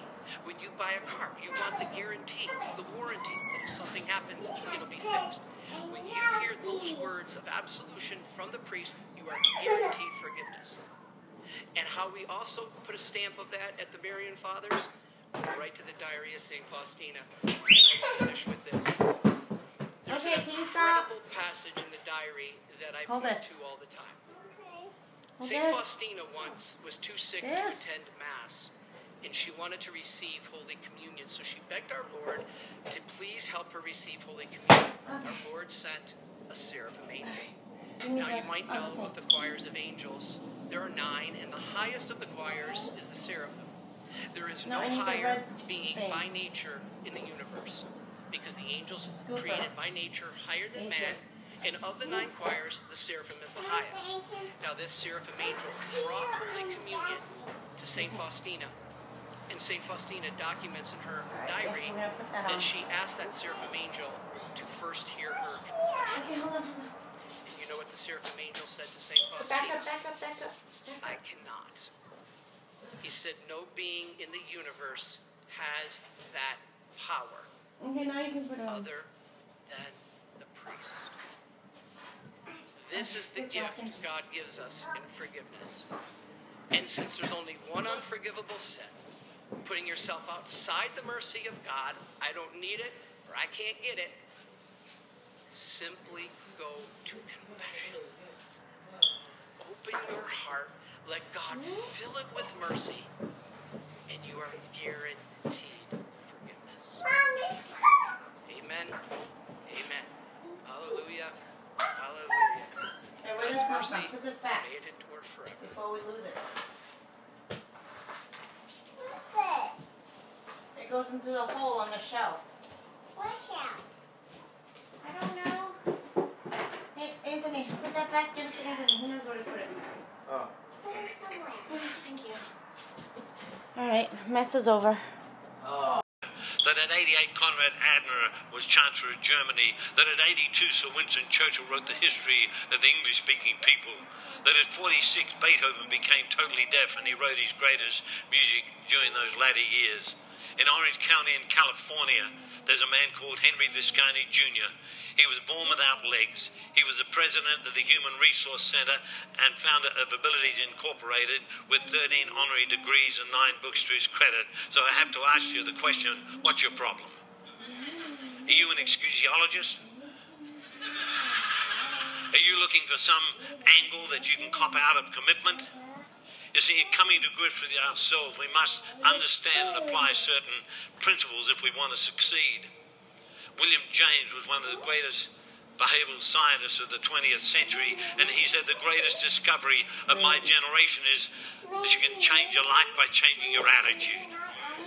Edison said greatness is an ordinary man or woman with an extraordinary attitude. You see, we have to come to grips with ourselves, and the first law, the first law of success is mastery over procrastination mastery over procrastination. If you was to come with me in my Rolls Royce as I go to do a deal, you'll hear me say a hundred times under my breath, do it now, do it now, do it now, do it now, and build up the affirmation, mastery over procrastination. Now, my wife is with me here today, and I remember many years ago we had to go to Perth in Western Australia, and I had to uh, speak to a men's group. Now, my wife comes everywhere with me. If I'm chairman of the board, she comes and sits right next to me, and uh, I make the other men bring their wives with them to the board meeting. I give them flowers, we fly them in, I bring them into the boardroom. They can ask questions, they can talk. Uh, that way, I get their brains for nothing. But uh, we were in Perth Western Australia, and I had to speak at a men's group. And I said to my wife, I said, "Well, you can't come to this. Uh, I'll be back at uh, at five o'clock. Uh, they're coming to pick me up at nine o'clock. By the way, what are you doing today?" She said, "I'm going shopping." Oh my God! Now, this is many years ago. We're well off, but we weren't as well off as we are today. I said, what, what, what, do you, what do you want to buy? She said, I'm going to get a new dress. I said, You've got plenty of dresses. She said, Peter, have you forgotten our eldest son is getting married? I need a new dress for the wedding. I said, one dress. She said, one dress. We kissed on it. I came back at five o'clock that night and I knocked on the, the door of the hotel room and she opened it with flourish. I smelled a rat immediately. As I held her in my arms, I looked over her shoulder and there were two boxes on the bed. I said, Hey, I said, I thought we had a deal here. Now, my wife doesn't always agree with me. I said I said, I don't know why, after all these years, we still have these arguments. I'm right 98% of the time, but the 2% are just not worth it. I'm not going to tell you what she said back. but uh, I, I said, hey, we had a deal here. She said, now hang on. There's an interesting story about this. She said, I went down to Hay Street and I saw a dress in the window that was just perfect for Peter Jr. wedding. There was a sign that said no credits and no returns. I bought it. There it is. I said, what about the other one? She said, don't rush me, I'm coming to that. She said, so I, it's only 10 o'clock in the morning. I caught a bus and I went to Fremantle. I, I had a look around at some of the old buildings that the convicts built, and suddenly I found myself in a shopping centre. She said, in a beautiful shopping centre, and I walked up and down. I had some morning tea. She said, no, it was absolutely wonderful. She said, but suddenly I was arrested by another dress shop. She said, I looked in the window and there was a dress better than the other one. And I knew I'd made a commitment to you. She said, but there's pipe music coming through the amplification system. She said, and suddenly I thought I heard your voice. I said, what did it say? She said, it said, mastery over procrastination. Do it now. And I did. but it's, but it's the single most important tool for success. The second principle is enthusiasm. It comes from two uh, root words, entheo, meaning the God within, I have a sign in my international headquarters that says either get enthusiastic within 10 seconds or get out. You see, enthusiasm is the outflowing of a pleasing personality and a contagious enjoyment for what you're doing. Enthusiasm is not void of reason, it's clarity of plans and energy with wings. The third principle of success is to develop habit force. You are a creature of habit. You can change your life by changing your habits. Some of you have got habits that have been brought down from generation to generation. Some of them are good habits, some of them are bad habits. But you can actually change your life by changing your habits. Let me give you a little illustration that you'll be able to relate to. Some years ago, we lived about three quarters of an hour drive from our office in the city. I came home early one day. Rubina was not at home, and it had been raining. And I walked in. I took my coat off, my jacket off, pulled my tie off, kicked a shoe off here, a shoe off there, spread some books out on the dining room table, made a pot of tea, got some cookies, and so on. And then suddenly I looked around. It looked like a nuclear fallout center. I came to the conclusion that I was a slob, and I decided to change. It was a habit that I'd been in ever since I was a kid. I was a slob. And uh, I, I heard Rubina's motor car coming up at the drive, so I put a chair opposite me when I told her I didn't want her to go into cardiac arrest. And when she came in, I said, I've got an announcement to make. She said, This will be good. I said, You have been conducting a 20 year free pickup service for me. She said, That's the truth. I said, Well, as long as I live, you'll never have to pick anything up after me again. Well, she almost went into seizure. You see, you can change your life by changing your habits. And I want to tell you, fellas, that everything worked out fine for about three days. but you see, there is a key. If you're going to change your habits, some of you are perpetually late, some of you are perpetually in debt. And let me tell you, if you cannot save, the seed of success is not in you. You need to have reserves. You need to have reserves for your family. Men, do you want to make your wives look at you with stars in their eyes? Give your wives and partners some financial security. Am I right, ladies? Am I right, ladies? Women need financial security. You can fly by the seat of your pants, but I want to tell you, women need financial security. Well, I want to tell you everything worked all right for about three days, and I was just about to go through the door of my office, and suddenly I realized I left my pajamas on the floor in the bathroom. How do you handle that? Well, you can change your life by changing your habits, but there is a key. For the first 90 days, you must never, ever, ever, ever, ever let an exception occur. I took my hand away from the door. I got in my motor car. I drove three quarters an hour home. I walked in the door. Rubina said, What are you doing here? I said, Well, I left my pajamas on the floor in the bathroom. She said, Peter, I could have handled that. You just have to phone me. I said, Yes, but it would have destroyed my personal accountability. Now, why don't you change your habits and form good habits? Productive habits, and never let an exception occur. The fourth thing is to develop a positive mental attitude. You see, the creator of the Instamatic camera said, whenever I get a good idea, I incubate myself from negative thinking people. I only need one negative comment to destroy a good idea. You see, a positive mental attitude means spending your creative energies on finding ways things can be done rather than exhausting your mental and emotional powers dwelling on the ways that things cannot be done. It means turning a problem into a solution. It means you must develop thought displacement, stand sentinel at the gate of your mind, and challenge thoughts as they come in. Number five, you've got to be prepared to pay the full price. You may back into a little bit of success, but you'll never back into excellence. Why is it that with our pilots we'll only accept 100% success? Why is it with our doctors that if they make a mistake, I mean, we sue, we call out, uh, they have to have a 100% success rate? Why is it with our aircraft manufacturers and mechanics we only accept 100%, but if we do 60% or 65%, we're satisfied? But we've got to pay the full price if you want to be excellent. So many people start out on the road to success and pay a down payment by way of their verbal commitment and then they default in their periodical and final payments.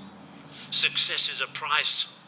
It's a payment in exchange of sacrificial commitment and personal discipline in mental, spiritual, physical, and time output. Paying the full price means a commitment to excellence and learning how to excel in dimensions that you have never known before in your life. Whatever God has given you to do, you must know your stuff inside and out. Saturate yourself with it.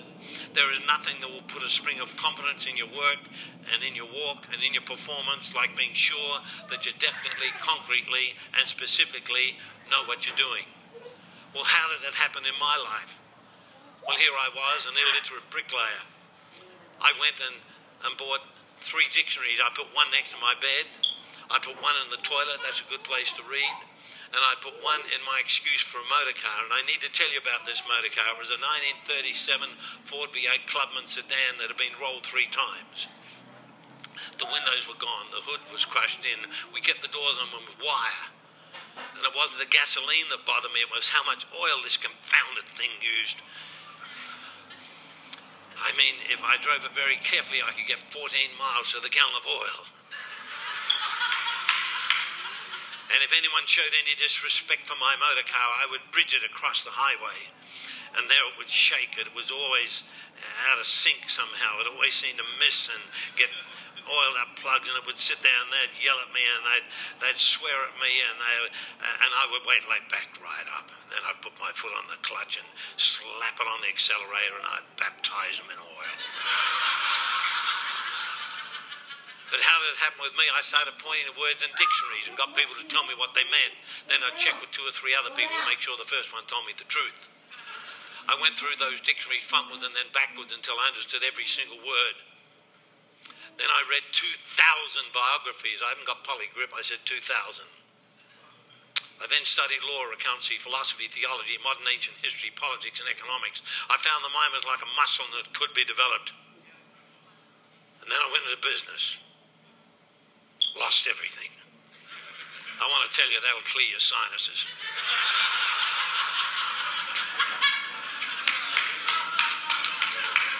I paid it back and went into business a second time. Lost it again.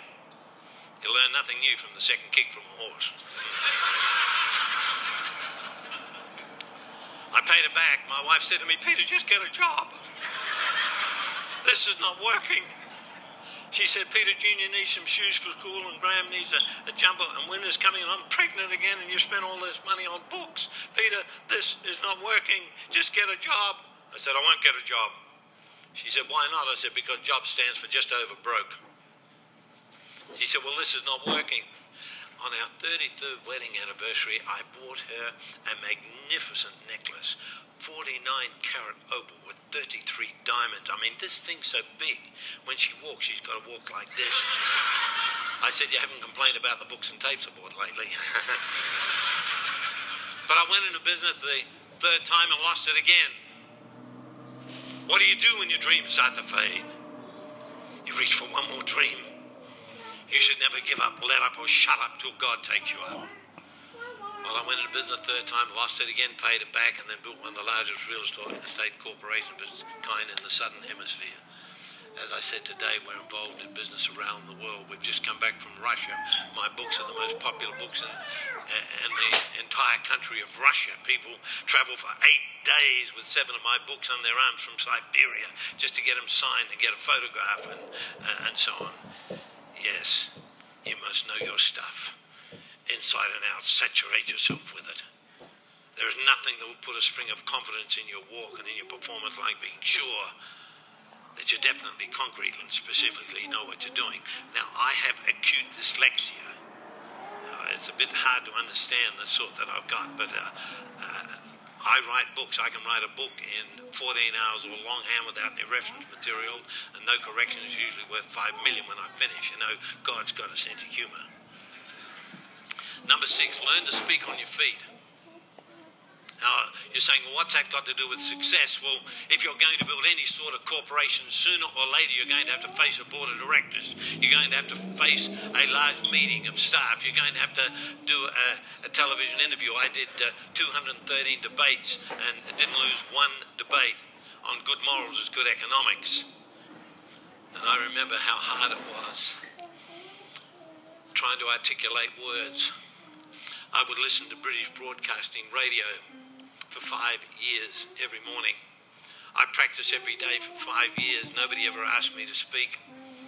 But then one day I did something that was unusual, and people asked me to come and speak, and I was the best equipped guy in town. I remember the first television interview I got. They said, Where has this guy been? Uh, this is the best interview we've had in three months. But I had a problem. I had nerves. And I had a major problem of nerves. If I had to come and speak to you many years ago, I'd get up at 4 o'clock this morning and run a mile at 4 o'clock, a mile at 5 o'clock, a mile at 6 o'clock, a mile at 7 o'clock to burn off the nerves. And then, when I had to come and speak to you an hour before I left home, I'd say to my wife, Get it ready. She'd say, Peter, I'm not going to do this. This is going to injure you. Sweetheart, just get it ready. i got to have this. Got... And finally, she, she'd weaken and she'd get a large glass and half fill it with milk, put in three tablespoons of burnt flour, three spoons of sugar, and she'd mix up a glue, and I would glug, glug, glug, glug that down so it wouldn't, so that would bind my bowels and I wouldn't have an accident when I stood up. And then when I got it home, I'd take four like Laxats to get it back to normal again. I did that for 15 years. Never give up, let up, or shut up until God takes you up. Oh, I gotta write that down. 15 years. Never give up. Never give up. Let up. Let up. Shut up. Or shut up. Until God takes you up. Until God takes you up. One more time. One more time. I did that for 15 years. 15 years. Never give up. Never give up. Let up. Never let up. Shut up. Never shut up until God takes you up. I love it. Number seven, learn to handle your emotions. You see, what happens when things go wrong, your emotions go crazy. The wheels fall off. You start blaming people for what's happened. Put your hand over your mouth. You see, we have proven that emotion is not always subject to reason, but it's always subject to action, and action is a key word. Oh, yeah, I'm going to say this one. Hold on, right back. But it's always subject to action, and action is a key word. Ladies, get out the vacuum cleaner, keep your mouth shut. Men, go for a run around the block. Learn to control your emotions, because very often it's better to keep your mouth shut. Principle number eight, learn to handle criticism. Now, I'm going to shock most of you here, but I was the guy that started the Festival of Light. I was a person that in 1971 took a, uh, a nude stage review called O Calcutta to court, and the first time for 200 years in the British Empire, stopped them from using women as pornographic What? objects. Because I came home from church one day, and uh, the newspaper was there, and uh, they said they were bringing pornography into Australia. My wife heard me say, "They can't do that." She said, "Do what, dear?" I said, "Bring pornography into our country. It's always against our wives, our sisters, our mothers, our daughters, our granddaughters.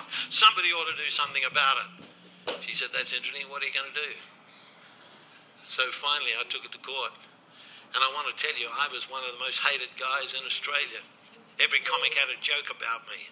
They called me Peter the Baptist, uh, the Grand Wowser, the uh, uh, all sorts of names, and people would spit on me and so on. And uh, I remember one time I was walking into closed down sex shops, and the Channel Nine took a long view of me walking in, and they played it back at six o'clock news, and they made me look nine feet tall and had it in slow motion, and had Frankie Laine in the background singing High Noon and uh, they called me a religious fanatic and, and so on. And my friends came to me and they said, "Peter, we're going to put a wall around you. We're going to we're going to keep away all this criticism.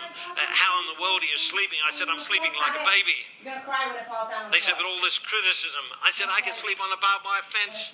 Uh, they said, "But this criticism, it must be crushing you." I said, "You need to understand that criticism has no power." The only power that criticism has is that which you give it while you're tossing and turning, trying to work out what that person said or what you thought they meant by what they said. You're giving criticism the power drive to destroy your life.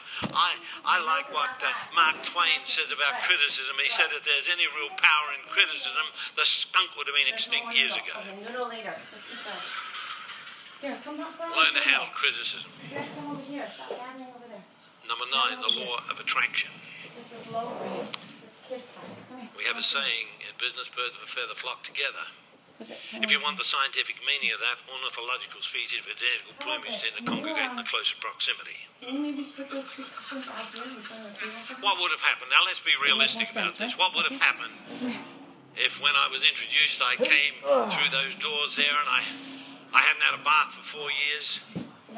What hair I've got would be hanging down. I don't like these young men with all this hair. I mean, why would God waste hair on the young? I mean, I go into a hairdresser, he says, cut it. I say, no, split it. But how would it be if I came in here and I hadn't had a bath for four years? I had a beard down here with yesterday's breakfast on it and a whole hang shirt and uh, and grubby fingernails fingernails and toenails and the knees out of my jeans, and I was leaning here with worry beads, and I was going to talk to you about success. Good. See? Sit over there. You see, you never get a second chance on a first impression. How would you have received me? You'd have cancelled me want out. this? You see, we need to get our act together. Do you look like a success? What about your motor cars? Are they clean? Just do what you You want. to do. psychologists tell us that people with dirty interiors of motor cars wear dirty underwear. Leave. The law of attraction. What about your point of sale material? What about your office? What about your your home? How is it presented? The law. The law of attraction. What about when you pick up the phone? The way you talk to people. Is your voice smiling? Is it warm? The law of attraction. Principle number 10. Persistent. I've got a friend called George. George is worth 600 million. George was a funny kind of character. He always sat at the back of the church and he walked like an Indian. You know, he lifted his feet up like this. They called him Old George, but he's only 44 and he always had a, uh, a combination overalls on with grease on them. He was a motor mechanic. He had he worked in his own little garage in this country town, and uh, uh, but he didn't work too much. He, he was cheap and uh, he did a good job, but he loved flying. He loved to get in an aeroplane. He was a good co-pilot, and uh, uh, and if you gave him your car to fix, uh, if he had uh, a flight on, he'd just have gone flying, and he'd come back when he'd come back. But one day George was up in a in a plane helping to fly this plane and they were going over the mountains and suddenly the plane started to cough and it started to shake and smoke started pouring out of the fuselage and finally they lost altitude and they crashed on a huge tree on the mountain. George and the pilot were still alive. They were cut badly, but they could smell that gasoline and they knew any minute it was going to explode. And so they fell out of the plane onto the ground. George broke both his ankles. He was lying there on his back, and suddenly the plane exploded. I said, But George, you're worth 600 million today. Is that where it happened? He said, Yes. I looked up to heaven. I said, Lord, you got my attention. What do you want me to do? Uh, he said, I didn't have to know the Greek of this or the Hebrew of that. It worked well in English. And he said, and I made a commitment if God would pull me out of this, I'd be a different person. He said, I had months and months and months in the burn unit. He said, but I had some insurance money. He said, and with that insurance money, he said, I put a deposit on some land. He said, and then with the rest, I did a feasibility study. He said, when I came out, bandages and all, I went to the bank and tried to borrow $3 million, but they laughed at me. This was old George. I said, what'd you do then, George? He said, I went to the next bank. I said, what'd you do then? He said, I went to the next bank. I said, what'd you do then? He said, I went to the next bank. He said, they wouldn't lend it to me. I said, how many banks did you go to? He said, 98 banks. He said, I got it at the 99th. It's called persistence. Benjamin Disraeli said, perseverance and tact are the two great qualities valuable for all my mankind who want to amount to something, but especially for those who want to step out of a cradle. Persistence. You give up too early. You give up too early. Number 11, worry. You've got to handle pressure. You've got to handle the worry habit. Does the name W. Clement Stone mean anything? He wrote the book Success Through a Positive Mental Attitude. I worked with Clem for 10 years. We were very good friends, spending time at his home. He was called Mr. PMA, Mr. Positive Mental Attitude. He was short, fat, funny looking, quarter Jew, quarter black, and illegitimate. But he had the most incredible attitude of any man. He had more effect on me than anyone in the world other than my own family. And when he was at the height of his powers with 14 secretaries, he was in his office and he heard someone say, Well, that's a problem. You know what? You, you sit over there. Squeaky voice, he called out, he said, If you've got a problem, bring it to me. Nobody touch it. Close the doors, close the windows, bring it into me. He said, We have grown strong because of our problems. We've solved our problems. You see, everyone has problems.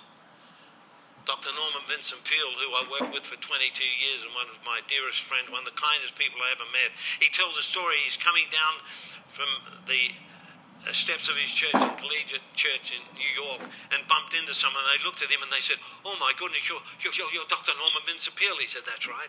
Wrote the book, The Power of Positive Thinking. Correct. Sold 27 million copies. He said, "That's right." Oh, he said, "This is my lucky day." He said, "Well, what is it? I'm a minister of the gospel. I'll help you in any way I can." He said, "Well, it's all these problems, this pressure, all these problems, problems, problems, Dr. Peale. If you can help me with that, you'll be my friend for life." He said, Well, answer me this. You want to get rid of some of your problems or all your problems? He said, All of them. He said, Well, it just so happens that a minister of the gospel, I've just left 150,000 people who have no problems at all. Oh, he said, Take me to them. He said, The Westgate Cemetery. He went on to say that problems are a sign of life. And the more problems you've got, the more life you've got and you grow by solving a problem. And he said, if you haven't got any problem when you get home, kneel alongside your bed and put your hand up to heaven and say, God, don't you trust me anymore? Give me some problems.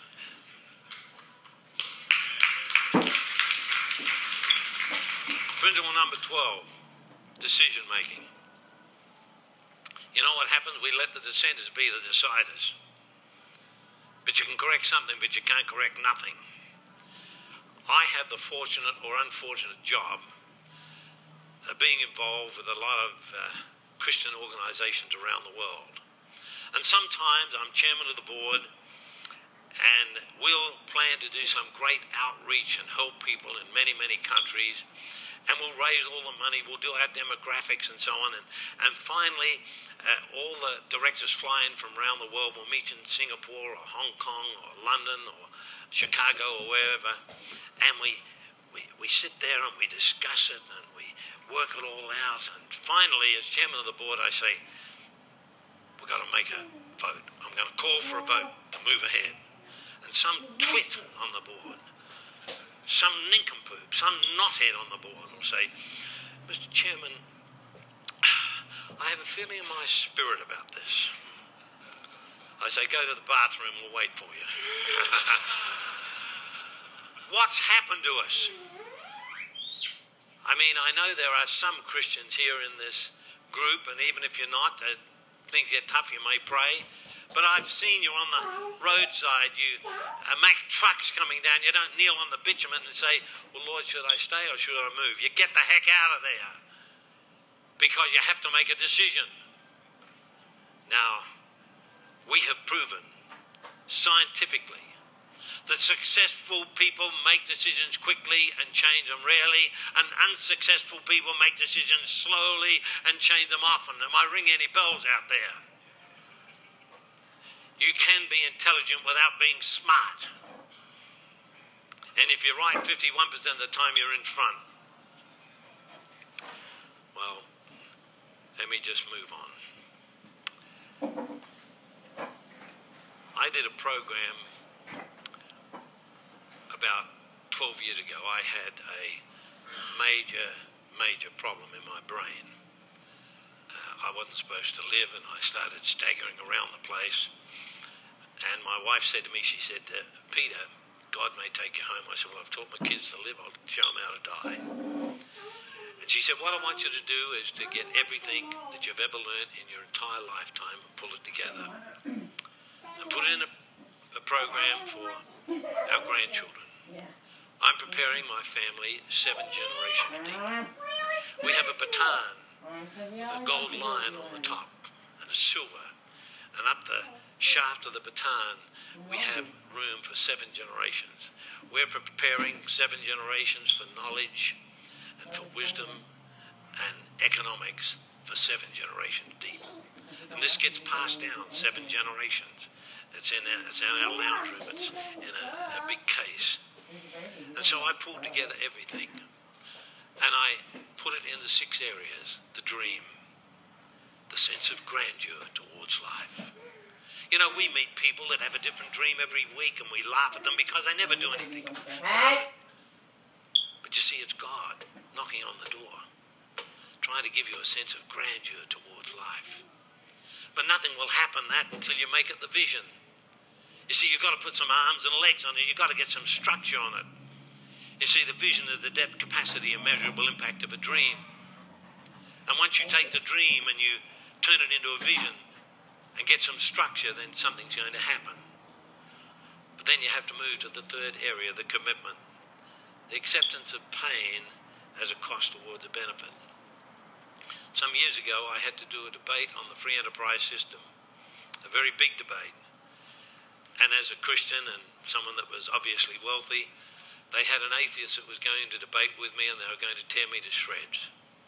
It was very interesting because I was getting my makeup on and uh, it was a television show. And uh, the stage manager came in and he said, uh, Dr. Daniels, he said, they're waiting for you, they've got a good crowd. And he said, but I want to hold your arm as you step down one step because the lights will hit you and it'll blind you and you may fall. I said, well, that's very kind of you. And he took my arm and he said, by the way, there's been a change. I said, well, what's the change? They said, well, they have four people debating with you now instead of one. Well, immediately I knew they were in trouble. And the first question they said is, Dr. Daniels, is it true that you only own one pair of dress shoes? I said, that's right. They said, well, with all the millions you've made, why do you only have one pair of shoes? I said, well, that's quite obvious. I've only got one pair of feet. They said, well, what is your secret for success? I said, the willingness to bear pain. Not to be a pain, but to bear pain. You've got to move out of the comfort zone into the pain arena. Well, it wasn't a decent debate. I, I didn't even get a good stretch. I don't think they'd ever read Shakespeare and Othello where it says, Oh God, that man should use his mouth as an enemy to his brain.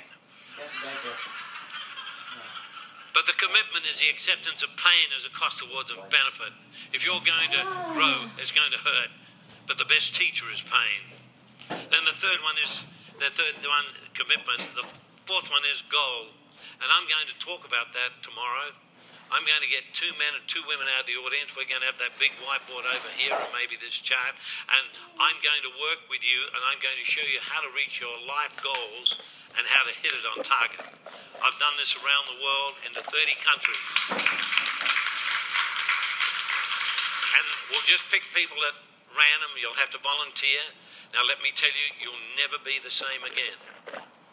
You may be better, you may be worse, but you're never going to be the same again. And uh, I will interact with you. But the goal, what is the goal? It is a dedication to think, plan, meditate, and learn. And then the next one is the mission. You know, I was in Texas one time, and uh, a man said to me, he said, how do you make money? I said, well, it's fairly easy. I said, you, you just got to be able to negotiate. And he asked me to show him how to negotiate, and I was able to do that. And he's, another Texan said to me, I've got a big problem in my business. We're losing millions. I said, Well, show me what the problem is. And he showed me, and I said, Well, it'll cost you a million bucks to get it done. he said, You mean you can turn this around if I pay you a million? I said, Yes. Yeah, I'm trying to And listen. You guys make so his mission statement. And it took me eight minutes. He paid me the million bucks. The mission Great. I now I just did not hear how to make a million bucks. turn this around if I pay you a million? I said yes. And I did for him his mission statement. And it took me eight minutes. He paid me the million bucks. The mission is the purity, forbearance, and fearlessness of character. And the last one is the destiny, the imperative to exchange a life for a moral cause that will endure. What is this dream that you have? Wow, he just saved us a million bucks. It's just wishful thinking. Have you got measurements on it? Have you got time frames? Okay, I'm coming. I just want to wind up. I like to go in the outback of Australia. I think this country is the greatest country. We live and own a country estate, and we own a polo club, so I ride horses. But I also ride camels. I like to go out into the outback on a camel. And I'll be traveling for 14 hours in 50 degree heat. And at the end of the day, I'll find somewhere to sleep under a tree. I want to get under a tree because I sleep well. I uh, I go to bed early and get up late. I think uh, I think uh, you know mornings are overrated. My wife, uh, you know, my wife says you want to see the sunrise. I say I see it set, uh, but uh, I get plenty of sleep. uh, maybe at 76, that's why I still pump iron. I still uh, do two kilometres every morning and uh, do do the press ups and sit ups, uh, Dr. John, and uh, punch punching bags. And, and uh, uh, I'm very, very fit. Don't mess with me. But I like to be under a tree so I get shaded in the morning and I don't get woken up. But you know what wakes me up? It's the eagles, the wedge-tailed eagles. And as I go around the world, on the back of sick, air sick bags, I write these little poems, and I want to close with this one. It's called The Eagle. It says, I wish I was an eagle high, above the earth to see. Tasks at close up seem so hard, but from distance sit at ease. I would forever soar in space, both high and very wide, and see my life's perspective clear, and from nothing would it hide. If I were better, when the big tasks would seem small and difficulties would falter, if I were an eagle proud amidst the noonday sky. The eagle does not flock with birds of lesser kind, but rather it to stay aloft and leave all else behind. The eagle does not play the fool or treat life as a jest, but rather takes a wider view to do his or her very best. You too can be an eagle brave and glide through doubts and fears and stay above the commonplace and see each problem clear. Would you dare to rise above your present state of mind and observe the eagle in the sky and take courage as your guide? Now I'll be there at the book table. Please do not spend money you cannot afford. You don't have to have my material interested, it's back there. And, uh, I've been asked to close the session tomorrow, and I'll be speaking on a subject that I was speaking in Hollywood recently. You know what? I'm just going to listen to this from my phone. This is annoying.